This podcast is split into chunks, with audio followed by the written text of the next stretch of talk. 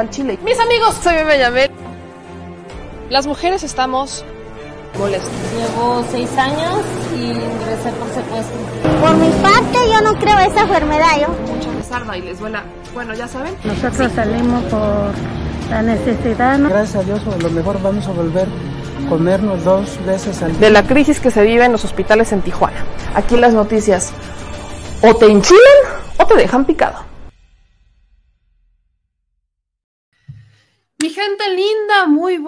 Noches, bienvenidos a su gustado programa en donde decimos las cosas al chile. Yo soy Meme Yamel, aunque usted no lo crea, y le doy la bienvenida a este espacio. Siendo lunes 19 de septiembre a las 9.26 nueve y media de la noche, estamos dando inicio a nuestra transmisión en vivo. Vamos a hacer una actualización sobre el sismo, vamos a hacer una actualización sobre lo que pasó con este sismo.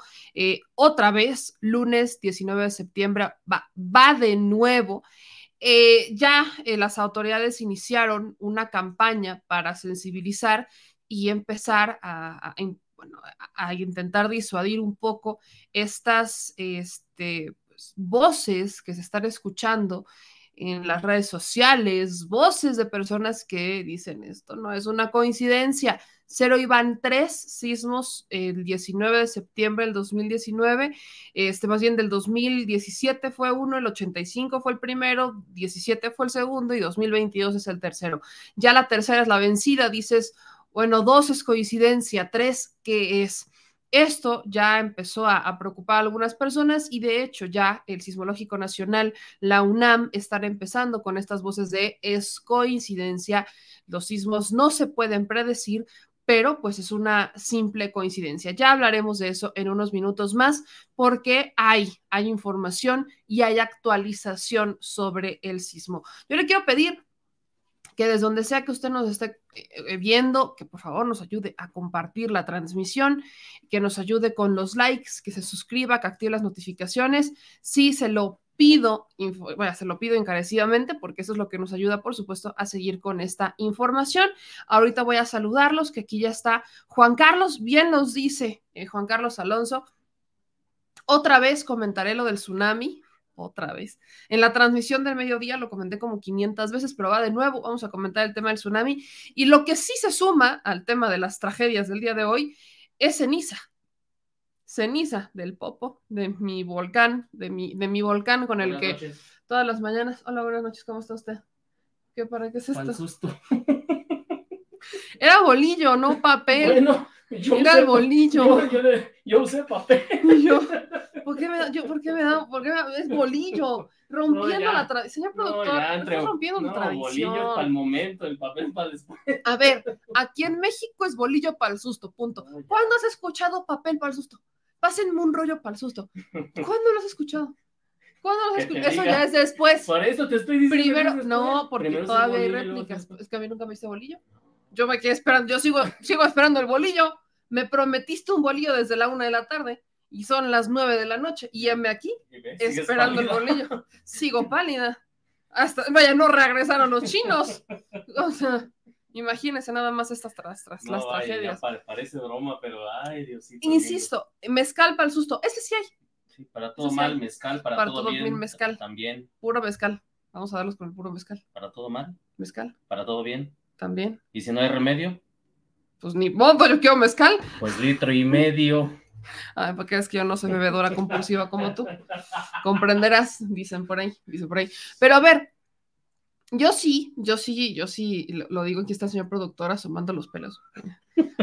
Asómate bien, asómate bien, asómate. que estoy trabajando. Ah, ¿Estás en un render? Estoy en un render. Échame lo que te pedí, ¿no?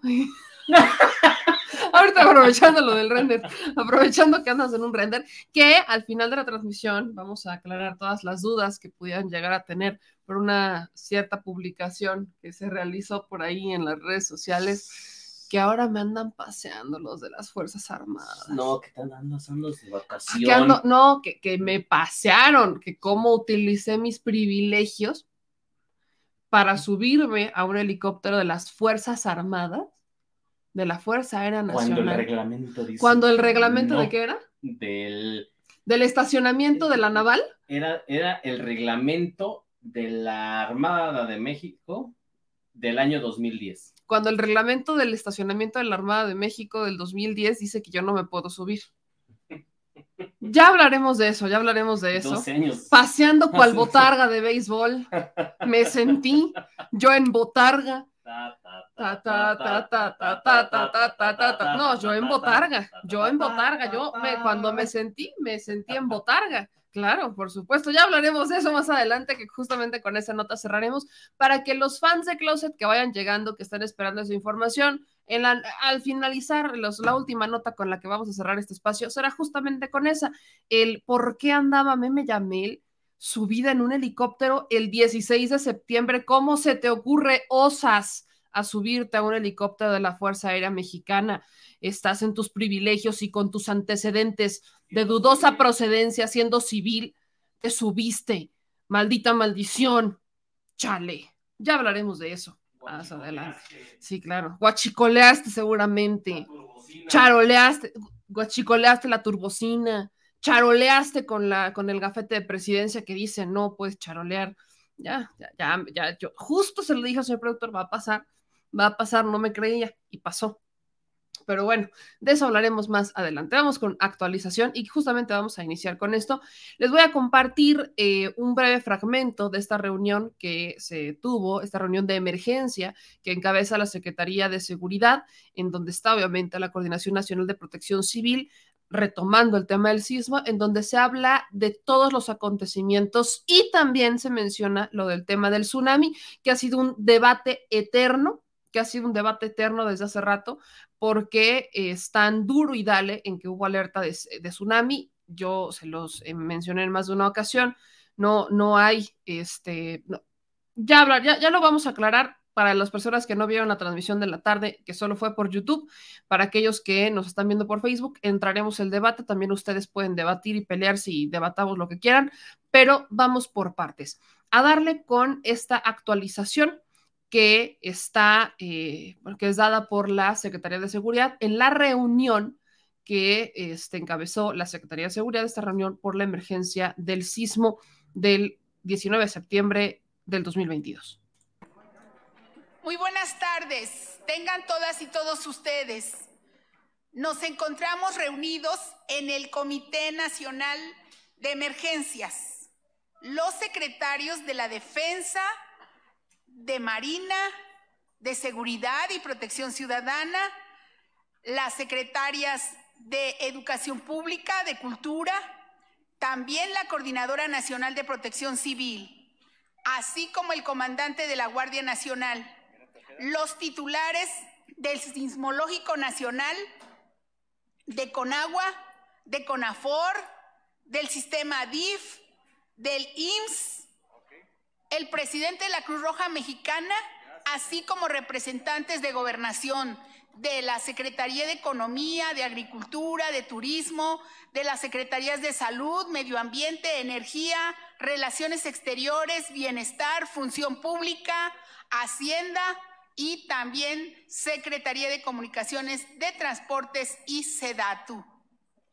Asimismo está la representación de la Comisión Federal de Electricidad, de Petróleos Mexicanos, de Teléfonos de México, de la Comisión Nacional de Seguridad Nuclear, de la Fiscalía General de la República, del ISTE, del Infonavit, del Centro Nacional de Control de Energía, así como de la Cámara Mexicana de la Industria de la Construcción. Muchas gracias por su asistencia, por su colaboración y ahora le daré la palabra a la titular de la Coordinación Nacional de Protección Civil, la licenciada Laura Velázquez, para que nos proporcione el informe sobre las afectaciones a nivel nacional por el sismo de 7.4 ocurrido eh, a las 13.05 horas con epicentro en Cualcomán, Michoacán. Adelante, por favor, licenciada. Con su permiso, secretaria, informamos a todos los mexicanos y mexicanas que nos encontramos en la sala de crisis del Comité Nacional de Emergencias. El reporte por la percepción de un sismo magnitud 7.4 localizado a 63 kilómetros al sur de Cualcomán, Michoacán, el día 19 de septiembre de 2022. Hasta el momento se han reportado las siguientes réplicas. A las 13.30 teníamos 48 réplicas. A las 13.52, 67 réplicas. A las 2 de la tarde, 76, 76 réplicas, siendo la de mayor magnitud a las 14.30 horas, una réplica de 5.1. La aceleración máxima en la estación de Maruata, Michoacán. Se emitieron ya dos boletines informativos de alerta de tsunami, reportando que en base a la ubicación y características del sismo, no se espera la generación de tsunami para las costas nacionales. La percepción es fuerte en Colima, en donde tenemos el reporte de un fallecido en Manzanillo por colapso de techo en una tienda departamental.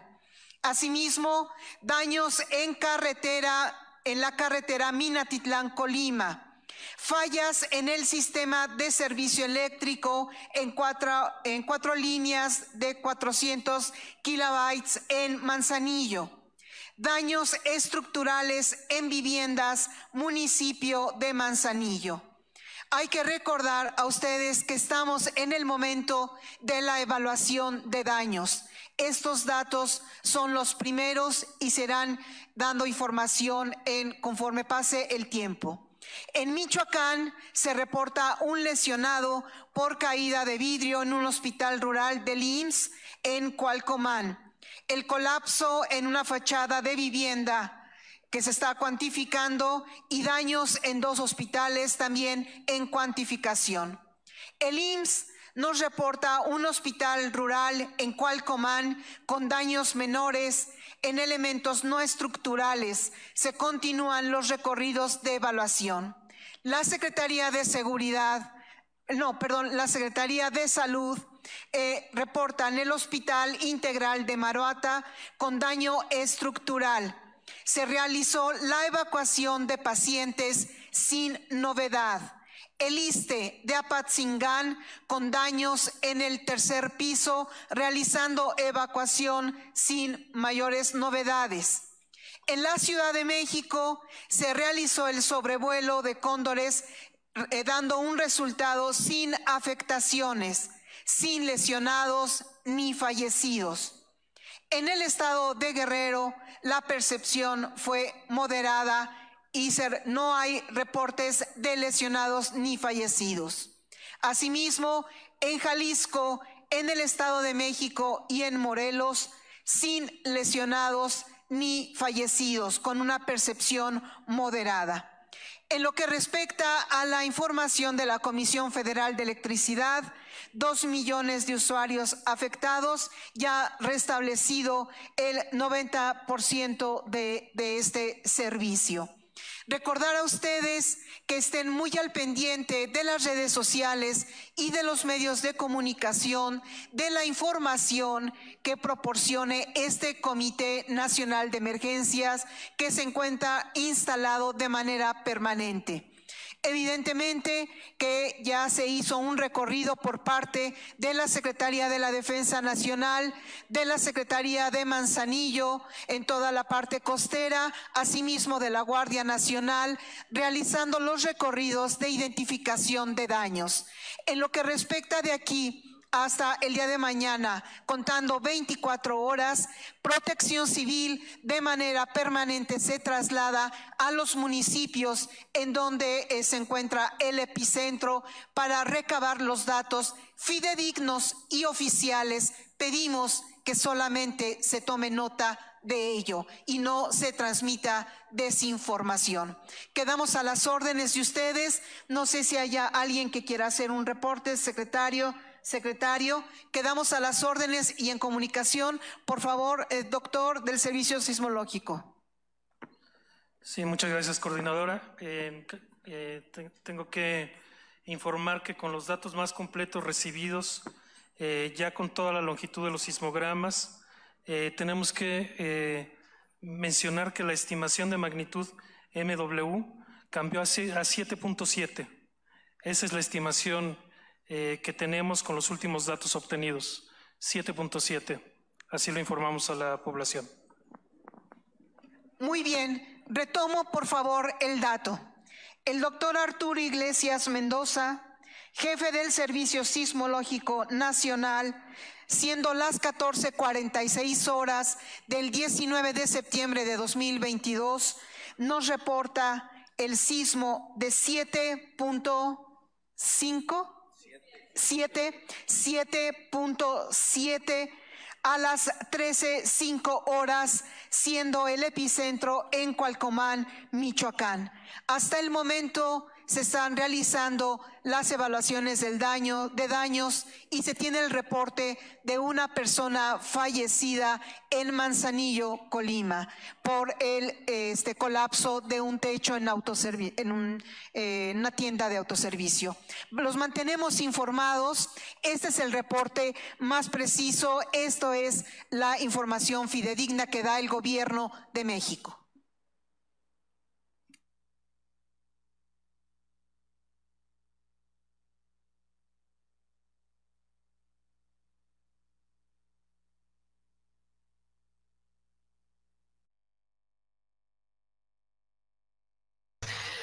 Ahí está la información que compartieron en esta actualización. Como escucharon, el sismo pasó de preliminar de 6.8, que fue la información que se da a la una de la tarde, después subió a 7.4 y ya eh, para las 3 de la tarde, dos y cachos actualiza, pero a las 3, prácticamente a las 3 de la tarde ya se estaba dando el cierre, 7.7 grados. Ese fue el sismo más grande. Ya se han registrado varias réplicas. Pero, además de esto, le quiero compartir porque bien tiene razón la gente. Le estamos poniendo mucho foco a lo que pasa el 19 de septiembre, porque el 19 de septiembre, ¿qué ocurre? 19 de septiembre venimos de un sismo, venimos de un sismo del 85, eh, un sismo que esto fue un terremoto, un sismo, fue un terremoto en el 85 donde mucha gente perdió la vida. Yo creo que todos compartimos experiencias familiares donde literalmente eh, perdimos algún familiar o donde familiares perdieron su patrimonio. En mi caso personal, yo, yo perdí familia, tíos que obviamente nunca conocí, que fallecieron en este sismo, en ese terremoto del 85. Este, mi mamá habría tenido unos 20 años cuando era ese sismo, mi papá habría tenido unos treinta y tantos cuando se da el, el terremoto del 85. El señor productor me dice que tenía siete años cuando le tocó y que, vaya, los recuerdos que tienen quienes vivieron el sismo del 85 no son recuerdos, por supuesto, agradables, son eh, vean estas, esas imágenes buscando a la gente, este, rescatando, moviéndose. Son esos momentos que por supuesto nos, vaya, se demostró que los, los seres humanos, los mexicanos, nos podemos unir ante las tragedias, que fueron más las manos, más los voluntarios que dijeron yo sin experiencia, quítense y quito piedras para sacar a mi familia, para sacar a mis mascotas, para rescatar lo que pueda. Eso se dio en el 85. Eh, ahí obviamente vimos ese 19 de septiembre de 1985 como los medios de comunicación incluso jugaron un rol muy importante, unos haciendo una excelente cobertura y otros haciendo gala de no pasa nada, porque obviamente también había un gobierno que no, no quería que entrara el pánico, no quería que, hubiera pánico, pero la manera de controlar ese pánico no era precisamente eh, a través de, de la, de la información verídica, sino a través de una eh, tragedia, a través de información no bastante prudente. Miguel de la Madrid, un presidente que fue llamado incluso el presidente del terremoto, que fue uno de los peores momentos que vivió México. De hecho, Miguel de la Madrid, presidente de México en ese momento, es recordado por el terremoto del 85.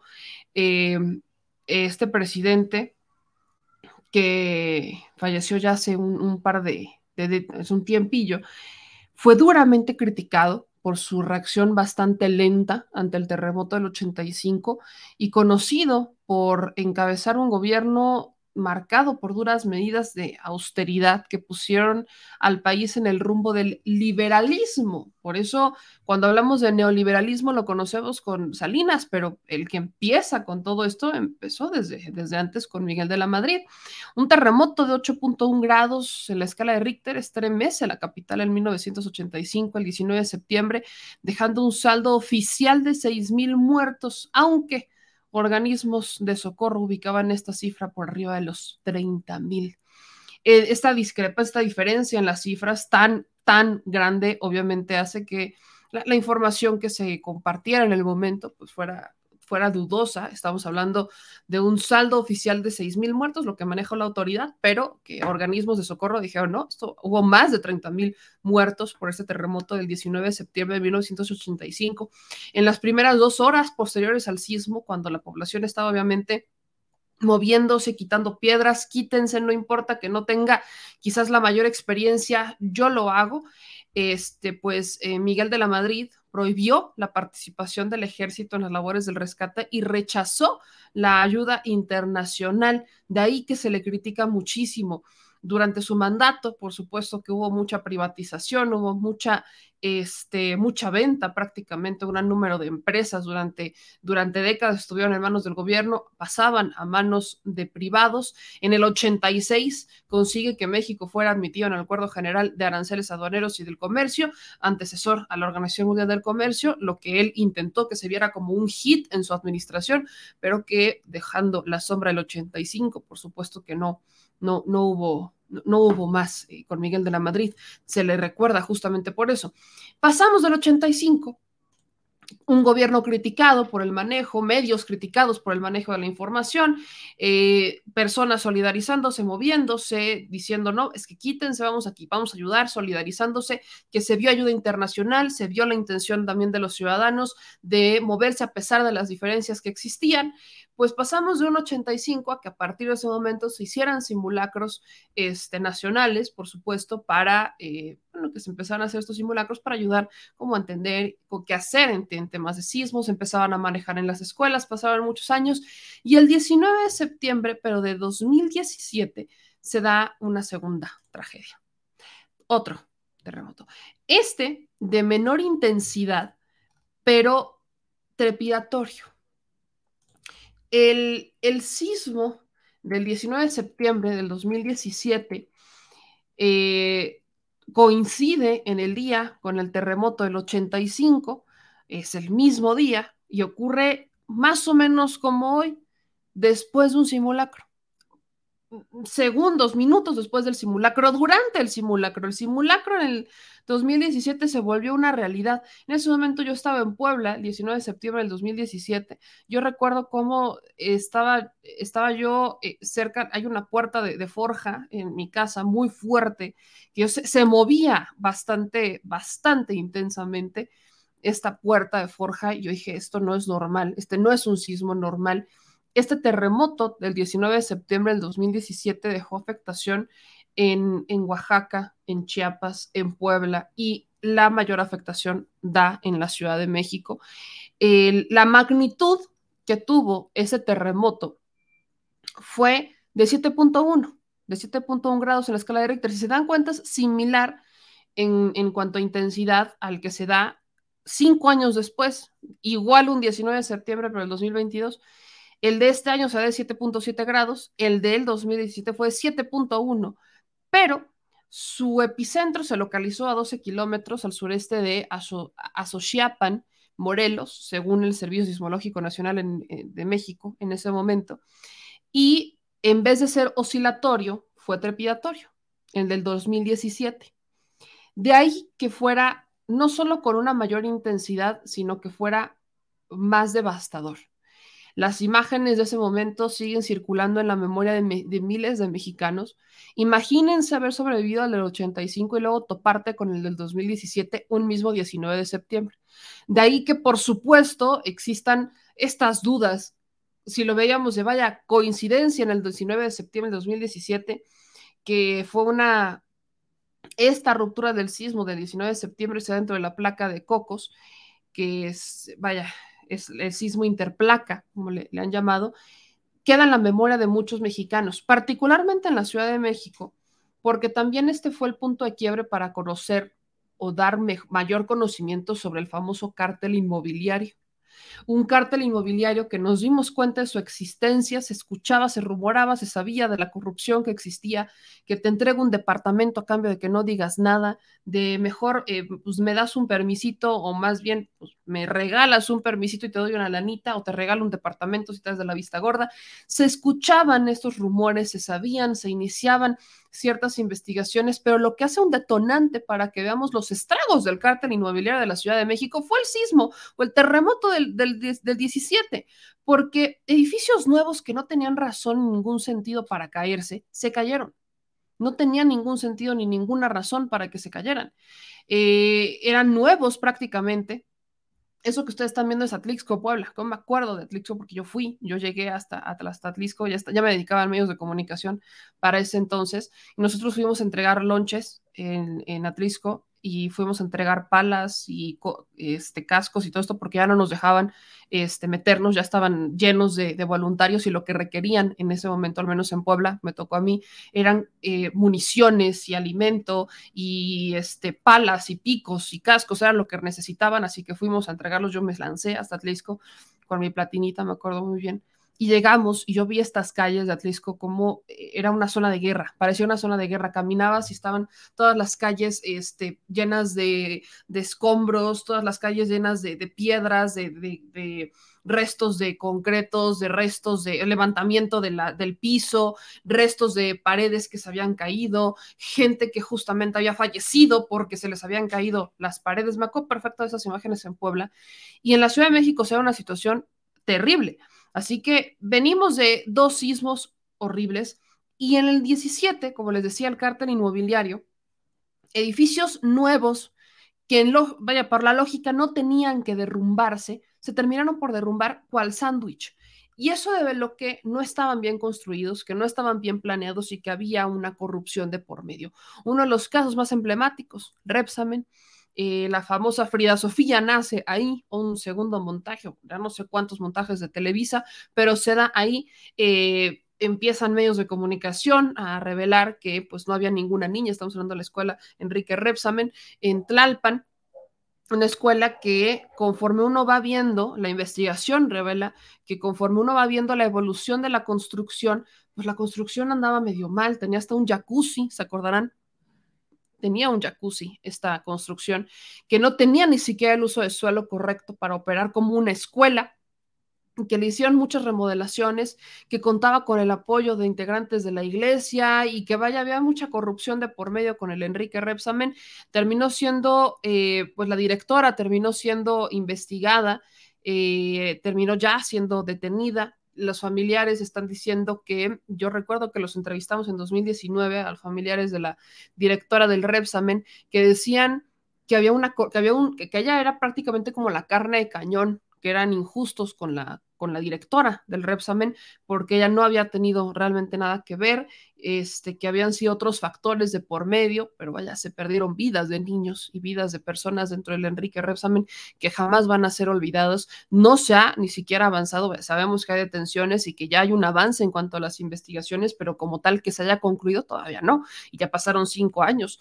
de, esta tragedia del Enrique Repsamen en Tlalpan, ahora la que era la jefa, de, la, jefa delegacional, ahora es la jefa de gobierno, que es Claudia Sheinbaum, y en una entrevista que justo tuve con ella, le, le pregunté que cómo había esto, que si ella tenía la conciencia tranquila y dijo que sí, que ella tenía la conciencia tranquila y que se hizo todo lo que se tenía que hacer y que incluso todavía se está haciendo, eh, se están haciendo cosas, sobre todo con el tema de Enrique Repsamen, que le tocó atenderlo como eh, jefa delegacional en Tlalpan y que ahora le tocó atenderlo como jefa de la Ciudad de México.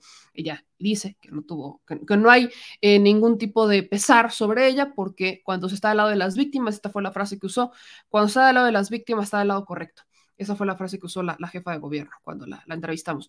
Pero Por supuesto que esto revela una corrupción importante que se da con las construcciones de las propiedades, como no se siguen los permisos adecuados, como no están eh, recurriendo a que, a que tengan, a que se tengan estos este, edificios regulares que están, vaya, no hablemos de daños estructurales, no cuentan con los permisos ni siquiera para operar ni para construirse como deberían y todo lo hacen regalando que el departamento al, al alcalde ¿no? Al entonces jefe delegacional, regalándole un departamentito para que se haga la vista gorda y, no entregue, y entregue los permisos sin que los vayan a revisar, comprando a los directores responsables de obra. Una corrupción brutal que se da dentro de esto que termina con vidas humanas. Ahí fue en 2017 cuando uno, por supuesto, que, que, se, que estalla lo de el, el cártel inmobiliario que actualmente está siendo investigado. Pero más allá de, de esto, la coincidencia que existe por las tres fechas es, es inevitable y ya hablaremos de eso en un momento más.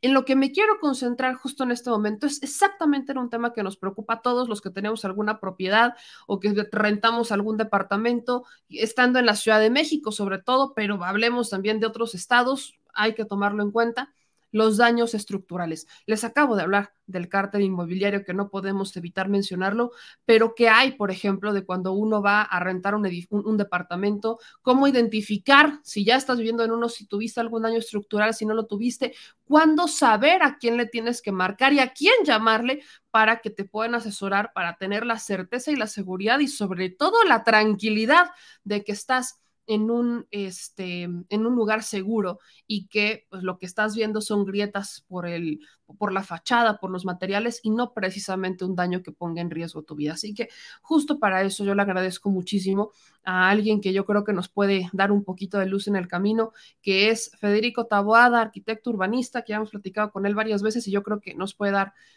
un poco de claridad en todo esto. Mi querido Fede, ¿cómo estás? Querida Meme, ¿cómo estás? Qué guapa te ves con el pelo Muchas gracias. Muchas gracias. Descansando un poquito los chinos. Oye, ayúdanos con esto. ¿Cómo, viste primero eh, el tema de, este sismo? ¿Cómo lo, ah, vaya, se hablaba de daños materiales menores, pero vaya, creo que es importante hacer quizás una evaluación, a diferencia del 2017, que fue algo mucho más devastador, que fue algo mucho más trágico, en donde se devela la, la, la preocupación, o más bien la importancia de los permisos de construcción y de, que no exista corrupción con las construcciones ni de edificios, ni mucho menos el famoso cártel inmobiliario. Hoy, hoy vemos que no, no, no pasó a mayores, pero una primera lectura sobre, sobre esto, mi querido Fede, y pues después preguntarte por el tema de las, de las casas, las viviendas, los edificios, de qué nos preocupamos y cómo nos preocupamos. Bueno, primero que nada, eh la Ciudad de México se ha vuelto en una ciudad experta en atender este tipo de riesgos geológicos, ¿no? Cada vez que hay un sismo, eh, nos va dando muchísimas más herramientas para reaccionar ante él, para poder, no quiero utilizar la palabra prevenir, porque los sismos técnicamente se pueden prevenir, pero bajo un margen de segundos muy pequeño. Lo más que podemos prevenir el sismo son 90 segundos. Por eso cuando suena la alarma tenemos hasta un minuto y medio para salir y poder resguardarnos y demás. Este, o replegarnos a las zonas más seguras de los edificios en caso de ser edificios muy altos. Em, yo creo que cada vez eh, ayuda mucho el que hagamos simulacros este, ayuda mucho que hagamos simulacros el mismo día que tiembla también, porque, digamos, tenemos una manera de practicar minutos antes de que sucedan. Este, esto lo digo de broma, pero es, un chiste mal gusto. Pero, este, pero cada vez lo hacemos mejor. Este, hemos involucrado tecnología, hemos involucrado a la sociedad civil, hemos eh, coordinado mejor a las distintas fuerzas que son la Secretaría de Gestión Integral de Riesgos y Protección Civil, encabezada por una experta este, chilena mexicana que se llama Mira Mursúa, que es una fregona en el tema de protección civil y gestión de riesgos. Eh, el C5, tenemos un gran, eh, un gran recurso que son casi 15 mil cámaras en toda la ciudad, perdóname, 15 mil postes eh, que no solo emiten la alarma, sino también eh, escuchan si hay algún derrumbe, si hay algún riesgo, si hay algún problema. Es decir, eh, es, esas, eh, esos micrófonos y esas bocinas ayudan mucho. tenemos también a la, a la, policía, a la Secretaría de, de Protección Ciudadana, y bueno, algunas otras instituciones de, de la ciudad que, que, ayudan a coordinar. Fíjate lo que son, me voy a meter un tema muy brevemente eh, que tiene que ver con seguridad, pero fíjate por qué es muy importante que tengamos estos recursos y por qué los menciono. Si mañana sucediera un evento extraordinario, toco madera, Dios no quiera, tipo 85, la ciudad tiene la capacidad de mover casi a 150 mil personas para poder atenderlo. Para que te des una idea, eh, Nuevo León tiene 4 mil. 4 mil. Sí, la ciudad tiene más población, pero es una desproporción tremenda. O sea, la ciudad puede mover 150 mil personas, de las cuales 90 mil son policías. ¿Por qué digo que me meto a otro tema? Porque con todo el furor del tema de la Guardia Nacional y estos temas, eh, de, algo que hay que hablar es el tema de las policías locales. Las policías no solo detienen delincuentes, gestionan muchos tipos de problemas, desde que dan la hora a la vecina que va caminando y les pide la hora, hasta que en un caso de un problema como un sismo, están capacitados para eh, desplegar gente, para eh, ayudar con los derrumbes, para eh, ayudar en, digamos, guiando a la gente para ver qué instrucciones tiene que, que hacer. Pero es una desproporción muy grande. La ciudad puede mover 150 mil personas y Nuevo León 4 mil. Jalisco 7 mil. Entonces, pues la ciudad tiene muchísimos recursos para poder atender esto. En, en, general, lo de hoy salió bastante bien. El saldo es blanco, este, pero hay algunas cosas que tenemos que, que pues, mejorar, es verdad, y hay otras a las cuales le tenemos que poner mucha atención. Ya lo mencionabas tú, el tema de la corrupción inmobiliaria, ¿no?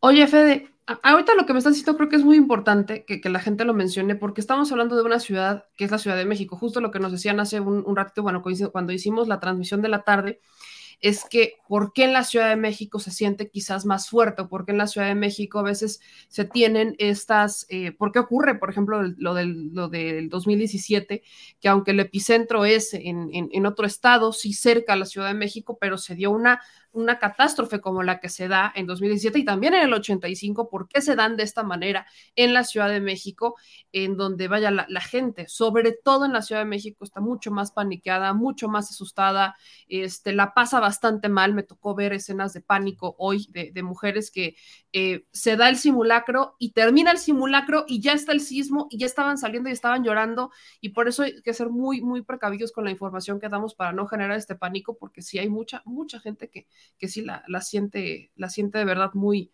muy, muy mal en la Ciudad de México. Pero habla, háblame un poquito de esto. La Ciudad de México, ¿qué tiene de peculiar en, en, cuanto a estructura, en cuanto a territorio, en cuanto a, a, a tierra, en cuanto a suelo, que la hace tan sensible a los sismos? Bueno, primero, la ciudad está sentada sobre un lago. Entonces, eh, hoy tenemos muchos criterios para ver dónde podemos habitar, dónde no podemos habitar en el mundo, en ciudades, en países, pero, pero la verdad es que cuando nos dimos cuenta, pues ya llevábamos eh, 100 o 200 años asentados en una ciudad, ¿no? La ciudad tiene distintos temas, este, es una cuenca, eh, lo cual significa que este, básicamente es un valle que está este, asentado, eh, pues era un lago, era un lago porque era un lago, porque era este, la parte más baja de un valle, ¿no? Donde se asentaba el agua. El hecho de que antes había un lago o cinco lagos que eran nombrados el lago de Texcoco, eh, eso hace que el suelo sea bastante poco fiable, ¿no? Este, tras los años hemos encontrado la manera de, de poder encontrar, pues, métodos, digamos, mucho más seguros para poder levantar una vivienda, un edificio de viviendas, un edificio de oficinas y demás. Pero digamos, el suelo lacustre o, lo que antes era un lago, pues sí hace muy inestable a la ciudad. Eso pues aunado a que está en una zona eh, de un impacto sísmico pues bastante importante. Eh, a lo largo de, la, o la Ciudad de México se ve impactada por distintas placas tectónicas, entonces pues eso hace, digamos, un caldo de cultivo que, que no es el más recomendable, pero hemos sabido manejarlo. Ahora, ¿cuáles son estas condiciones que hemos encontrado? Pues tener estructuras cada vez mucho más eh, rigurosas, de materiales mucho más sofisticados, que permiten que podamos, eh, pues tal vez pasar un susto, pero que no se derrumben nuestras viviendas. Eh, si tú lo ves, conforme ha avanzado el tiempo, eh, las técnicas de construcción en la Ciudad de México se han vuelto más sofisticadas. Entonces, hay mucho más rigor, para el nivel de acero que debe tener una estructura, el nivel de concreto, em, el, tamaño de las columnas y demás. Ahora, esto dicho, pues no significa, como comentaba antes, que no vayamos a tener una experiencia amarga en un sismo, porque el hecho de que se mueva un edificio es completamente normal. Lo, de hecho, que se mueva un edificio en un sismo, pues es muy normal, pero eh, pues prefieres que se mueva a que se caiga, ¿no? No hay, ahora sí que no puedes escoger las dos. Que no se mueva y que tampoco se caiga, pues es complicado eso. Este, lo vimos hoy o lo hemos visto a lo largo de escenas que se han pasado hoy, tanto el sismo de, de este año como el de 2017, pues que son edificios que se están moviendo, pero no todos se caen. Cuando un edificio se está moviendo, significa que la estructura está trabajando respondiendo a esos movimientos, sean oscilatorios, sean trepidatorios y demás. Este, pero, eh, pues básicamente las condiciones de la ciudad son esas. Y lo que hemos encontrado como respuesta, pues es eso, técnicas cada vez más sofisticadas para construir las viviendas. Ahora, eh, yo como comentaba antes, pues también existe el caso de la corrupción. Lo vimos en el sexenio de Miguel Ángel Marcera de manera muy particular, cómo se levantaron muchas viviendas que no cumplían con el código de construcción de la Ciudad de México o con el reglamento de construcción de la Ciudad de México y en el sismo de 2017 se cayeron. Y creo que a eso es a lo que hay que ponerle mucha atención, porque em, hoy en día encontramos que hay muchos edificios del sismo 2017 incluso del 85, que siguen em, pues en reparación, ¿no? Eh, yo nombro en particular este, algunos casos como, como el que está en Álvaro Obregón, que es muy famoso, eh, cerca de su mesa, frente a su mesa casi. Este, o algunos otros en, la zona de la Roma y la Benito Juárez, que fueron como las zonas eh, muy afectadas, o en Canal de Miramontes, en, en Cuapa, eh, que también pues, tuvieron afectaciones muy grandes. Eh, la ciudad ha aprendido mucho, nosotros como individuos hemos aprendido muchas lecciones, pero bueno, esto, esto es un aprendizaje continuo y lo más importante es el aprendizaje que han tenido las instituciones eh, de nuevo, eh, yo creo que la Ciudad de México es una ciudad modelo en cuanto a la respuesta, la prevención y las atenciones que tienen las instituciones. Y creo que estados como Michoacán, como Guerrero, como Oaxaca, eh, como el Estado de México mismo, deberían tomar nota de lo que hace la ciudad. Es verdad que la ciudad es una ciudad que tiene mucho presupuesto, es la ciudad más rica o la entidad más rica del país por muchísimo, es donde hay mayor inversión, es verdad, pero creo que poco a poco eh, estas entidades que mencionaba deben de ir migrando hacia tener eh, protocolos de respuesta, sistemas de alarma, eh, digitales como las que tenemos en la ciudad, el sistema de cámaras, que también es un gran recurso en la ciudad, para poder dar una pues mayor y mejor respuesta. Tú que viviste un tiempo en Puebla, pues no me dejarás mentir en que la respuesta que, da, que dio Puebla en 2017, pues no tiene nada que ver con la respuesta que, que hubo en la Ciudad de México o con la capacidad de respuesta que hay en la Ciudad de México, ¿no? Entonces, creo que ese aprendizaje debe de, tomarse en cuenta hacia estas entidades. Varias de estas entidades que te dije, pues no tienen, por ejemplo, ni mil cámaras, no tienen un C5 consolidado, no tienen un espacio de planeación y respuesta como es la sala de situaciones del C5. Este, los reglamentos de construcción este, toman como base el reglamento de construcción de la Ciudad de México, lo cual es inadecuado, porque los suelos de esos lugares son distintos a los de la Ciudad de México. No hay supervisión en las, en las, en las construcciones que debería haber. Aquí tenemos un Instituto de Seguridad de las Construcciones que nos ayuda a que hay pruebas de laboratorios, que hay eh, revisiones de las construcciones constantes, ¿no? Em, es, es verdad que la ciudad tiene algunos otros problemas, pero creo que ahí va la, la, cuestión. Y ahí te va la, la, pregunta del millón, Fede. ¿Cómo ubicar, por ejemplo, eh, en la Ciudad de México, si estás en una vivienda de riesgo? Digo, yo, yo sé que es complicado, eh, sobre todo, por ejemplo, si hablamos de edificios que podrían haber sido parte del cártel inmobiliario, pongámosle, pero ¿cómo un ciudadano puede identificar en qué debemos enfocarnos cuando estamos en algún departamento? Eh, eh, vaya, ¿cuáles son elementos que necesitamos identificar para decir hay que buscar a alguien que nos venga a hacer un dictamen o sabes que no es necesario? Como ciudadanos, ¿cómo reaccionar para evitar ahora sí que vamos a, buscar la manera de prevenir. Si en la Ciudad de México estamos ante constantes movimientos como este y venimos de temas como corrupción, como el cártel inmobiliario, creo que es información que la gente pues valdría la pena saber. Algunos red flags, estas banderitas rojas que nos puedas decir de la vivienda, ¿cuáles pudieran ser? Mira, yo creo que es bastante claro. Em, yo, por ejemplo, si buscan en mi cuenta eh, arroba taboada-mx en Twitter, yo puse un, em, puse un, una, un tweet hace rato, hace algunas horas, diciendo que pues si tienen incertidumbre, que si tienen dudas eh, en su vivienda en cuanto a, no sé, la no tan insegura, hay alguna grieta o algo que les llame la atención, me contacten. Y yo lo primero que hago es, número uno, preguntarles en qué zona de la ciudad están, porque las afectaciones son distintas por las zonas.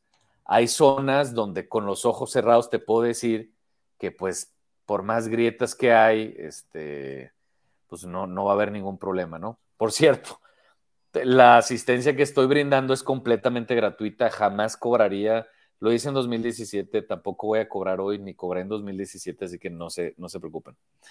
Uno, ¿en qué, ¿en qué zona de la ciudad están?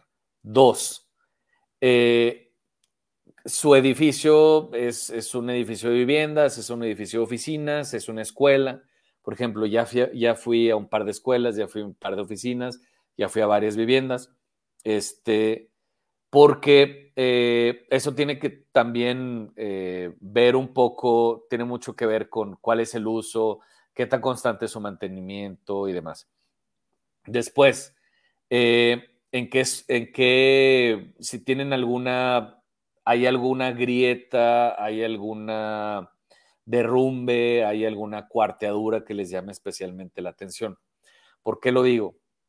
Eh, como el 95% de los casos que me han enviado, hay cuarteaduras que son superficiales, que es cuarteadura de la pintura o del yeso o del acabado que tengan en sus muros.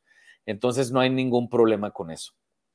Eh, pero además, lo que tenemos que ver es que eh, si estamos en un edificio de apartamentos, por ejemplo, em, en lo que tenemos que enfocarnos es que no estén dañados los elementos estructurales. Los elementos estructurales de un edificio son columnas y vigas. Punto. Si no hay daño en ellos, entonces, digamos, podemos transitar, podemos seguir habitando el espacio, no hay ningún problema. Eh, ya si hay una cuarteadora en el baño, ya si hay una cuarteadora en, en un muro que no es de carga, entonces no tenemos mayor problema. Pero hay que enfocarnos en eso. Prioritariamente en los elementos estructurales. Si estás en una vivienda, en una casa unifamiliar, entonces hay que ver los muros de carga o las columnas. Pero si es un edificio, las columnas y eh, las vigas es básicamente donde, donde hay que enfocarse. Y las eh, grietas que debe haber, pues entonces deben ser profundas, no pueden ser superficiales. Si la grieta tiene más de 3 centímetros o de una pulgada, entonces hay que revisarla. Incluso si las hubiera, no significa que hay un riesgo de potencial derrumbe, pero sí es algo que vale la pena evaluar. Pero si es menor de una pulgada o de 3 centímetros, entonces, eh, y no está en un elemento de carga, entonces no hay que preocuparse. Eh, ¿Qué sí hay que hacer? Eh, si esa es, la situación, hay que llamar a Locatel y tienen que preguntar por un director responsable de obra para que vaya a atender a sus viviendas y revisar y hacer un dictamen especializado. Ojo, hay mucho defraudador también por ahí que va a hacer dictámenes de, seguridad estructural y que no son directores responsables de obra o de ROs. Un director responsable de obra es una persona que está acreditada para dar esos dictámenes. No todo el mundo lo está. Ni todos los ingenieros están, ni todos los arquitectos están acreditados. Los directores responsables de obras se dedican a la seguridad estructural y tienen capacitaciones constantes, toman cursos, toman exámenes y están acreditados por un cierto tiempo. Hay directores responsables de obra de ROs que estuvieron vigentes hasta 2017 y después ya no pasaron los siguientes cursos, entonces ya no tienen una acreditación vigente.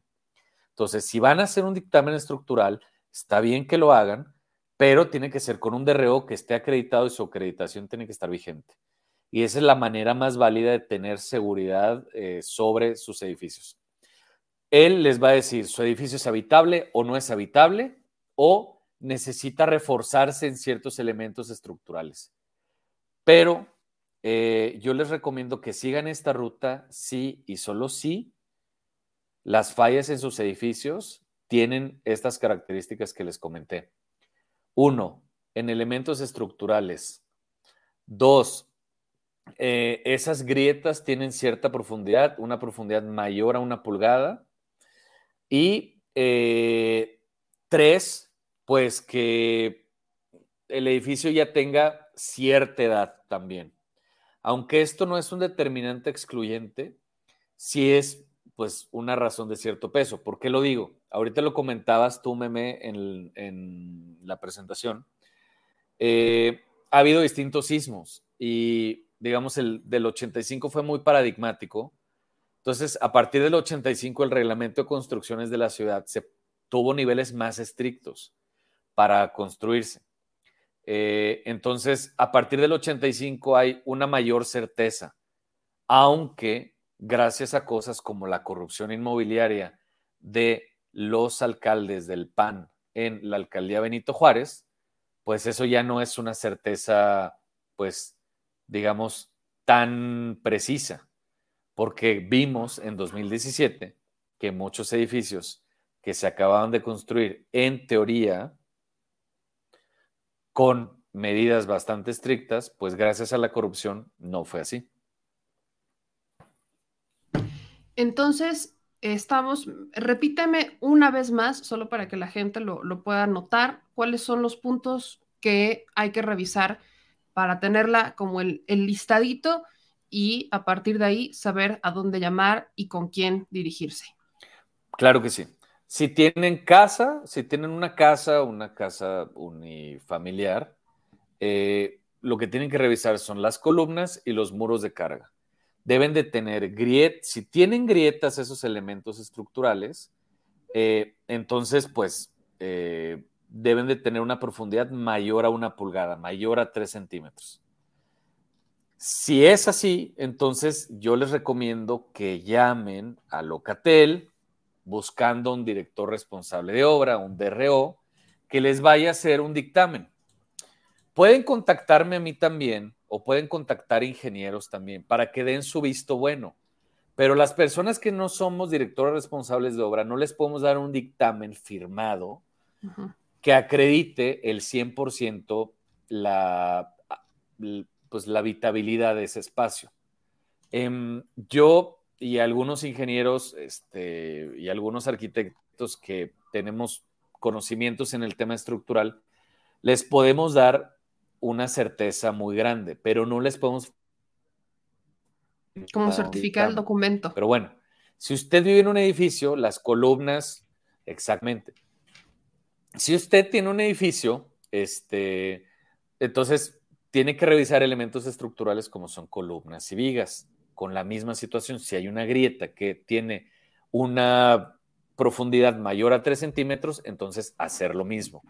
Si usted no está en ese caso, no llame a Locatel, no solicite directores responsables de obra, que hay, que hay, no hay muchos, y que deje que se enfoquen en edificios que sí lo necesitan.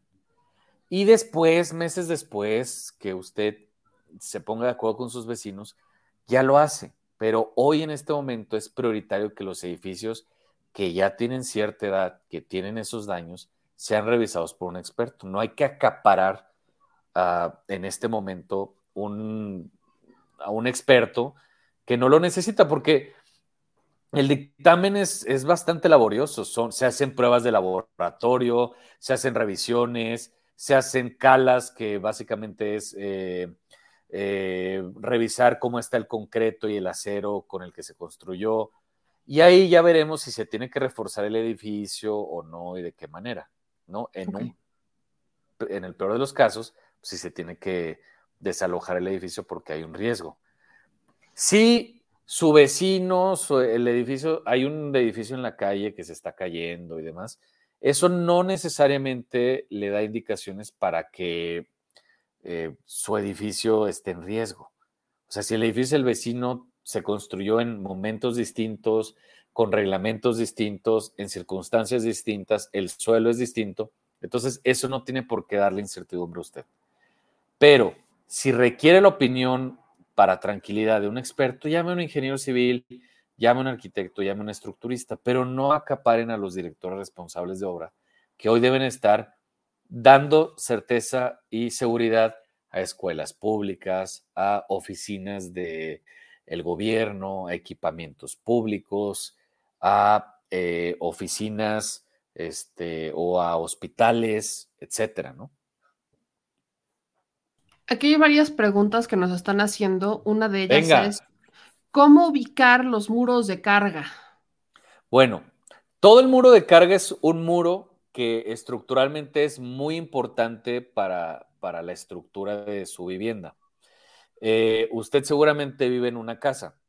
Eh, usted tiene que, una manera de, de saberlo es si usted le pega con el puño al muro, y escucha hueco, entonces ese no es un muro de carga, ese es un muro que se hizo con un material como puede ser tabla roca, este, que es un muro que divide un espacio del otro, pero no necesariamente es un, es un muro que está cargando la losa o la estructura de su vivienda. Entonces, esa es una manera de, ubicarlo. Y eh, la otra es que es un muro que es continuo desde la planta baja hasta, hasta el primer piso o el segundo piso. Es decir, un muro de carga es un muro que si usted está en el segundo piso, también está en el primer piso, en el mismo lugar. Entonces, este, esa es una buena manera de, de poder detectarlo. Nos preguntan, ¿cómo se puede saber si es vigente la acreditación de algún director responsable de obra? ¿Hay algún número a donde llamar? ¿Hay una página donde investigar? ¿Cómo sabemos esto? Muy buena pregunta. Eh, los directores responsables de obra tienen un tarjetón. Es como una credencial un poco más grande que las credenciales que, con las que votamos. Este, y ahí vienen todos sus datos. Viene quién es, cuál es su formación, si es ingeniero, si es arquitecto, cuál es su especialidad, si tiene maestría, si no tiene maestría. este, la vigencia del tarjetón, la institución que dio la, la acreditación, que en el caso de la Ciudad de México es la, eh, la Secretaría de Gestión de Riesgos y Protección Civil. Este, y eh, la edad del, del, del DRO, ¿no? Entonces traen una acreditación, traen un tarjetón, que es lo que determina la vigencia que tiene. Porque viene el periodo. Entonces, es, este tarjetón tiene una vigencia hasta el 31 de diciembre de 2022. Entonces, esa es una manera de saberlo. Y nos pregunta Viviana que si las traves son muros de carga. Las traves también son un, este, son un elemento estructural. Este, yo, para no confundir a la gente, pues eh, generalizo en columnas, vigas y, y, y, muros de carga. Este, entonces, pues sí, son elementos estructurales también. Entonces, hay que revisarlos. Si tienen alguna duda, contáctenme en mi Twitter, ahí me mandan mensaje, me mandan las fotos, yo les digo, tranquila, está, me, me mandas foto de, de, lejos, de cerca, para ver qué tan profunda es, de lejos para ver si está en un elemento estructural o no. Este, y, así lo revisamos y vamos dándole tranquilidad a la gente. En general, yo quería decirles eso. Si ustedes ven que en su edificio el azulejo se botó, la pintura se cayó, hay pedazos de yeso en el suelo y demás. Eso no tiene por qué ser necesariamente un problema estructural.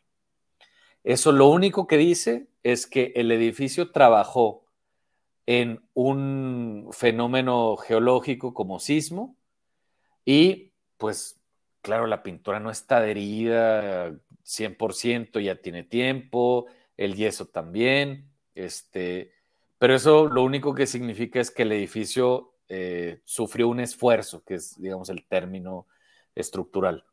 Pero eso no, no tiene por qué eh, generarles una incertidumbre o temor.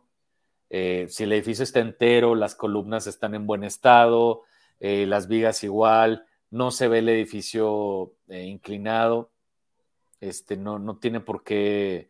Sé que es un caso extremo, pero si ustedes buscan la Torre de Pisa, la Torre de Pisa lleva inclinada 500 años este, y no ha generado un derrumbe, ¿no? A pesar de que esa parte de Italia tiene problemas no solo geológicos, sino también volcánicos.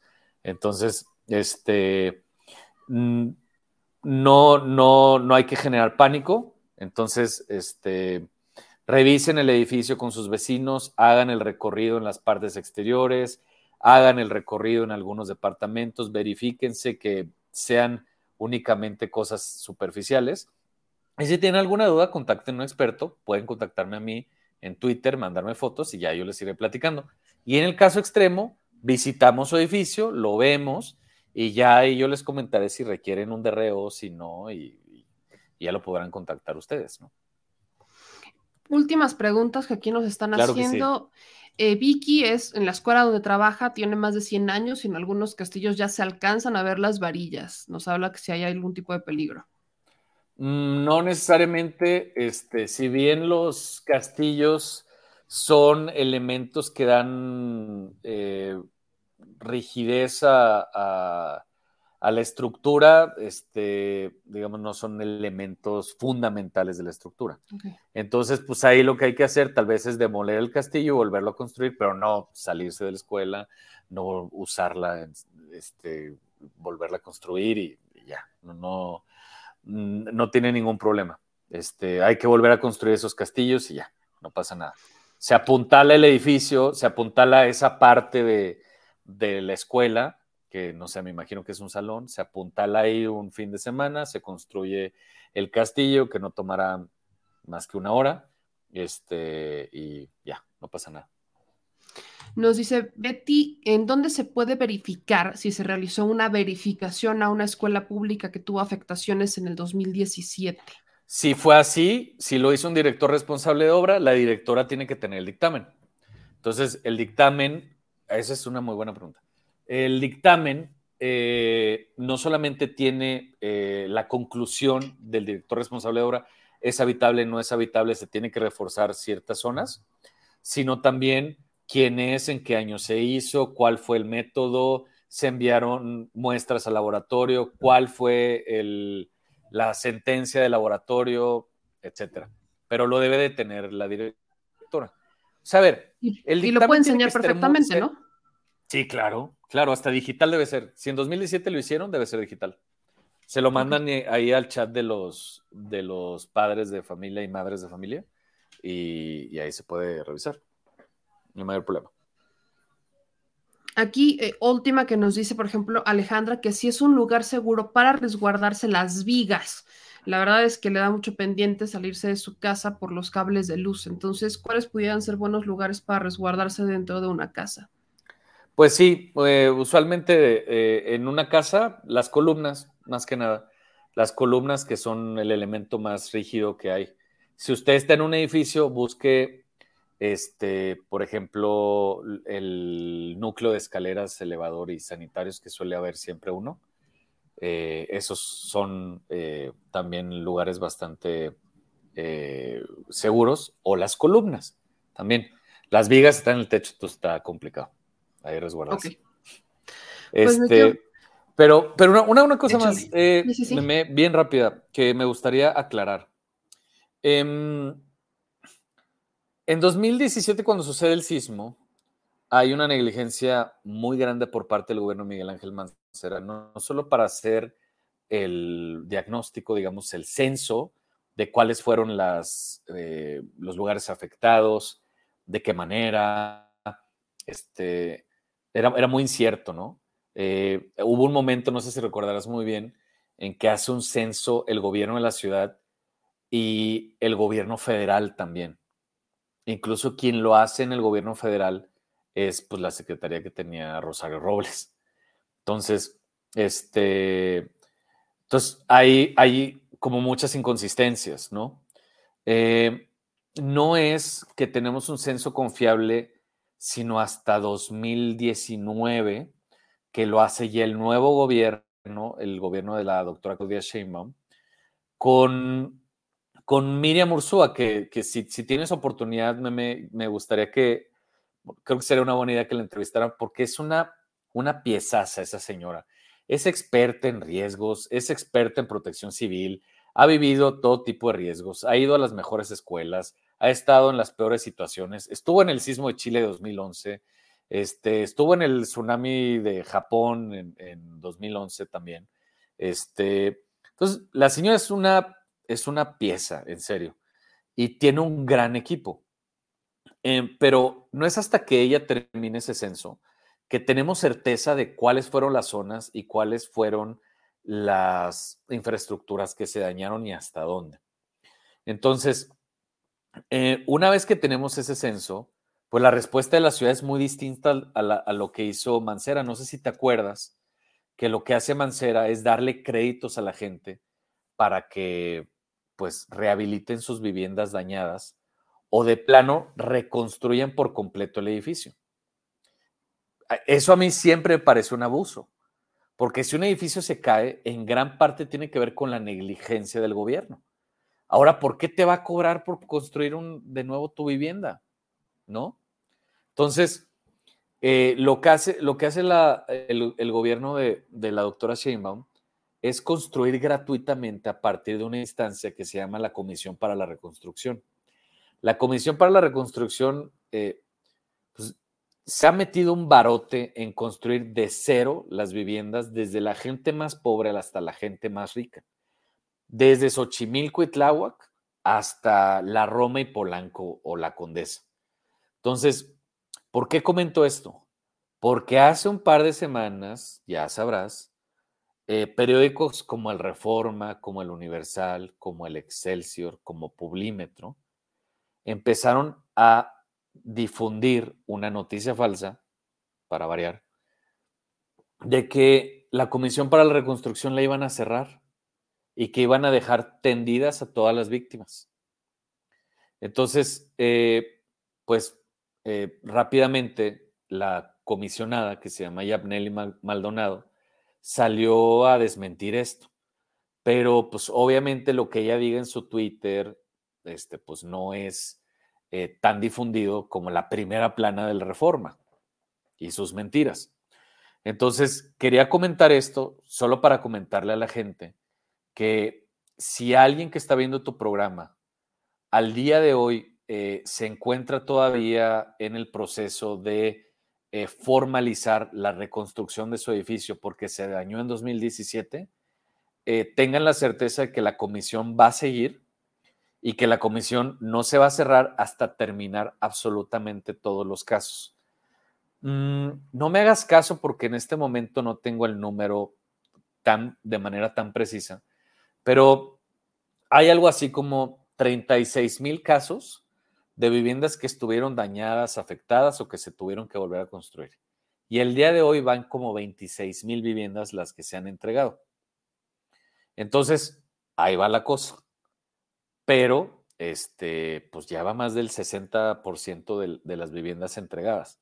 Entonces, hay que ser pacientes este, y tener la certeza de, la, de que la comisión no se va a cerrar hasta entregarle su vivienda a la última persona que fue afectada por el sismo de 2017 justo entrevistamos a la comisionada hace no mucho, hace un par de semanas la entrevistamos justamente por el tema de, la reconstrucción. Ella nos hablaba de, cómo iban los avances. El video obviamente está disponible en el canal para que todos lo vean, pero qué bueno que, que nos haces este recordatorio. No caigan en fake news en tiempos como estos. Vaya que, híjole, desde alertas de tsunami, desde N cantidad de información que circula con tal de generar visualizaciones o con tal de generar likes e impresiones y alcance, es muchísima. Entonces, busquemos en las fuentes verificadas. Si tienen la duda, verifiquen con información y busquen también a personas que tienen experiencia, que son voces autorizadas para hablar en materia, este, ya sea de construcciones, ya sea también en, en, en materia de este, el, sismos y demás que nos pudieran ayudar para generar su criterio propio, pero no caigan en las fake news, que ha sido el debate que he tenido prácticamente todo el día. Entonces, mi querido Fabio, te agradezco mucho, pero ¿con qué quisiera cerrar? Qué elegante eres, meme. Yo que no soy tan elegante como tú, yo les puedo decir de manera más concreta. No quieren leer fake news, no lean el Reforma, no escuchen latinos, no lean el Universal, no lean el Excelsior, no lean el Milenio. Este, no sigan a Denise Dresser, a Broso, a Loret de Mola, Jesús Silva Herzog a Leo Zuckerman ni nadie que aparezca en esos círculos para que no estén mal informados. Este, me gustaría cerrar diciendo que em, me da, bueno, sigo muy eh, consternado, muy impresionado porque eh, van tres sismos que suceden el mismo día y casi a la misma hora y casi a la misma magnitud. Em, pero me sorprende mucho, yo que digamos, soy estudioso de estos temas, eh, la, capacidad de respuesta y las consecuencias que han tenido el sismo de del 85, del 17 y del 2022 conforme el tiempo ha avanzado. Creo que podemos todos coincidir y todas coincidir en que las consecuencias cada vez han sido menores, la capacidad de respuesta es cada vez mayor y que creo que hemos ganado mucha experiencia eh, como ciudad, también como instituciones en el gobierno, ante este tipo de fenómenos.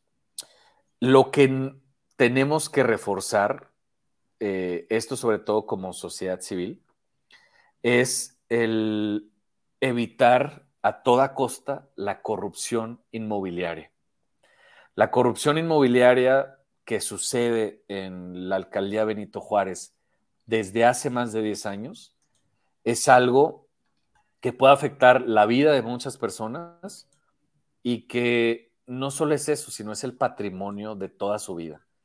Gente ha trabajado 42 años, 45 años, han sacrificado toda su vida para poder tener una vivienda y lo que están teniendo en lugares como la Benito Juárez son viviendas que son de mala calidad, inseguras, que tienen muchísimos problemas para la gente que las habita y que son caras como en muy pocos lugares del mundo. Cuando yo les digo esto, se los digo con todo conocimiento de causa, porque uno de los temas que yo a los cuales me dedico es la vivienda y el analizar sus costos y políticas públicas de vivienda en distintas ciudades del mundo. Pero eh, suficiente es el gasto y el todo, digamos, todo lo que amerita el trabajar para tener una vivienda, como para que la corrupción de unos cuantos funcionarios del PAN en Benito Juárez acaben con la tranquilidad de la gente. Entonces, estemos atentos a ello. Eh, si vemos un edificio que se está construyendo nuevo, sobre todo en la alcaldía Benito Juárez, preguntemos eh, quién está construyendo, cuál es el permiso. Eh, siempre que se va a construir una vivienda, forzosamente hay un periodo en el cual los constructores deben platicar con los vecinos acerca del proyecto y garantizar que no haya corrupción. Yo no sé si Yabneli Maldonado, la comisionada para la reconstrucción, te lo comentó, pero si no lo comentó, yo lo voy a, comentar aquí.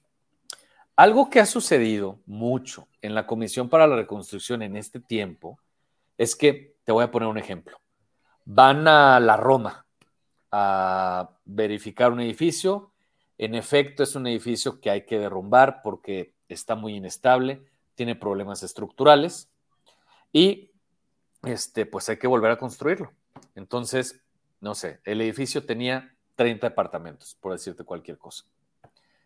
Y cuando revisan la documentación de ese edificio, se dan cuenta que ese edificio solo permitía 20 departamentos para construirse.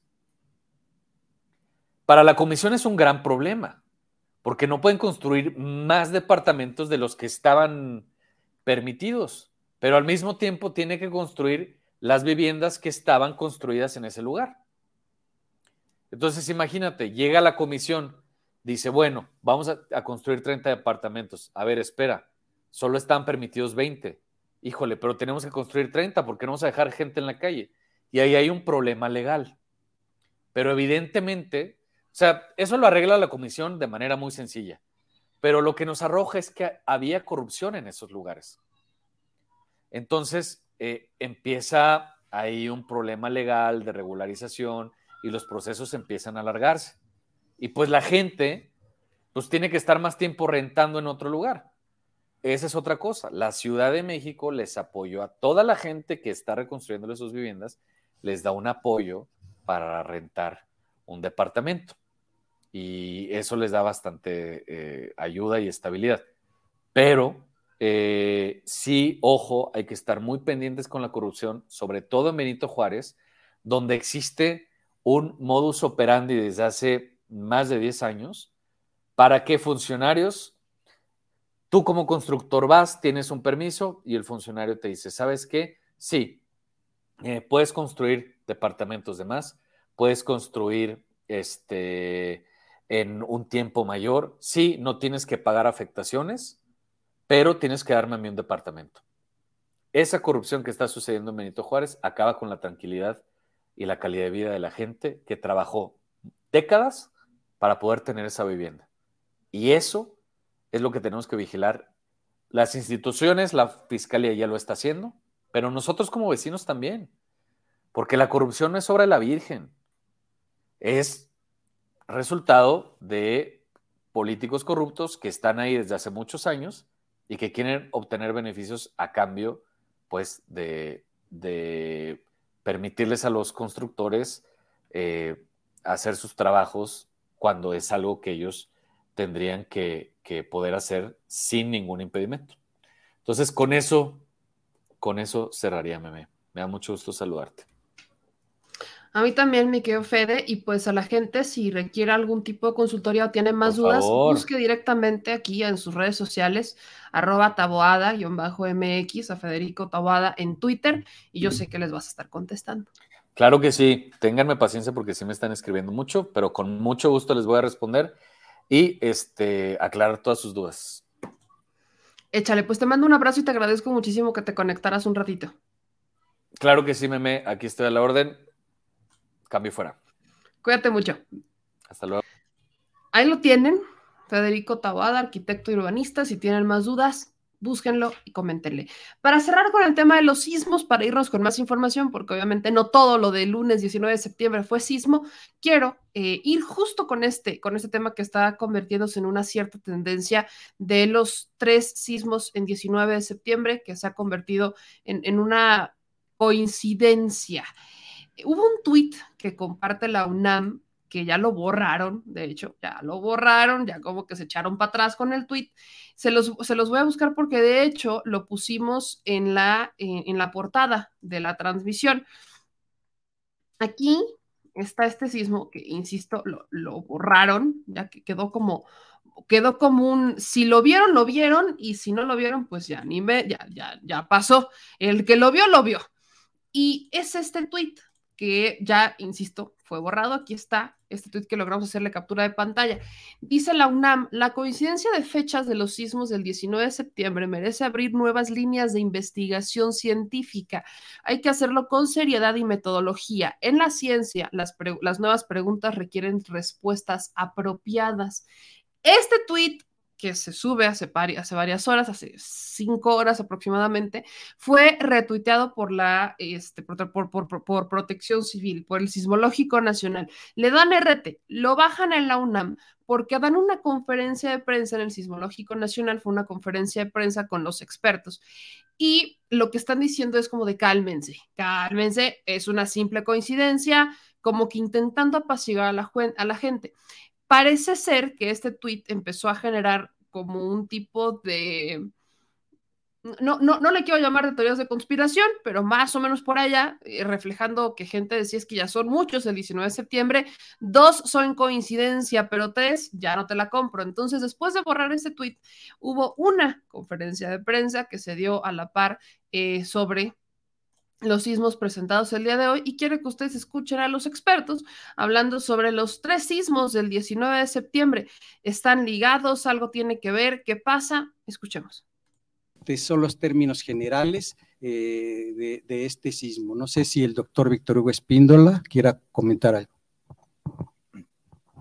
Bueno, solo comentarles que en efecto este sismo ocurrió eh, eh, después a la 1.05 eh, eh, habrá quienes digan que el de 2017 ocurrió también a la misma, a la misma hora. Eh, también recordar que hace un año hubo uno el 7 de septiembre en la región de, Acapulco de magnitud 7.1, pero no es más que una, una coincidencia, una desagradable coincidencia, ¿verdad? Que ocurra el día del, de este, del simulacro, ¿verdad? Que estos ocurran el día del simulacro. Son tres secuencias que han venido, tres sismos este, importantes. Afortunadamente, este sismo, al parecer, al igual que al de eh, hace un año en la región de Acapulco, no causaron este, daños, en la, por lo menos en lo que en la Ciudad de México se refiere, habría que hacer una evaluación este, en otros lugares, pero eso es lo que podríamos decir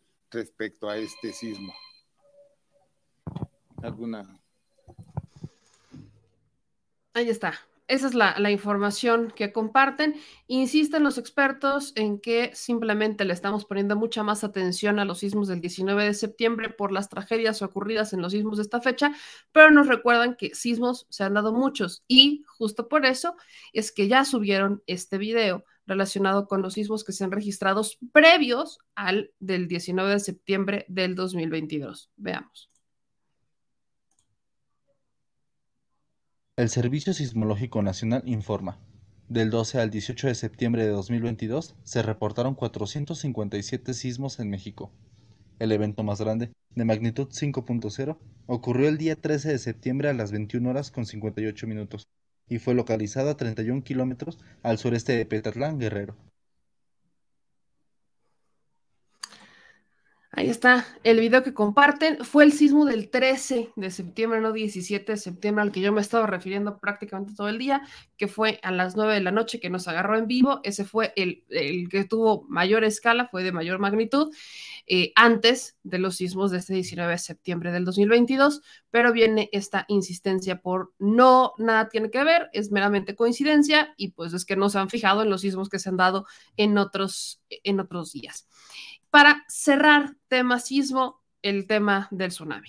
Ya les comentaba que no hay alerta de tsunami, empezaron a surgir varios videos, pero ¿de dónde sale el tema de tsunami? ¿No? El tema del tsunami eh, les platicaba en la transmisión del mediodía que fue eh, que, que, las voces que hablaban de tsunami venían de Estados Unidos.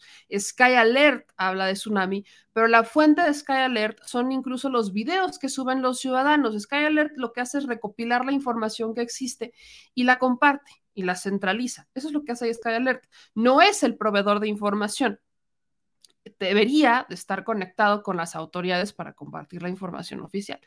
Pero lo que se registra en la UNAM, por ejemplo, nunca hablan de un tsunami. En la UNAM hablan de un levantamiento del nivel del mar justo el tuit que ponen en la tarde fue de las estaciones de monitoreo de la región cercana al sismo en el Pacífico mexicano registraron un levantamiento del nivel del mar. La estación de Manzanillo detectó una amplitud máxima de 124 centímetros. Esto del Servicio Mareográfico Nacional de la UNAM. La Coordinación Nacional de Protección Civil informaba que ellos solamente esperaban que hubiera eh, una eh, variaciones en las olas, unas variaciones en los oleajes de hasta 82 centímetros. No alcanza para hacer un tsunami, pero no es para desestimarlo, para que la gente no piense que esto es un llamado de no pasa nada son 82 centímetros. 82 centímetros para mí es que me llega a la rodilla, mide 1,75, entonces que me llegue un poquito arriba a la rodilla. Esos son 82 centímetros. Este, 82 centímetros con fuerza perfectamente te pueden tumbar, te pueden arrastrar si estás demasiado cerca de la, de, la, del mar o de la corriente. Entonces, eh, no es para que digan, ah, no pasa nada. 82 centímetros inundan una casa. Sí generan inundaciones pero esos 82 centímetros también los puede generar una lluvia, una inundación o que esté tapado una coladera en la Ciudad de México. No es un tsunami como tal. Pero ¿de dónde sale la palabra tsunami? Al menos en este momento, no de dónde se origina, del origen de los tiempos, no, sino de dónde sale en el 19 de septiembre de 2022 el tsunami, alerta de tsunami, sale del Pacific Tsunami Warning Center de Estados Unidos. Ellos son los que se refieren al tsunami si ellos estudian los tsunamis, bueno, ¿usted qué, cómo creen que los van a medir? ¿Por olas chiquitas? Definitivamente los van a seguir llamando tsunamis. Eh, en Estados Unidos, las voces eran los medios de Estados Unidos quienes decían es que hay alerta de tsunami y es que hay alerta de tsunami, pero la información viene del Pacific Tsunami Warning Center, no precisamente de la Secretaría de Marina o del Servicio Mareográfico Nacional, no, viene de Estados Unidos. Ellos también lo registran. Recordemos que los, eh, el mar conecta todo, entonces, pues el Pacífico no solamente nos toca a nosotros un Pacífico y ya, sino que el sismo perfectamente puede generar que las ondas se extiendan y le repercutan a otros países. Esto perfectamente puede ocurrir. Por eso es que obviamente se activan las alertas. ¿Y qué es lo que dice el Pacific Tsunami Warning Center? Que a esto se refiere como tsunamis, aunque no es un tsunami, pero se refiere como tsunami. Este dice que basado en toda la información correspondiente, no tienen ningún tipo de información o de datos que les alerten que va a haber un tsunami devastador, ni tampoco están esperando un tsunami que afecte Hawái, porque afecta el tema del Pacífico. No, no tienen mayor información al respecto, no hay datos sobre el tema. Lo repiten, no esperan ningún tipo de tsunami destructor solamente estaban reportando las olas. Y también señalan en este reporte que obviamente tampoco es la información final final, que siempre puede estar variando y que sí se estará informando conforme esto varíe. Pero, ahí le va.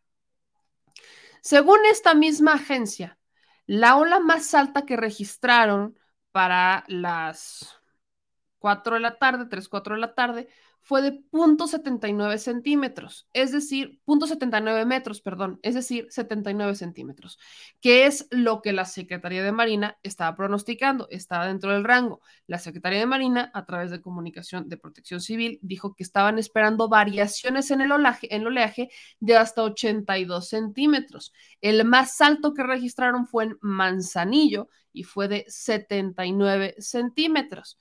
Y le repito, ellos se refieren a, a estas variaciones o levantamientos como tsunamis porque es la Pacific Tsunami Warning Center. A eso se dedican, a hacer estudios de estas variaciones que ellos los llaman tsunamis.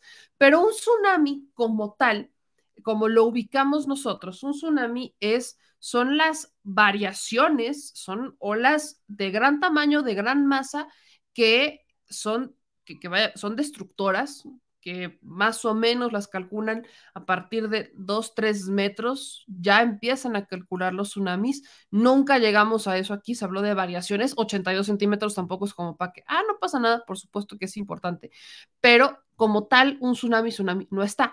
Pero, por ejemplo, vean esta imagen, esta imagen de Miguel Casillas, que sube de Manzanillo con Lima, este, que es una imagen de una inundación, él le pone tsunami, tsunami alert, terremoto, sismo, earthquake y pone la imagen de una inundación.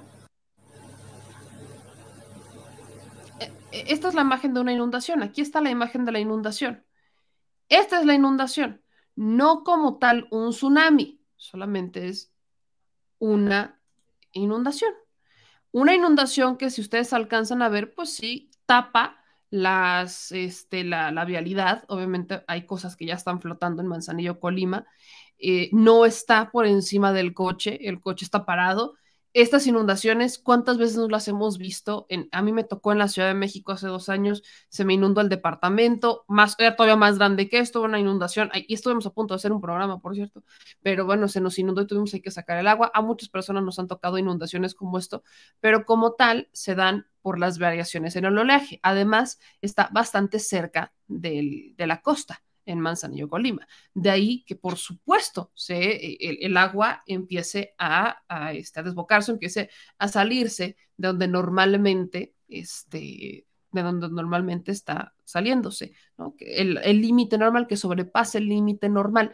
Como tal tsunami, no podemos hablar de un tsunami si hay inundaciones, si sí existen, por las variaciones en el oleaje que se están dando de al menos 82 centímetros, pero tal tsunami, pues no. Ahora, otra cosa que este, se estaba informando es que le están dando, por supuesto, un seguimiento. Esto es completamente natural porque es información que se va modificando. Si se darán cuenta, por ejemplo, eh, hago este, perdón, utilizo mucho este ejemplo que a la hora del sismo nos hablaban de una escala de 6.8 grados Richter, ¿no?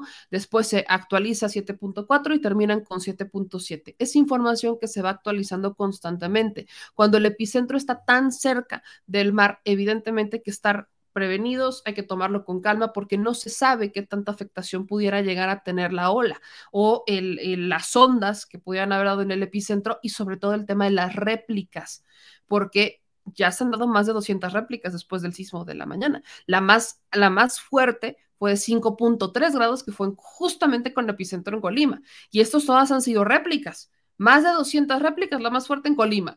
Entonces, si en Colima se dio ya una réplica de 5.3 grados, que fue justamente ahí el epicentro, por supuesto que están como de, a ver, vamos a esperar y hay que estar observantes por si no llegase a afectar las olas y entonces sí hay una alerta de, de tsunami pero hasta este momento no se maneja como alerta de tsunami, se maneja como una alerta de variaciones en las olas y un levantamiento de 82 centímetros que puede generar inundaciones y que puede generar arrastramientos y que puede generar, eh, por supuesto, molestias para quienes viven, sobre todo cerca de las costas. De ahí la información que se esté propagando. Y solo para dejarlo claro, esto seguirá. Esto va a seguir, las réplicas continúan, hay que estar pendientes, no entren en pánico, busquen fuentes oficiales confirmadas y estén y entendamos que no es información fija. Estamos hablando de fenómenos meteorológicos, no es algo que insisten en no se puede no se pueden, eh, pero nos vaya no podemos saber cuándo van a ocurrir, pero sabemos que están ocurriendo y sabemos que es normal que estén pasando, sobre todo cuando estamos en un país que literalmente está encima de placas tectónicas, así que sabemos que estamos encima de fallas la falla de San Andrés, está también la de placa de cocos. Por supuesto que sabemos que se están dando estos movimientos, la Tierra está constantemente en movimiento y ya sabemos que esto existe. Tenemos que aprender la cultura de la prevención, que es la que nos hace falta. La, la, neta banda, yo vi en el simulacro muy poquita gente que quiso participar, que andaban entre que sí, entre que no, y azul y buenas noches. O sea, sí los vi, los tengo bien guachados, por ejemplo. Aquí está el del simulacro. Vean esto. Estas son las imágenes del simulacro que tomó el productor hoy. Todas las imágenes del simulacro. Si se dan cuenta, pues eh, hubo gente que sí empezó a moverse, que sí empezó a salir, pero hubo muchas otras que no. Yo no vi mucha participación en el simulacro, al menos en donde nosotros estábamos, yo vi muy poca participación de la banda en el simulacro. Si no tenemos cultura de la prevención, si no aprovechamos los momentos para hacer simulacros, para hacer simulacros, bueno, ¿qué creen que va a pasar? No vamos a estar prevenidos para cuando realmente ocurran. El 19 de septiembre, tristemente, ya México querido, ya hasta lo hicieron un meme de bien, vengan a México, los esperamos alegremente para que vengan a un simulacro el 19 de septiembre y después al sismo real, para que se diviertan primero y se preparen y no hagan nada y después en el sismo se preocupen y quieran salir a correr todos. Ya lo convertimos hasta en un meme, pero banda, por favor, si hay que estar muy pendientes de los sismos, de los simulacros, aprovechar estos momentos para calcular el tiempo, calcular los tiempos en los que nos estamos moviendo, calcular las variaciones, cuánto nos hacemos para bajar, para llegar a, las zonas seguras. Aprovechemos estos momentos que nos da la prevención. Tristemente nos estamos quedando solamente con, con las este con los momentos trágicos y actuamos en el momento de la tragedia y esto lo menciono porque pues hay mucha gente muy preocupada por eh, tsunamis y demás, pero cuando les toca y se les está diciendo salgan y prevengan y estén pendientes y no, no piensen que la información que se les está dando es un punto final cuando estamos hablando de fenómenos meteorológicos, bueno, creo que me resulta al menos a mí, a mí me llamé, me resulta una, una incongruencia que estemos hablando de, de banda que, este, que, que hable de estoy muy preocupado por lo que, por la información definitiva, definitiva, pero que no participe en algún simulacro, que no participe e-, en estos tiempos, sobre todo si puede. Me queda claro que hay personas que no pueden y, hay personas que quizás no se pueden mover, hay personas que no, generalizo, no generalizo y no generalizo, pero sí, para tenerlo, para tenerlo en mente.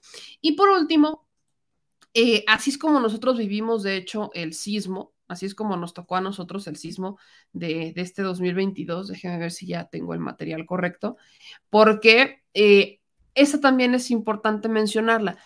No, está, no, no sonaron, al menos a, donde, a mí, donde a nosotros nos tocó, no sonaron los altavoces en la Ciudad de México de forma inmediata. De hecho, yo estaba en una llamada telefónica y es en esa llamada cuando escuché que estaban sonando los, este, los altavoces, pero estaban sonando los altavoces de la oficina en donde estaba yo enlazada. Y eh, a partir de ahí, que le dije al señor productor, oye, bájate, porque este, yo sí siento que se está moviendo, apagó el coche y todo eso, y efectivamente ya estaba temblando, y hasta que se baja el señor productor, y eso se los voy a poner justo para que vean los altavoces, se baja el señor productor, empieza a grabar, y es que entonces le empieza a sonar la alarma sísmica. Así fue como a nosotros nos tocó el sismo, este fue el video que nos tocó a nosotros. Vea esto.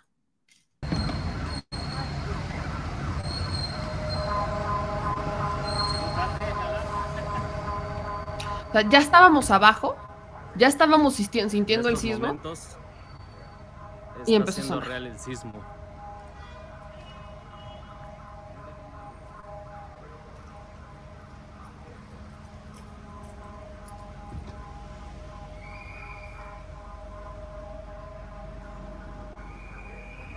Está fuerte.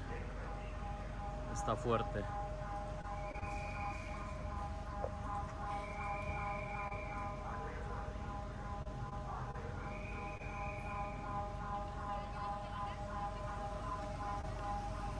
Fuerte el sismo.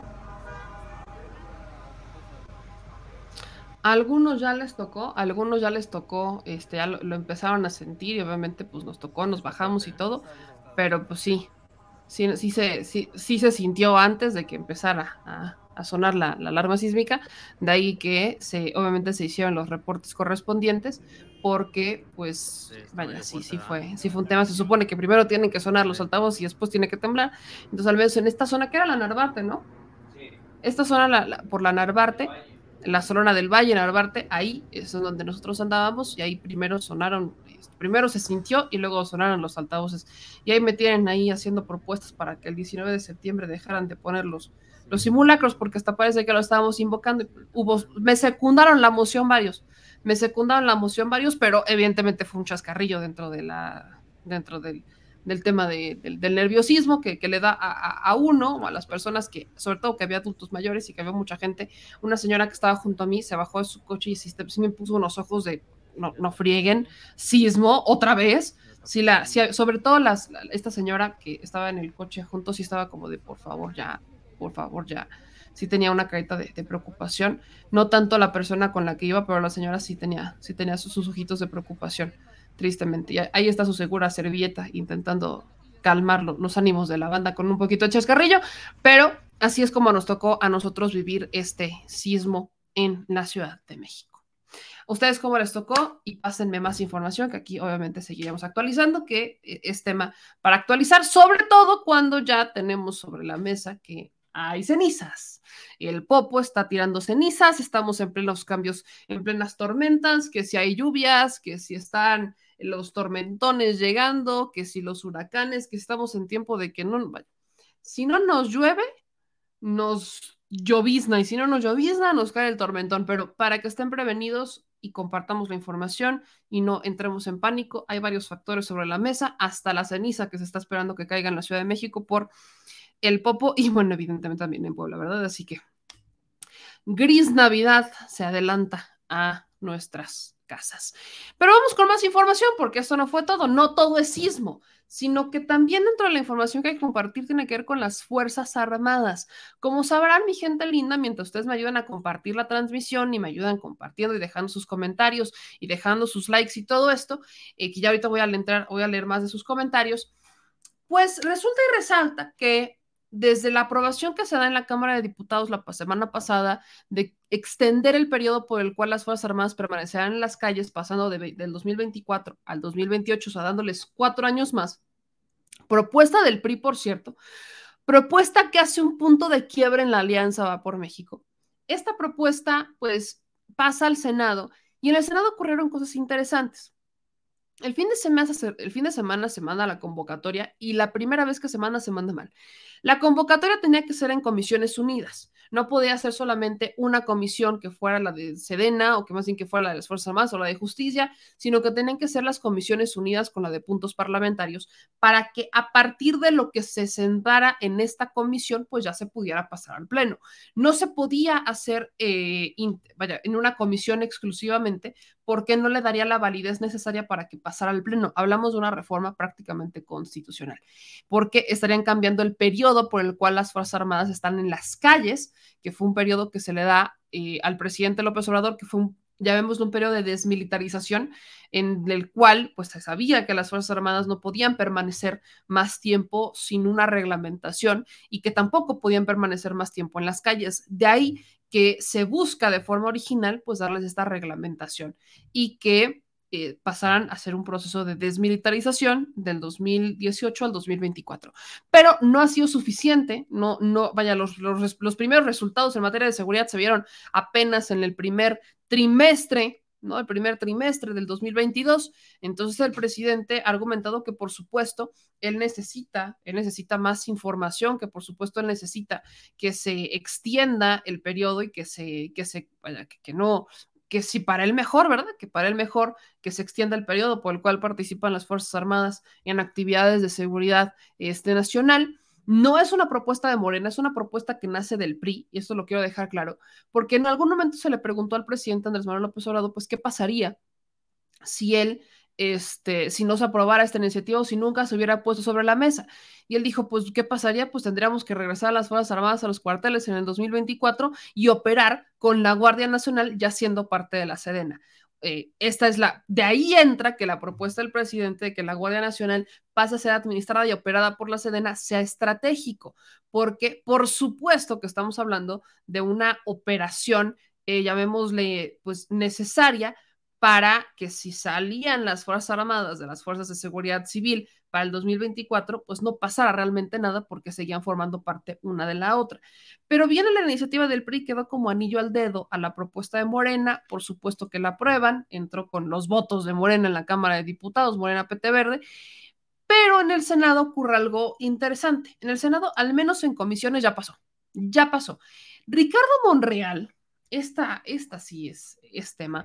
Ricardo Monreal estaba advirtiendo que no iba a haber consenso.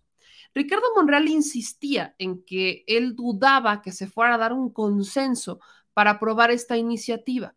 Y me resulta interesante hablar de consensos porque pues esta no era tanto un tema de negociar o de buscar un consenso, era un tema de vamos a buscar los votos suficientes para que nos dé la iniciativa.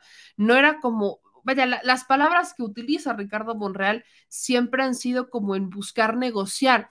Y cuando hablamos de negociar, pues somos muchas personas las que ya cuestionamos, pues, eh, ah, sí, se aprobó, pero ¿a qué costo? ¿No? Con Ricardo Monreal ya no sabemos realmente a qué costo se están aprobando algunas iniciativas y eh, eso es lo que causa preocupación en algunas personas que pues por supuesto voltean a ver lo que pasa en el Senado y sí, Ricardo Monreal se está poniendo todas las medallas que quiere cuando logra sus famosos consensos, pero de ahí parte él y a qué costo.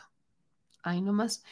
Así que cuando Ricardo Monreal, que por ciento anda de cumpleaños, tengo entendido que andan un N cantidad de felicitaciones por el cumpleaños a Ricardo Monreal.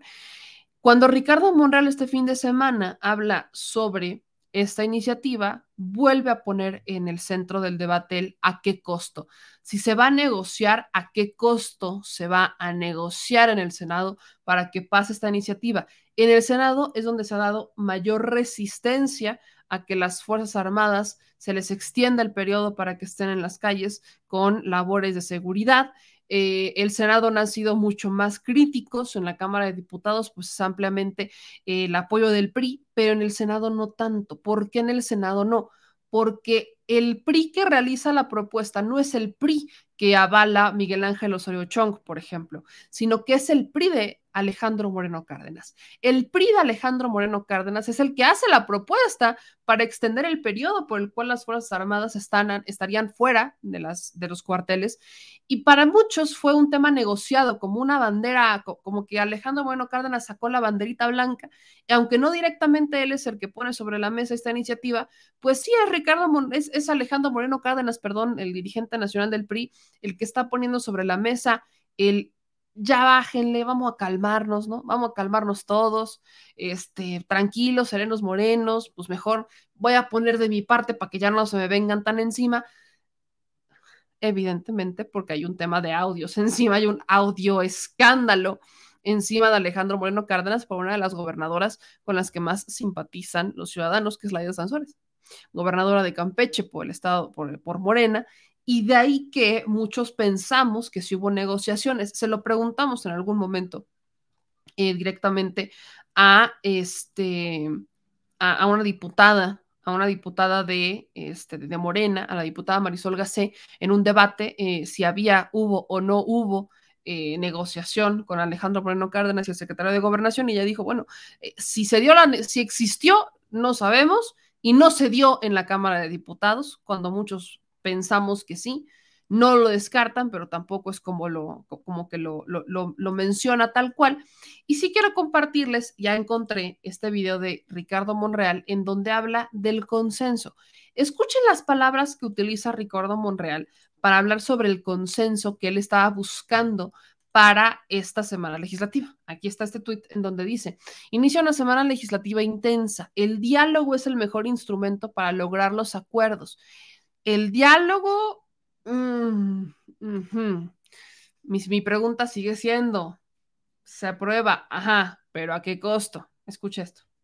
Mañana está programada la reunión de las comisiones de puntos constitucionales y de estudios legislativos segunda para iniciar la deliberación sobre la minuta que nos envía la colegisladora en materia de Guardia Nacional respecto de la prórroga de su plazo y permanencia para prestar labores de seguridad pública en el país.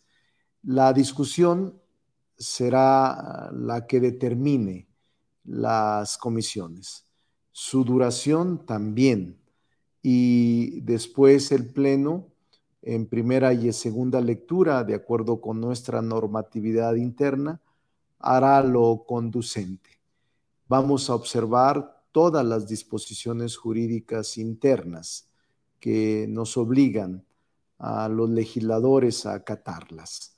Ha sido intensa la negociación. Me he reunido con coordinadores de los grupos parlamentarios y con funcionarios del gobierno federal.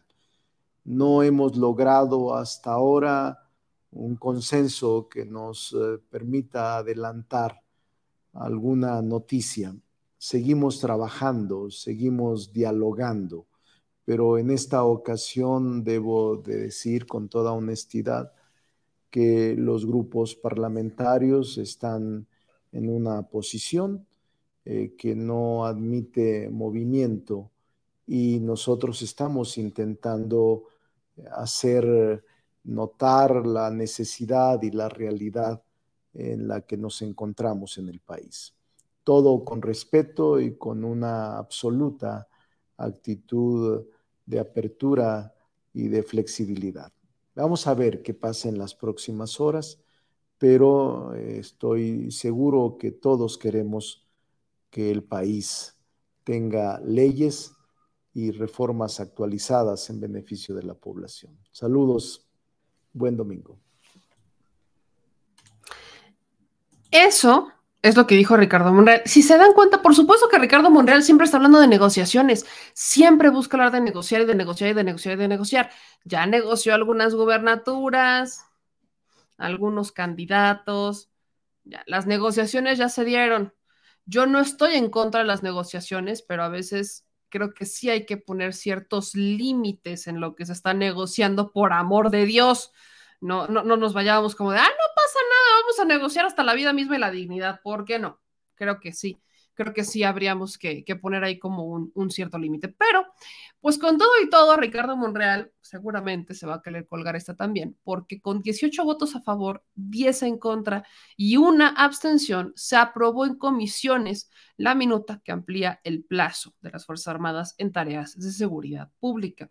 Se remite al Pleno para su análisis y su discusión y ya será, este, si no estoy mal, el el día de mañana, 20 de septiembre, cuando se le dé una primera lectura a esta iniciativa, primera, primera lectura nada más, primera lectura en el Pleno del Senado. Si no estoy mal, se requieren 11 votos, 11 votos de oposición para que esta iniciativa pase en el Senado de la República. Y voy a ser muy insistente en el papel del PRI el PRI en, la Cámara de Diputados hace la propuesta, pero el PRI, está, el PRI está quebrado, el PRI está dividido. Internamente el PRI está muy mal. Y los priistas que están en el Senado no simpatizan con los priistas que están en la Cámara de Diputados, que son los priistas que hacen esta propuesta. Así que no generalizo, también hay uno que otro priista en el Senado que simpatiza con Alejandro Moreno Cárdenas. Hablamos de al menos seis legisladores, seis priistas que sí simpatizan con esta propuesta este, del PRI, que simpatizan con la propuesta de, de, priismo que representa Alejandro Moreno Cárdenas, que son los mismos seis senadores que se quedaron durante la plenaria de, de Alejandro Moreno Cárdenas, la plenaria del PRI que se dio en Yucatán, simpatizan con él, pero no son todos. El cabeza de los que están en contra es Miguel Ángel Osorio Chong, Beatriz Paredes tampoco está muy del lado de Alejandro Moreno Cárdenas. Eh, los, los pristas pesados, ya vemos los pristas de la vieja guardia, no simpatizan con esta propuesta porque ellos sí quieren que se mantenga la alianza. Ya en estos momentos estamos hablando de división por completo de la alianza. ¿eh? La alianza eh, va por México, está en quiebre, el PAN y el PRD pues siguen juntos, al parecer el que se quedó con el hijo PRD fue el PAN, el PRI, eh, ellos sienten que pueden ganar solos, no sé qué pueden ganar si son los que más han perdido, pero el PRI anda muy envalentonado y esperemos que no terminen en negociaciones. Creo que también Morena debería de ser muy especialito en eso ya a esas alturas, sobre todo después de su Consejo Nacional, en donde ya hicieron nuevos nombramientos, que ya hablaré de eso en un momento más, pero pues creo que sí deberían de ser mucho más específicos y mucho más claros en cuanto a quienes les abren la puerta para participar por cargos de elección popular en el partido. Y está el caso de Germán Martínez, que también estuvo presente, de hecho, en esta comisión de puntos constitucionales y de estudios legislativos, este, para analizar esta eh, modificación al quinto transitorio de la reforma constitucional en materia de la Guardia Nacional, que es la de las Fuerzas Armadas. Entonces, pues ahí está también Lili Telles, que también está en el Senado. En el PT, por ejemplo, está otra senadora que es de Puebla, Nancy de la Sierra. O sea, son varios personajes entre Morena y PT que forman parte del movimiento, sobre todo estos dos partidos, el Verde es la Remorita, que han estado eh, pues han tenido ciertas traiciones porque ahora resulta que no sabían los legisladores a qué se metían, ahora resulta que no sabían a qué le tiraban cuando entraron al Senado, ahora resulta. Pero independientemente de eso, se dieron momentos muy interesantes, aunque se da esta aprobación con 18 votos a favor, 10 en contra y una abstención, no es suficiente para que pase eh, esta reforma al quinto transitorio en materia constitucional de esta reforma a la Guardia Nacional, que es de las Fuerzas Armadas, el, transitorio de las Fuerzas Armadas. No es suficiente, se requieren 11, al menos pudieran tener asegurados 5 o 6 de ahí que sí, está bien negocian, pero que no se encajen tanto. Y en esta discusión se dieron momentos muy interesantes y les quiero poner uno en particular que es encabezado por el senador de Movimiento Ciudadano. Eh, si no estoy mal, es Clemente Castañeda. Me, me parece interesante escuchar esto, porque sí es Clemente Castañeda. Clemente Castañeda hizo un posicionamiento evidentemente en contra, pero él dijo que estaba en contra porque el gobierno federal no había reforzado las fuerzas civiles, particularmente a las policías. Escuche muy bien lo que dijo Clemente Castañeda el posicionamiento de Movimiento Ciudadano. Y ahorita les digo por qué me brincó lo que dijo Movimiento Ciudadano como grupo parlamentario. Escúchalo bien, pongan la atención. Que quisiera poner sobre la mesa es la pregunta de ¿por qué estamos discutiendo esto? ¿Qué hay detrás de un planteamiento de esta naturaleza? Y la verdad es que, como ya lo reseñó muy bien la senadora Nadia Lavarro, lo primero que tendríamos que hacer es eh, recuperar lo que ya hizo este Senado de la República. Tuvimos una extraordinaria discusión al inicio de esta legislatura, donde todas las fuerzas políticas aceptamos que de manera legítima el gobierno en turno nos pedía nuevos instrumentos para hacerle frente al problema de la inseguridad. Y creo que en un acto de absoluta responsabilidad y compromiso con México, todas las fuerzas políticas accedimos a concederlo. ¿Por qué? Porque se trataba de darle respuesta a las millones de mexicanas y de mexicanos. ¿Cuál ha sido el problema? Que todos esos instrumentos que se pusieron sobre la mesa, que se pusieron en la ley, que se le otorgaron al Poder Ejecutivo, han sido prácticamente desperdiciados. La única respuesta que yo encuentro a esta pregunta de por qué estamos discutiendo esto es porque lo que hay en el fondo es una confesión del rotundo fracaso de la estrategia de seguridad impulsada por este gobierno. No tiene ninguna otra explicación. Porque este transitorio quinto está subordinado al transitorio séptimo. Y si revisamos el transitorio séptimo, lo que hay es avance cero. Y para que lo sepa el auditorio que nos ve.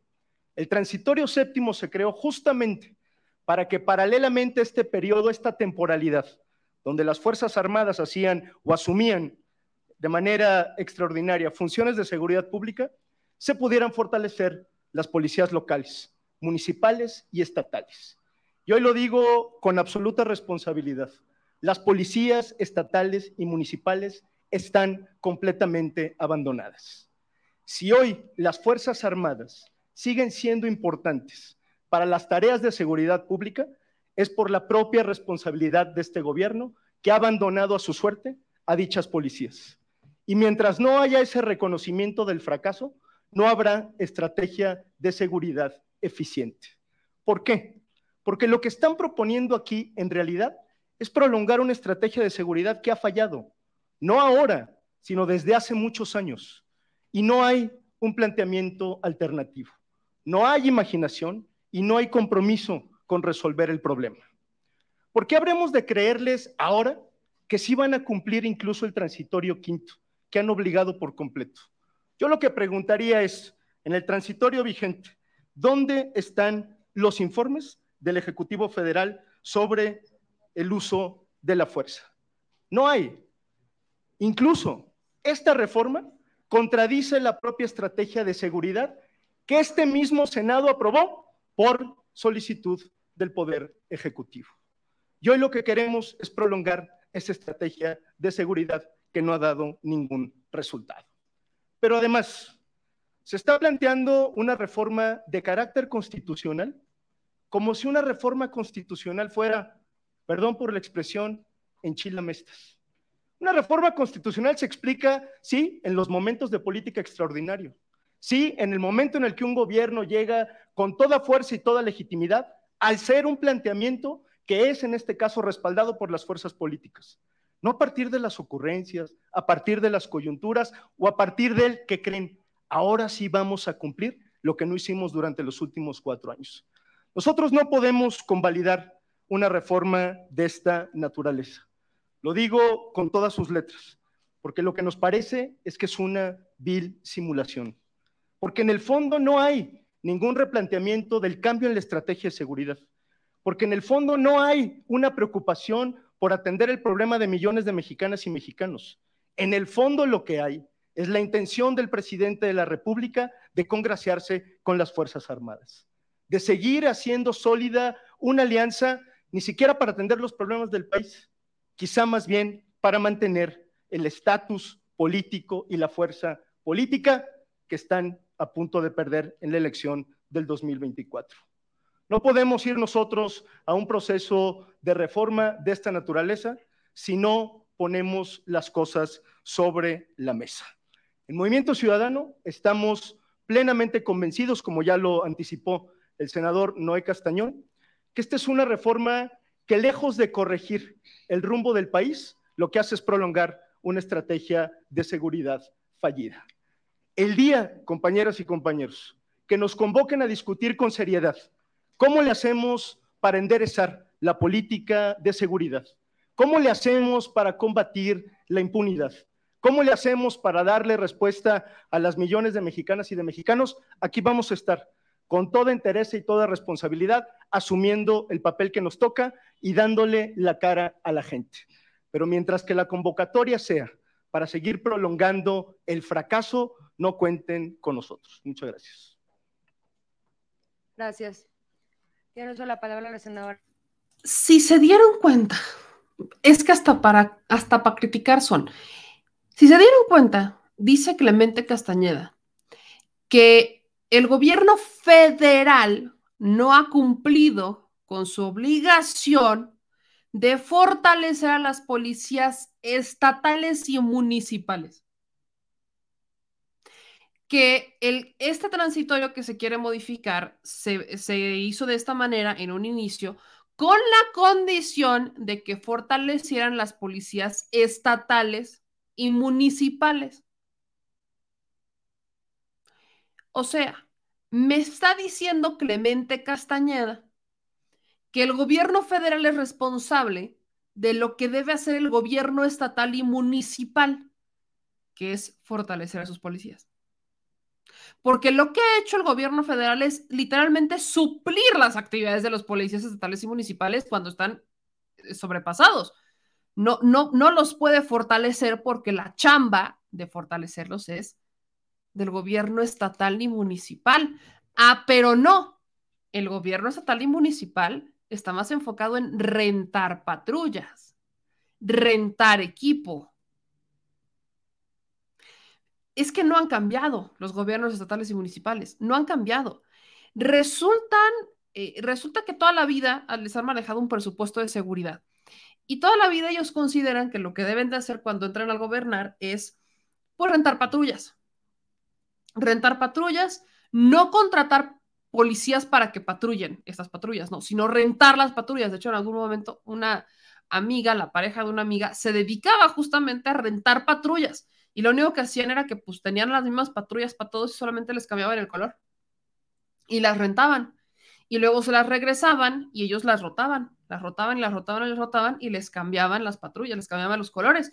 Y es un negociazo, se llevan millones con eso. Millones se llevan con la renta de las patrullas. Y de los primeros anuncios que llegan y te ponen todos los gobernadores o los presidentes municipales es, acabamos de comprar 400 nuevas patrullas. Ah, qué chingón. ¿Y dónde están los 400 nuevos patrulleros para patrullar esas 400 nuevas patrullas? Que para empezar espero que sean compradas, pero la neta es que son rentadas. ONTAN. Lo que está, lo que está, lo que dice Clemente Castañeda a mí me parece relevante sacarlo, por eso lo, lo mencioné. Porque cuando escuché su argumento dije, bueno, entonces, este quiere que se federalice la nómina de seguridad pues es que, a ver, si están pidiendo que el gobierno federal se haga cargo de fortalecer a los policías estatales y municipales, que es lo que debe de hacer el gobernador y el presidente municipal, pues entonces que se les deje de dar presupuesto estatal o se les deje de dar un presupuesto contemplado para seguridad, que los gobernadores dejen de contemplar presupuestos de seguridad y que ya todo sea culpa del gobierno federal. Si ya los quieren responsabilizar de todo, pues háganlo parejo pero que les quitan el dinero y que entonces sea el gobierno federal el que administre ese dinero y que decida dónde lo va a implementar y cómo lo va a implementar. Lo que están pidiendo los senadores es eso. Lo que pide Clemente Castañeda de Movimiento Ciudadano es prácticamente, o está haciendo, así como él dice, que es una confesión esta iniciativa, pues él prácticamente está haciendo una confesión de que sus gobernadores son unos ineptos. Así la entendí yo. Así es como la entendí. Si está diciendo que, el gobierno federal tiene que hacer la chamba del gobierno municipal o del gobierno estatal, pues entonces, ¿qué esperan? Que, bueno, que perdón, pues óigame, ¿no? Óigame, evidentemente algo tiene que pasar, algo tiene que cambiar. No le, a ver, imagínense nada más esto, que le sigan dando la misma cantidad de dinero que le están dando a los estados y a los municipios y que ellos sigan destinando su presupuesto para seguridad, pero que entonces el gobierno federal el que sea responsable de utilizar no sé qué presupuesto, pero no ese, para fortalecer a los policías estatales. No tiene ningún sentido lo que dice Clemente Castañeda operativamente. Hay una, hay una lógica en que el Estado tenga una responsabilidad con los delitos, con la seguridad de su Estado. Pues se supone que son los que lo conocen, están en el territorio, los famosos delitos del fuero común, en donde, por cierto, entran los homicidios, por cierto. Jalisco, por ejemplo, así como Guanajuato para el PAN, Jalisco para Movimiento Ciudadano, un estado que tiene altos índices de criminalidad. El cártel Jalisco Nueva Generación recientemente, de hecho, eh, les quiero buscar esta información que me compartía el productor el fin de semana, que no solamente opera un cártel, opera más de un cártel en Jalisco. ¿Y, y cómo le está haciendo Jalisco para salir de esa? porque yo no veo que esté haciendo mucho el gobernador Enrique Alfaro, ¿eh? No es como que ande yo viendo, ay, que anda muy movido, honestamente no. En Estado de México, Unión Tepito y el Cártel Jalisco Nueva Generación operan juntos. Y el gobernador del Estado de México, Gasparín, ¿qué hace para, para resolver el problema? Nada. El Estado de México sigue siendo considerado una de las zonas en donde más feminicidios hay, donde incluso, y este es dato curioso, manipulan las cifras de feminicidio, no las registran como tal. Para librarse de las alertas de feminicidio en el Estado de México, por ejemplo, eh, están simulando algunos eh, feminicidios que los hacen pasar como delitos de delincuencia organizada. Le pasan la bolita de este, de este tipo de homicidio al gobierno federal, haciéndolo un delito del foro federal, vinculándolo a la delincuencia organizada, y no necesariamente con un delito como lo debería de ser de feminicidio. Está pasando en esto en el Estado de México. Y el PRI, e, el PRI ahí no tiene responsabilidad del gobernador. No me, no, me checa, no me checa en ningún momento lo que comparte Clemente Castañeda, honestamente, no, no me entra no tiene ningún sentido operativo. El presidente no puede estarse haciendo responsable de los policías estatales y municipales si esa era una condición. Es más, si esa fue una condición para negociar este, eh, que pudiera haber sido, porque así es como la menciona Clemente Castañeda, como si hubiera sido una condición para que el voto de Movimiento Ciudadano hubiera estado sobre la mesa, pues prácticamente estamos a la espera de que sea eh, Movimiento Ciudadano como que negoció que el gobierno federal se haga responsable de las labores de sus gobernadores. Ahora vamos al tema de Nuevo León. Ni Nuevo León ni Jalisco son emblemas para hablar de seguridad. No son emblemas. No, no podemos decir que son los mejores estados donde hay mejor seguridad. No podemos decir que son los estados donde hay una mejor respuesta policíaca. No podemos decir que son los estados en donde hay una mejor este, protección a la ciudadanía. No lo podemos decir. En Jalisco, caliente la zona. Y en Nuevo León, de tiro por viaje, mujeres desaparecidas y no hay estrategia de seguridad. Están apareciendo, sí, pero no pueden desaparecer. No hay estrategia de seguridad. Tampoco hay una estrategia de búsqueda como tal. Hay una guerra frontal con la fiscalía. Y en Nuevo León, eternamente, esto viene desde la época del Bronco, han querido deshacerse de los problemas de una carretera en particular que colinda con la carretera de, que comparten Tamaulipas y Nuevo León. Esa carretera se hacen de la vista gorda. Los delitos que pasan en esa carretera, que son muchos delitos que también involucran migrantes, por ejemplo, porque es una carretera de tránsito de migrantes, eh, se los quieren aventar de todos a Tamaulipas y no es por salvarle el pellejo a cabeza de vaca, pero también hay una responsabilidad compartida con el Estado de Nuevo León. Y a mí nunca se me va a olvidar lo que dijo el Bronco al respecto de esa carretera y de los delitos que ahí ocurrían. Prácticamente dijo, hagan de cuenta que eso, eso no es de Monterrey, que eso no es de Nuevo León. Ni vayan para allá, ¿eh? No vayan para allá, hagan de cuenta que como que ya cortamos el cachito y divídanlo, porque pues ahí no, pues no, hagan de cuenta que no existe. En vez de planear una estrategia de seguridad en conjunto con el gobierno de Tamaulipas, eso es lo que dijo el Bronco. Palabras más, palabras menos, pero eso dijo. Ahora échense esta. O sea, el gobierno, es que, insisto, para, hasta para criticar son, la única responsabilidad para fortalecer las policías estatales y municipales recae en el gobernador y el presidente municipal, no en el presidente de la República. El presidente tiene que fortalecer a lo que es su elemento de seguridad federal, que antes era la Policía Federal y ahora se llama Guardia Nacional. Eso es lo que, eso es lo que le toca al gobierno federal, que cuando para las autoridades locales y estatales sea insuficiente la respuesta, que no puedan más, pues entonces entre al quite la autoridad federal para apoyarlos con las labores. No hay, y esto también hay que se nos quede grabado en la cabeza, no existe grupo criminal que se logre fortalecer sin la ayuda u omisión de sus autoridades estatales y locales. No existe manera. Si las locales y las estatales actuaran bien en el momento en que empiezan a darse los delitos, no dejarían crecer a las células delictivas, pero hoy están sobrepasadas. Son células delictivas que ya sobrepasaron a cualquier autoridad local. A las autoridades locales no les tienen ni respeto, ni respeto se les tiene a las autoridades locales. Y eso es consecuencia de cómo han actuado algunos, porque no son todos. Justos terminaron pagando por pecadores. Y de ahí que tenemos a muchas personas que se quedaron, eh, algunas, vaya, con una chamba muy mal pagada, sin seguridad, sin servicios, ni mucho menos, y que sus gobernadores estén haciendo guajes y estén lavando las manos porque es que en el transitorio negoció Movimiento Ciudadano que para que les dieran su voto para que las Fuerzas Armadas participaran en la Guardia Nacional, pues entonces tenía que fortalecer el gobierno federal a las policías estatales y municipales. Ahora resulta, no tiene ninguna lógica lo que dice Clemente Castañeda, pero también es una confesión de culpa de que sus gobiernos no han podido no ha podido Movimiento Ciudadano en Jalisco y no ha podido Movimiento Ciudadano en Nuevo León. No ha podido en ninguno de los dos estados. Así como él señala que esta extensión es una confesión de culpa del gobierno en turno que no ha podido con la Secretaría, con la seguridad, que ya se presentaron resultados apenas hace unos un par de meses, en 2022, dice Movimiento Ciudadano que pues esta es una confesión de culpa, pues aplica exactamente la misma para ellos, si la vemos desde este mismo enfoque y recordarle al Movimiento Ciudadano que esta no fue una, una propuesta de Morena. O sea, esta no fue una propuesta de Morena, fue una propuesta del PRI, que algo quiere y no es dinero. Bueno, quizás sí, pero disfrazado de otra cosa.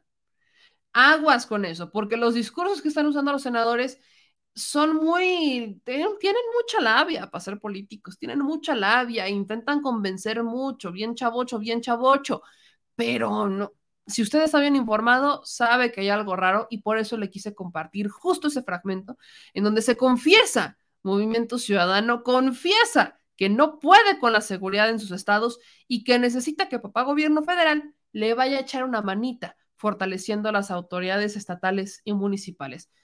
Pero pues si eso lo van a hacer, pues que le quiten el recurso a esos estados. Si no van a poder invertir ese recurso en seguridad, ¿para qué se les está otorgando? Y hablando del mismo tema, justo esto eh, fue mencionado, no con estas palabras, obviamente, por otra senadora, la que salió, la fue justito después de, este, Clemente Castañeda, en donde su argumento es, prefiero hacer estos cambios y pasar a la historia como alguien que intentó algo nuevo, a quedarme de brazos cruzados, esperando a ver a qué horas este, estamos tocando puertas y yendo de un lado a otro sin lograr absolutamente nada pide un voto de confianza y le da una pequeña respuesta a Clemente Castañeda al respecto de los policías estatales y municipales. Nancy Sánchez. Muchas gracias. Buenos días, compañeros. Eh, los saludo con respeto y los escucho con mucha atención. Yo sí quiero someterme a que, a que la historia me juzgue en algún momento prefiero correr ese, ese riesgo que continuar haciendo lo mismo que no ha funcionado. Y lo digo porque vivo en un estado fronterizo, como muchos aquí, y yo sé que el país entero vive momentos difíciles, pero creo que la frontera, particularmente la frontera, vive más crudamente los, las consecuencias de lo que no se hizo durante muchas décadas les puedo decir que con dolor hemos visto generaciones enteras perderse, generaciones que ya no vamos a recuperar nunca. Jóvenes que se han perdido en las adicciones, que ahorita, por cierto, saturan los centros de rehabilitación. la frontera está lleno de centros de rehabilitación, pero no son ellos nada más. Hay víctimas. A esos jóvenes los rodean víctimas, sus padres, sus hermanos, sus hijos, su familia, su comunidad. Hacer lo mismo no funciona. Y creo que si somos realistas, ni con la mejor de las intenciones es factible revertir en cuatro años o en seis años eh, tantos años de inercia, de sangre, de violencia, eh, menos con los cuerpos policíacos que heredamos del pasado. La gente confía en el ejército, confía en la Guardia Nacional. Y debemos de darle un voto de confianza a este gobierno y sobre todo dejemos eh, y busquemos un debate constructivo por un momento o sea, lejos del contexto político, porque vale la pena hacer algo diferente. No nos podemos centrar que ya les dieron la oportunidad durante cuatro años. O sea, ¿cómo vamos a revertir todo lo que hizo el crimen que se infiltró hasta en las casas, en las familias, con lo que más te duele? ¿Cuántos jóvenes hemos perdido? ¿Cuántas familias hemos perdido?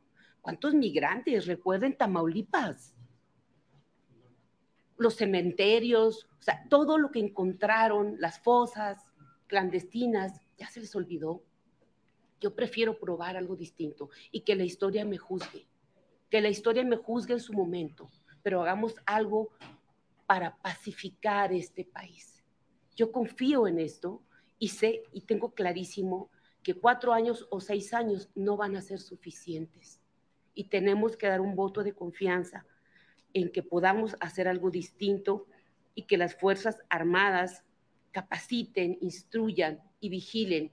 Y también nosotros, como Senado de la República, vigilemos que se lleven a cabo las tareas. Y por qué no, comentaba ahorita con, nuestro, con mi compañero Félix, por supuesto que tenemos que estar más pendientes de que la estrategia esté funcionando. Yo sí quiero saberlo. Yo lo veo con la gente todos los días de mi tierra la gente siente tranquilidad de ver ejército en las calles. Vivimos un momento hace unos menos de un mes donde el, el, el crimen organizado nos dio, nos quiso dar un susto en Baja California y en varios estados de la República. Pero vimos cómo la Guardia Nacional y el ejército de inmediato actuó y la paz regresó en mi estado. Confío en ellos, confío en ellos y confío en que, bueno, para eso son esos debates, para eso estamos aquí.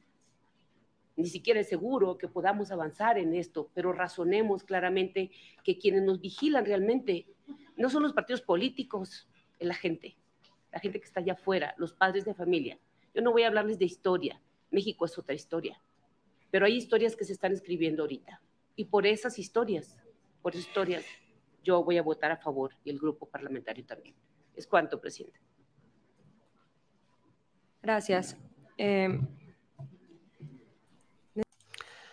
ahí tienen más, más, más, más voces de, de, más legisladores que, pues que por supuesto están diciendo, tenemos, tenemos que darle un voto de confianza a esta administración.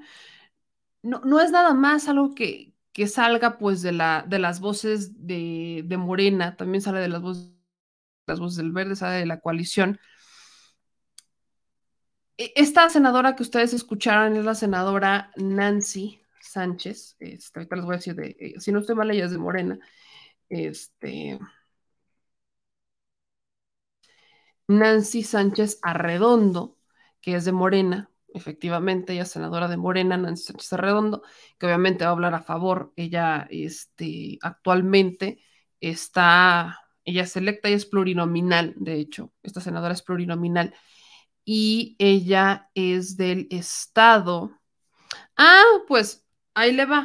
Esta senadora es la que entró en lugar de Vanessa. Era del PRI, era del PRI, perdón. Esta, el lugar que está ocupando Nancy Guadalupe Sánchez Arredondo era el lugar del PRI, de Vanessa Rubio. Por eso justo ya la tenía ubicada como parte del PRI esta señora que usted acaba de escuchar, cuando Vanessa Rubio, se acordarán que Vanessa Rubio era prácticamente la, particular de José Antonio Mid, Cuando Vanessa Rubio se sale del Senado y ocupa un trabajo distinto, este que se va incluso de México, Vanessa Rubio, entra su suplente, Nancy Guadalupe Sánchez Arredondo. Y de las primeras noticias que se da es que esta señora, Nancy Guadalupe Sánchez Arredondo, este, se convierte en senadora de Morena y le resta un escaño al PRI y se lo entrega a Morena. Esto es justamente esta senadora que usted escuchó, en donde ella pues viene del PRI, pero se pasó a Morena. Ella viene del PRI, se pasó a Morena y le dio este voto de confianza a la Guardia Nacional y a las Fuerzas Armadas. Así que ahí, ahí tiene la, la información sobre esta senadora. ¿Qué pasó? Para los que están preguntando, pues la iniciativa pasó al menos en comisiones, fueron 18 votos a favor y 10 en contra, con una abstención este, se aprueba que esta minuta se, que amplíe, o al menos en comisiones, amplía el plazo de las Fuerzas Armadas en tareas de seguridad pública y se remite al Pleno para su análisis y discusión. Ya será en estos días cuando se continúe con el debate en el Pleno y se esperan obtener al menos 11 votos por parte de Morena PT Verde para lograr la aprobación de esta reforma al artículo quinto transitorio de la reforma constitucional en materia de la Guardia Nacional. De ahí que requieran estos al menos 11 votos. Y en más información, vamos a cambiar de la Guardia Nacional a las Fuerzas Armadas, que será un tema de debate que seguiremos debatiendo ampliamente, que al menos en el canal ya tuvimos un debate con expertos donde ambos, que iba a ser debate y terminó siendo punto de acuerdo, ambos llegaron a la conclusión de que no se está militarizando a México como se está intentando manipular, que hay ciertos temas de derechos humanos que están siendo aprovechados por por intereses económicos, no tanto porque sí existan violaciones a los derechos humanos, y que hay cosas donde por supuesto hay que enfocar la atención, pero hay una razón de ser para que la Guardia Nacional eh, se tenga que fortalecer con elementos de las Fuerzas Armadas. Tiene que ver con las generaciones, apenas se están graduando. Hablamos con el diputado Mauricio Cantú también el, el viernes pasado, el jueves pasado, perdón, fue el miércoles, fue el miércoles, si no estoy mal, que hablamos con el diputado Mauricio Cantú y él nos estaba diciendo que hay que tener mucho cuidado. Eh, el tema mucho tiene que ver con las generaciones de la Guardia Nacional. Se está buscando, o sea, está, apenas están graduando, se va, se va a graduar apenas la primera de la Guardia Nacional. Si realmente queremos que sea autónoma de las Fuerzas Armadas, pues cuántas generaciones se tienen que graduar de la Guardia Nacional para ser autónomas de las Fuerzas Armadas y autónomas también de la Policía Federal. Sean elementos nuevos. Pues esto quiere decir que apenas va a pasar y para ver realmente un balance, pues hablamos de unos 10 años hablamos de aproximadamente unos 10 años que, tengamos o que ya veamos formalmente una división de, las Fuerzas Armadas y la Guardia Nacional, pero porque ya se graduaron los elementos y ya no son eh, exmilitares o son militares más bien. Este, salidos de algún tipo de, de, secretario que salieran directamente de las Fuerzas Armadas o de la Marina o de la Policía Federal. Van a pasar 10 años, esta es la primera generación que se gradúa este año tiene mucho que ver con esta extensión que se está buscando para que se siga fortaleciendo la Guardia Nacional y que no se reduzca el número de elementos que se tienen, como, como pasó con los policías federales, que creo que lo más que llegaron a tener fueron 40 mil 40 mil elementos de policía federal. Pero bueno, pasando de esta información, vamos a compartir, ahora vamos con un momento que yo sí les quiero compartir, de mi querido Eddie Small. Fue un gran video, gran video. Eddie Small estuvo en este video, lo invitan a este video con el burro Van Ranking, que es un, es un, es un programa que tiene en la saga. Y se armó el santo zafarrancho, se armó un debate con mi querido Eddie Small. Por temas de derechos no le puedo poner la, el, video completo, pero sí le voy a poner el audio, vale la pena escuchar. Eh, los rostros son, por supuesto que para mí los rostros, eh, si usted ha tenido oportunidad de verlo, ah, fue una maravilla, pero si no, aquí le voy a compartir el audio de semejante zafarrancho y semejante argumentación de Eddie Small eh, para el burro Barranquín sobre todo, que está, o sea, que no sé por qué empezaron a hablar de gobierno cuando ellos estaban hablando de varios temas, pero empiezan a hablar de gobierno, por supuesto, por la simpatía que tiene Eddie Small con el gobierno de Andrés Manuel López Obrador, que incluso ha sido reconocido por el propio presidente como uno de los, un, un gran defensor que argumenta bastante bien en las redes sociales, pues esto le ha, le, ha costado más enemigos a veces que, que, amigos, siendo un personaje pues de, de, un círculo rojo, enfocado en la farándula, en el, en el sector entretenimiento, un sector bastante, este, que no, que no todos vaya, la, la, mayoría no, no son de los que comulgan con la 4T. Así que escuche usted este momento de, de mi querido Eddie Small. Eh, yo, yo, yo, yo, creo que sí vale la pena verlo y analizarlo. Vamos a escuchar esto. Sí, pero, es que si me vas a dejar hablar, pero ya a ver, el me vas a, no, papacito, ¿qué crees? Y ahí sí te voy, yo te voy a cerrar la boquita, en ese Ah, sentido. tampoco te Tenemos un presidente que con pandemia y con guerra, perdón, peso sólido, nivel de recaudación, no me interrumpas, no, nivel pero de no. recaudación récord. No, señor. El sí. dólar no, el dólar no. espérame, No, espérame, dólar es que no dejan hablar. Burro. No están aguantando. no Déjalo hablar, déjalo hablar. Ese es el problema de siempre. A ver, yo termino y tú me puedes revirar como tenis. Peso sol, después de pandemia y guerra. Ok. Peso sólido. Nivel de recaudación récord. Nivel récord de reservas. Este semestre, nivel récord de IED. Tenemos de, de, de, de, no, reservas en el Banco de México, señor. ¿Es el nivel récord récord? ahorita? ¿Cuánto tenemos? Para que veas que no sabes. ¿Cuánto tenemos? Métete a ver, yo te quiero traer las gráficas. diciendo, yo no te. A ver, es el récord. Es el, lo digo a la cámara. ¿Cuánto? Nivel récord en el Banco de México de reservas. Nivel récord de este semestre en el IED, que es la inversión extranjera. Pesos sólidos sin devaluación después de pandemia y después de guerra. Deuda renegociada por los intereses, lo renegoció el presidente. ¿Y la gasolina Ah, cómo andaba? Espérame, espérame, espérame. PIB, como nunca en el mundo, como nunca había pasado en la historia de este mundo, México creció en el trimestre pasado y Estados Unidos decreció su PIB. La inflación es global.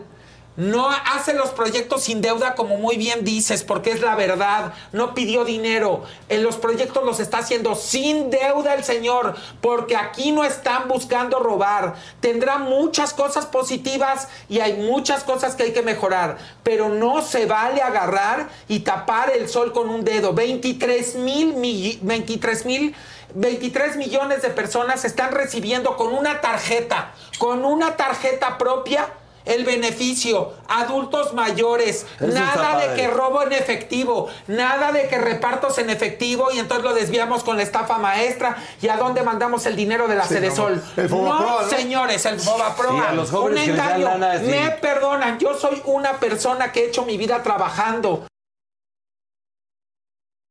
Bueno, E- Eddie les dio hasta para llevar. Hasta para llevar les dio Eddie Small, que le mando un abrazo. Ya, ya debemos invitarlo, tenemos pendiente invitarlo por aquí, lo vamos a buscar, que le mando un beso y un abrazo mi querido Eddie Small. Pero imagínense nomás, les da hasta para llevar, Eddie, con, con, esta, con estos argumentos donde, vaya, no, no logro entender todavía el tema de los jóvenes construyendo el futuro. Le voy a explicar qué pasa. Todavía están estas voces que cuestionan el programa bajo el argumento que le están regalando dinero a los niños para que vayan a chelear. Todavía están quienes lo, lo- piensan así. Y miren, no habrá, por supuesto, me corrijo, claro que habrá, claro que habrá jóvenes que malgasten el dinero de esa manera. Por supuesto que sí, por supuesto que sí. Que en vez de irse a comprar un útil escolar o de ir a comprarse unos zapatos para el uniforme o, en vez de, eh, de ir a comprarse algún libro de pastadura, que conforme vas creciendo más te los van dejando, va y agarra esa ranita para ir a chelear. Quizás. Pero ahí le va una.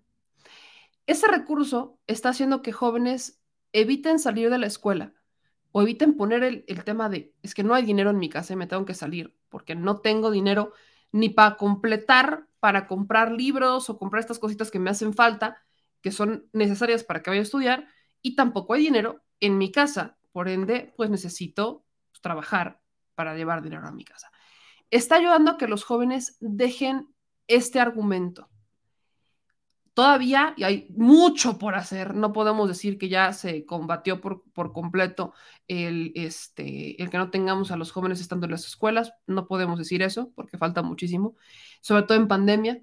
Tampoco podemos hablar de, de, estos eh, de, datos alentadores de ya todos los niños de este país están en las escuelas y la escuela es gratuita hasta nivel superior. No, eso no es cierto. Falta un largo camino, pero largo, largo, largo, larguísimo camino para llegar a este momento. Eh, y será trabajo de sexenios.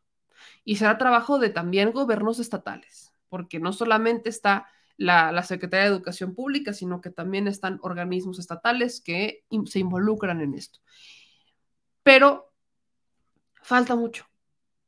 Son avances que se están dando. Alguien tenía que dar el primer paso. Y es lo que siempre hemos dicho. Luego veo comentarios que dicen, es que ¿qué ha hecho este gobierno? Que no sé qué. A ver, obviamente hay quienes no se dan cuenta de las implicaciones de estos programas sociales, porque no las viven, porque no los reciben directamente no entienden la implicación de los programas sociales. Pero no lo digo yo, sino que lo he escuchado de varios economistas y en este espacio los hemos entrevistado, cuyo argumento es de no haberse reactivado la economía a través de estos, de no haberse aplicado una política de gasto social en el país de forma directa y distinta a la que antes se aplicaba, en pandemia y después de pandemia nos hubiera ido peor. Estados Unidos le está yendo peor que a México en cuanto a inflación. Peor en Estados Unidos que en México. Mucho peor. Y normalmente era al revés. Si Estados Unidos le iba mal, México estaba muriéndose. Nuestras economías todavía dependen, pero se inició un proceso para empezar a separarnos de tanta, vaya, parecíamos sanguijuelas con Estados Unidos. Parecíamos sanguijuelas con Estados Unidos o Estados Unidos con nosotros, no sé cómo cuál, pero estábamos pegados cual meses consumiendo la misma energía, solamente que uno era más fuerte que el otro, y el otro es Estados Unidos.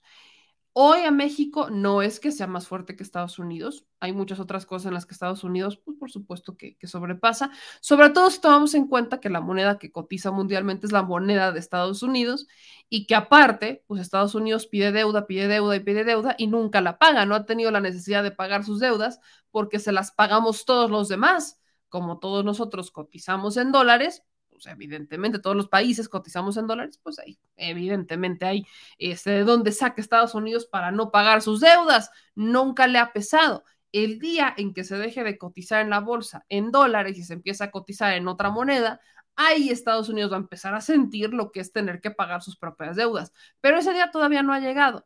Y mientras no llegue, ese seguirá siendo el pilar más estable de Estados Unidos o uno de los más estables en la economía de Estados Unidos.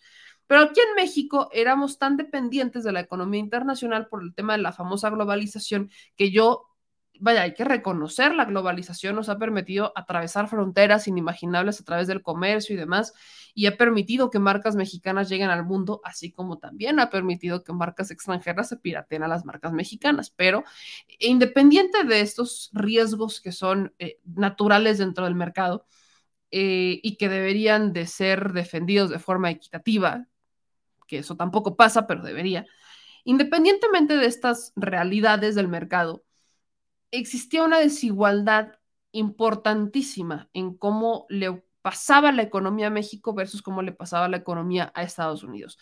Si México no hubiera aplicado esta política de gasto social, si México no hubiera aplicado una política de reactivación económica basado en el de abajo y no precisamente en el de arriba, si México no hubiera aplicado estas políticas, nos hubiera ido peor de lo que nos está yendo.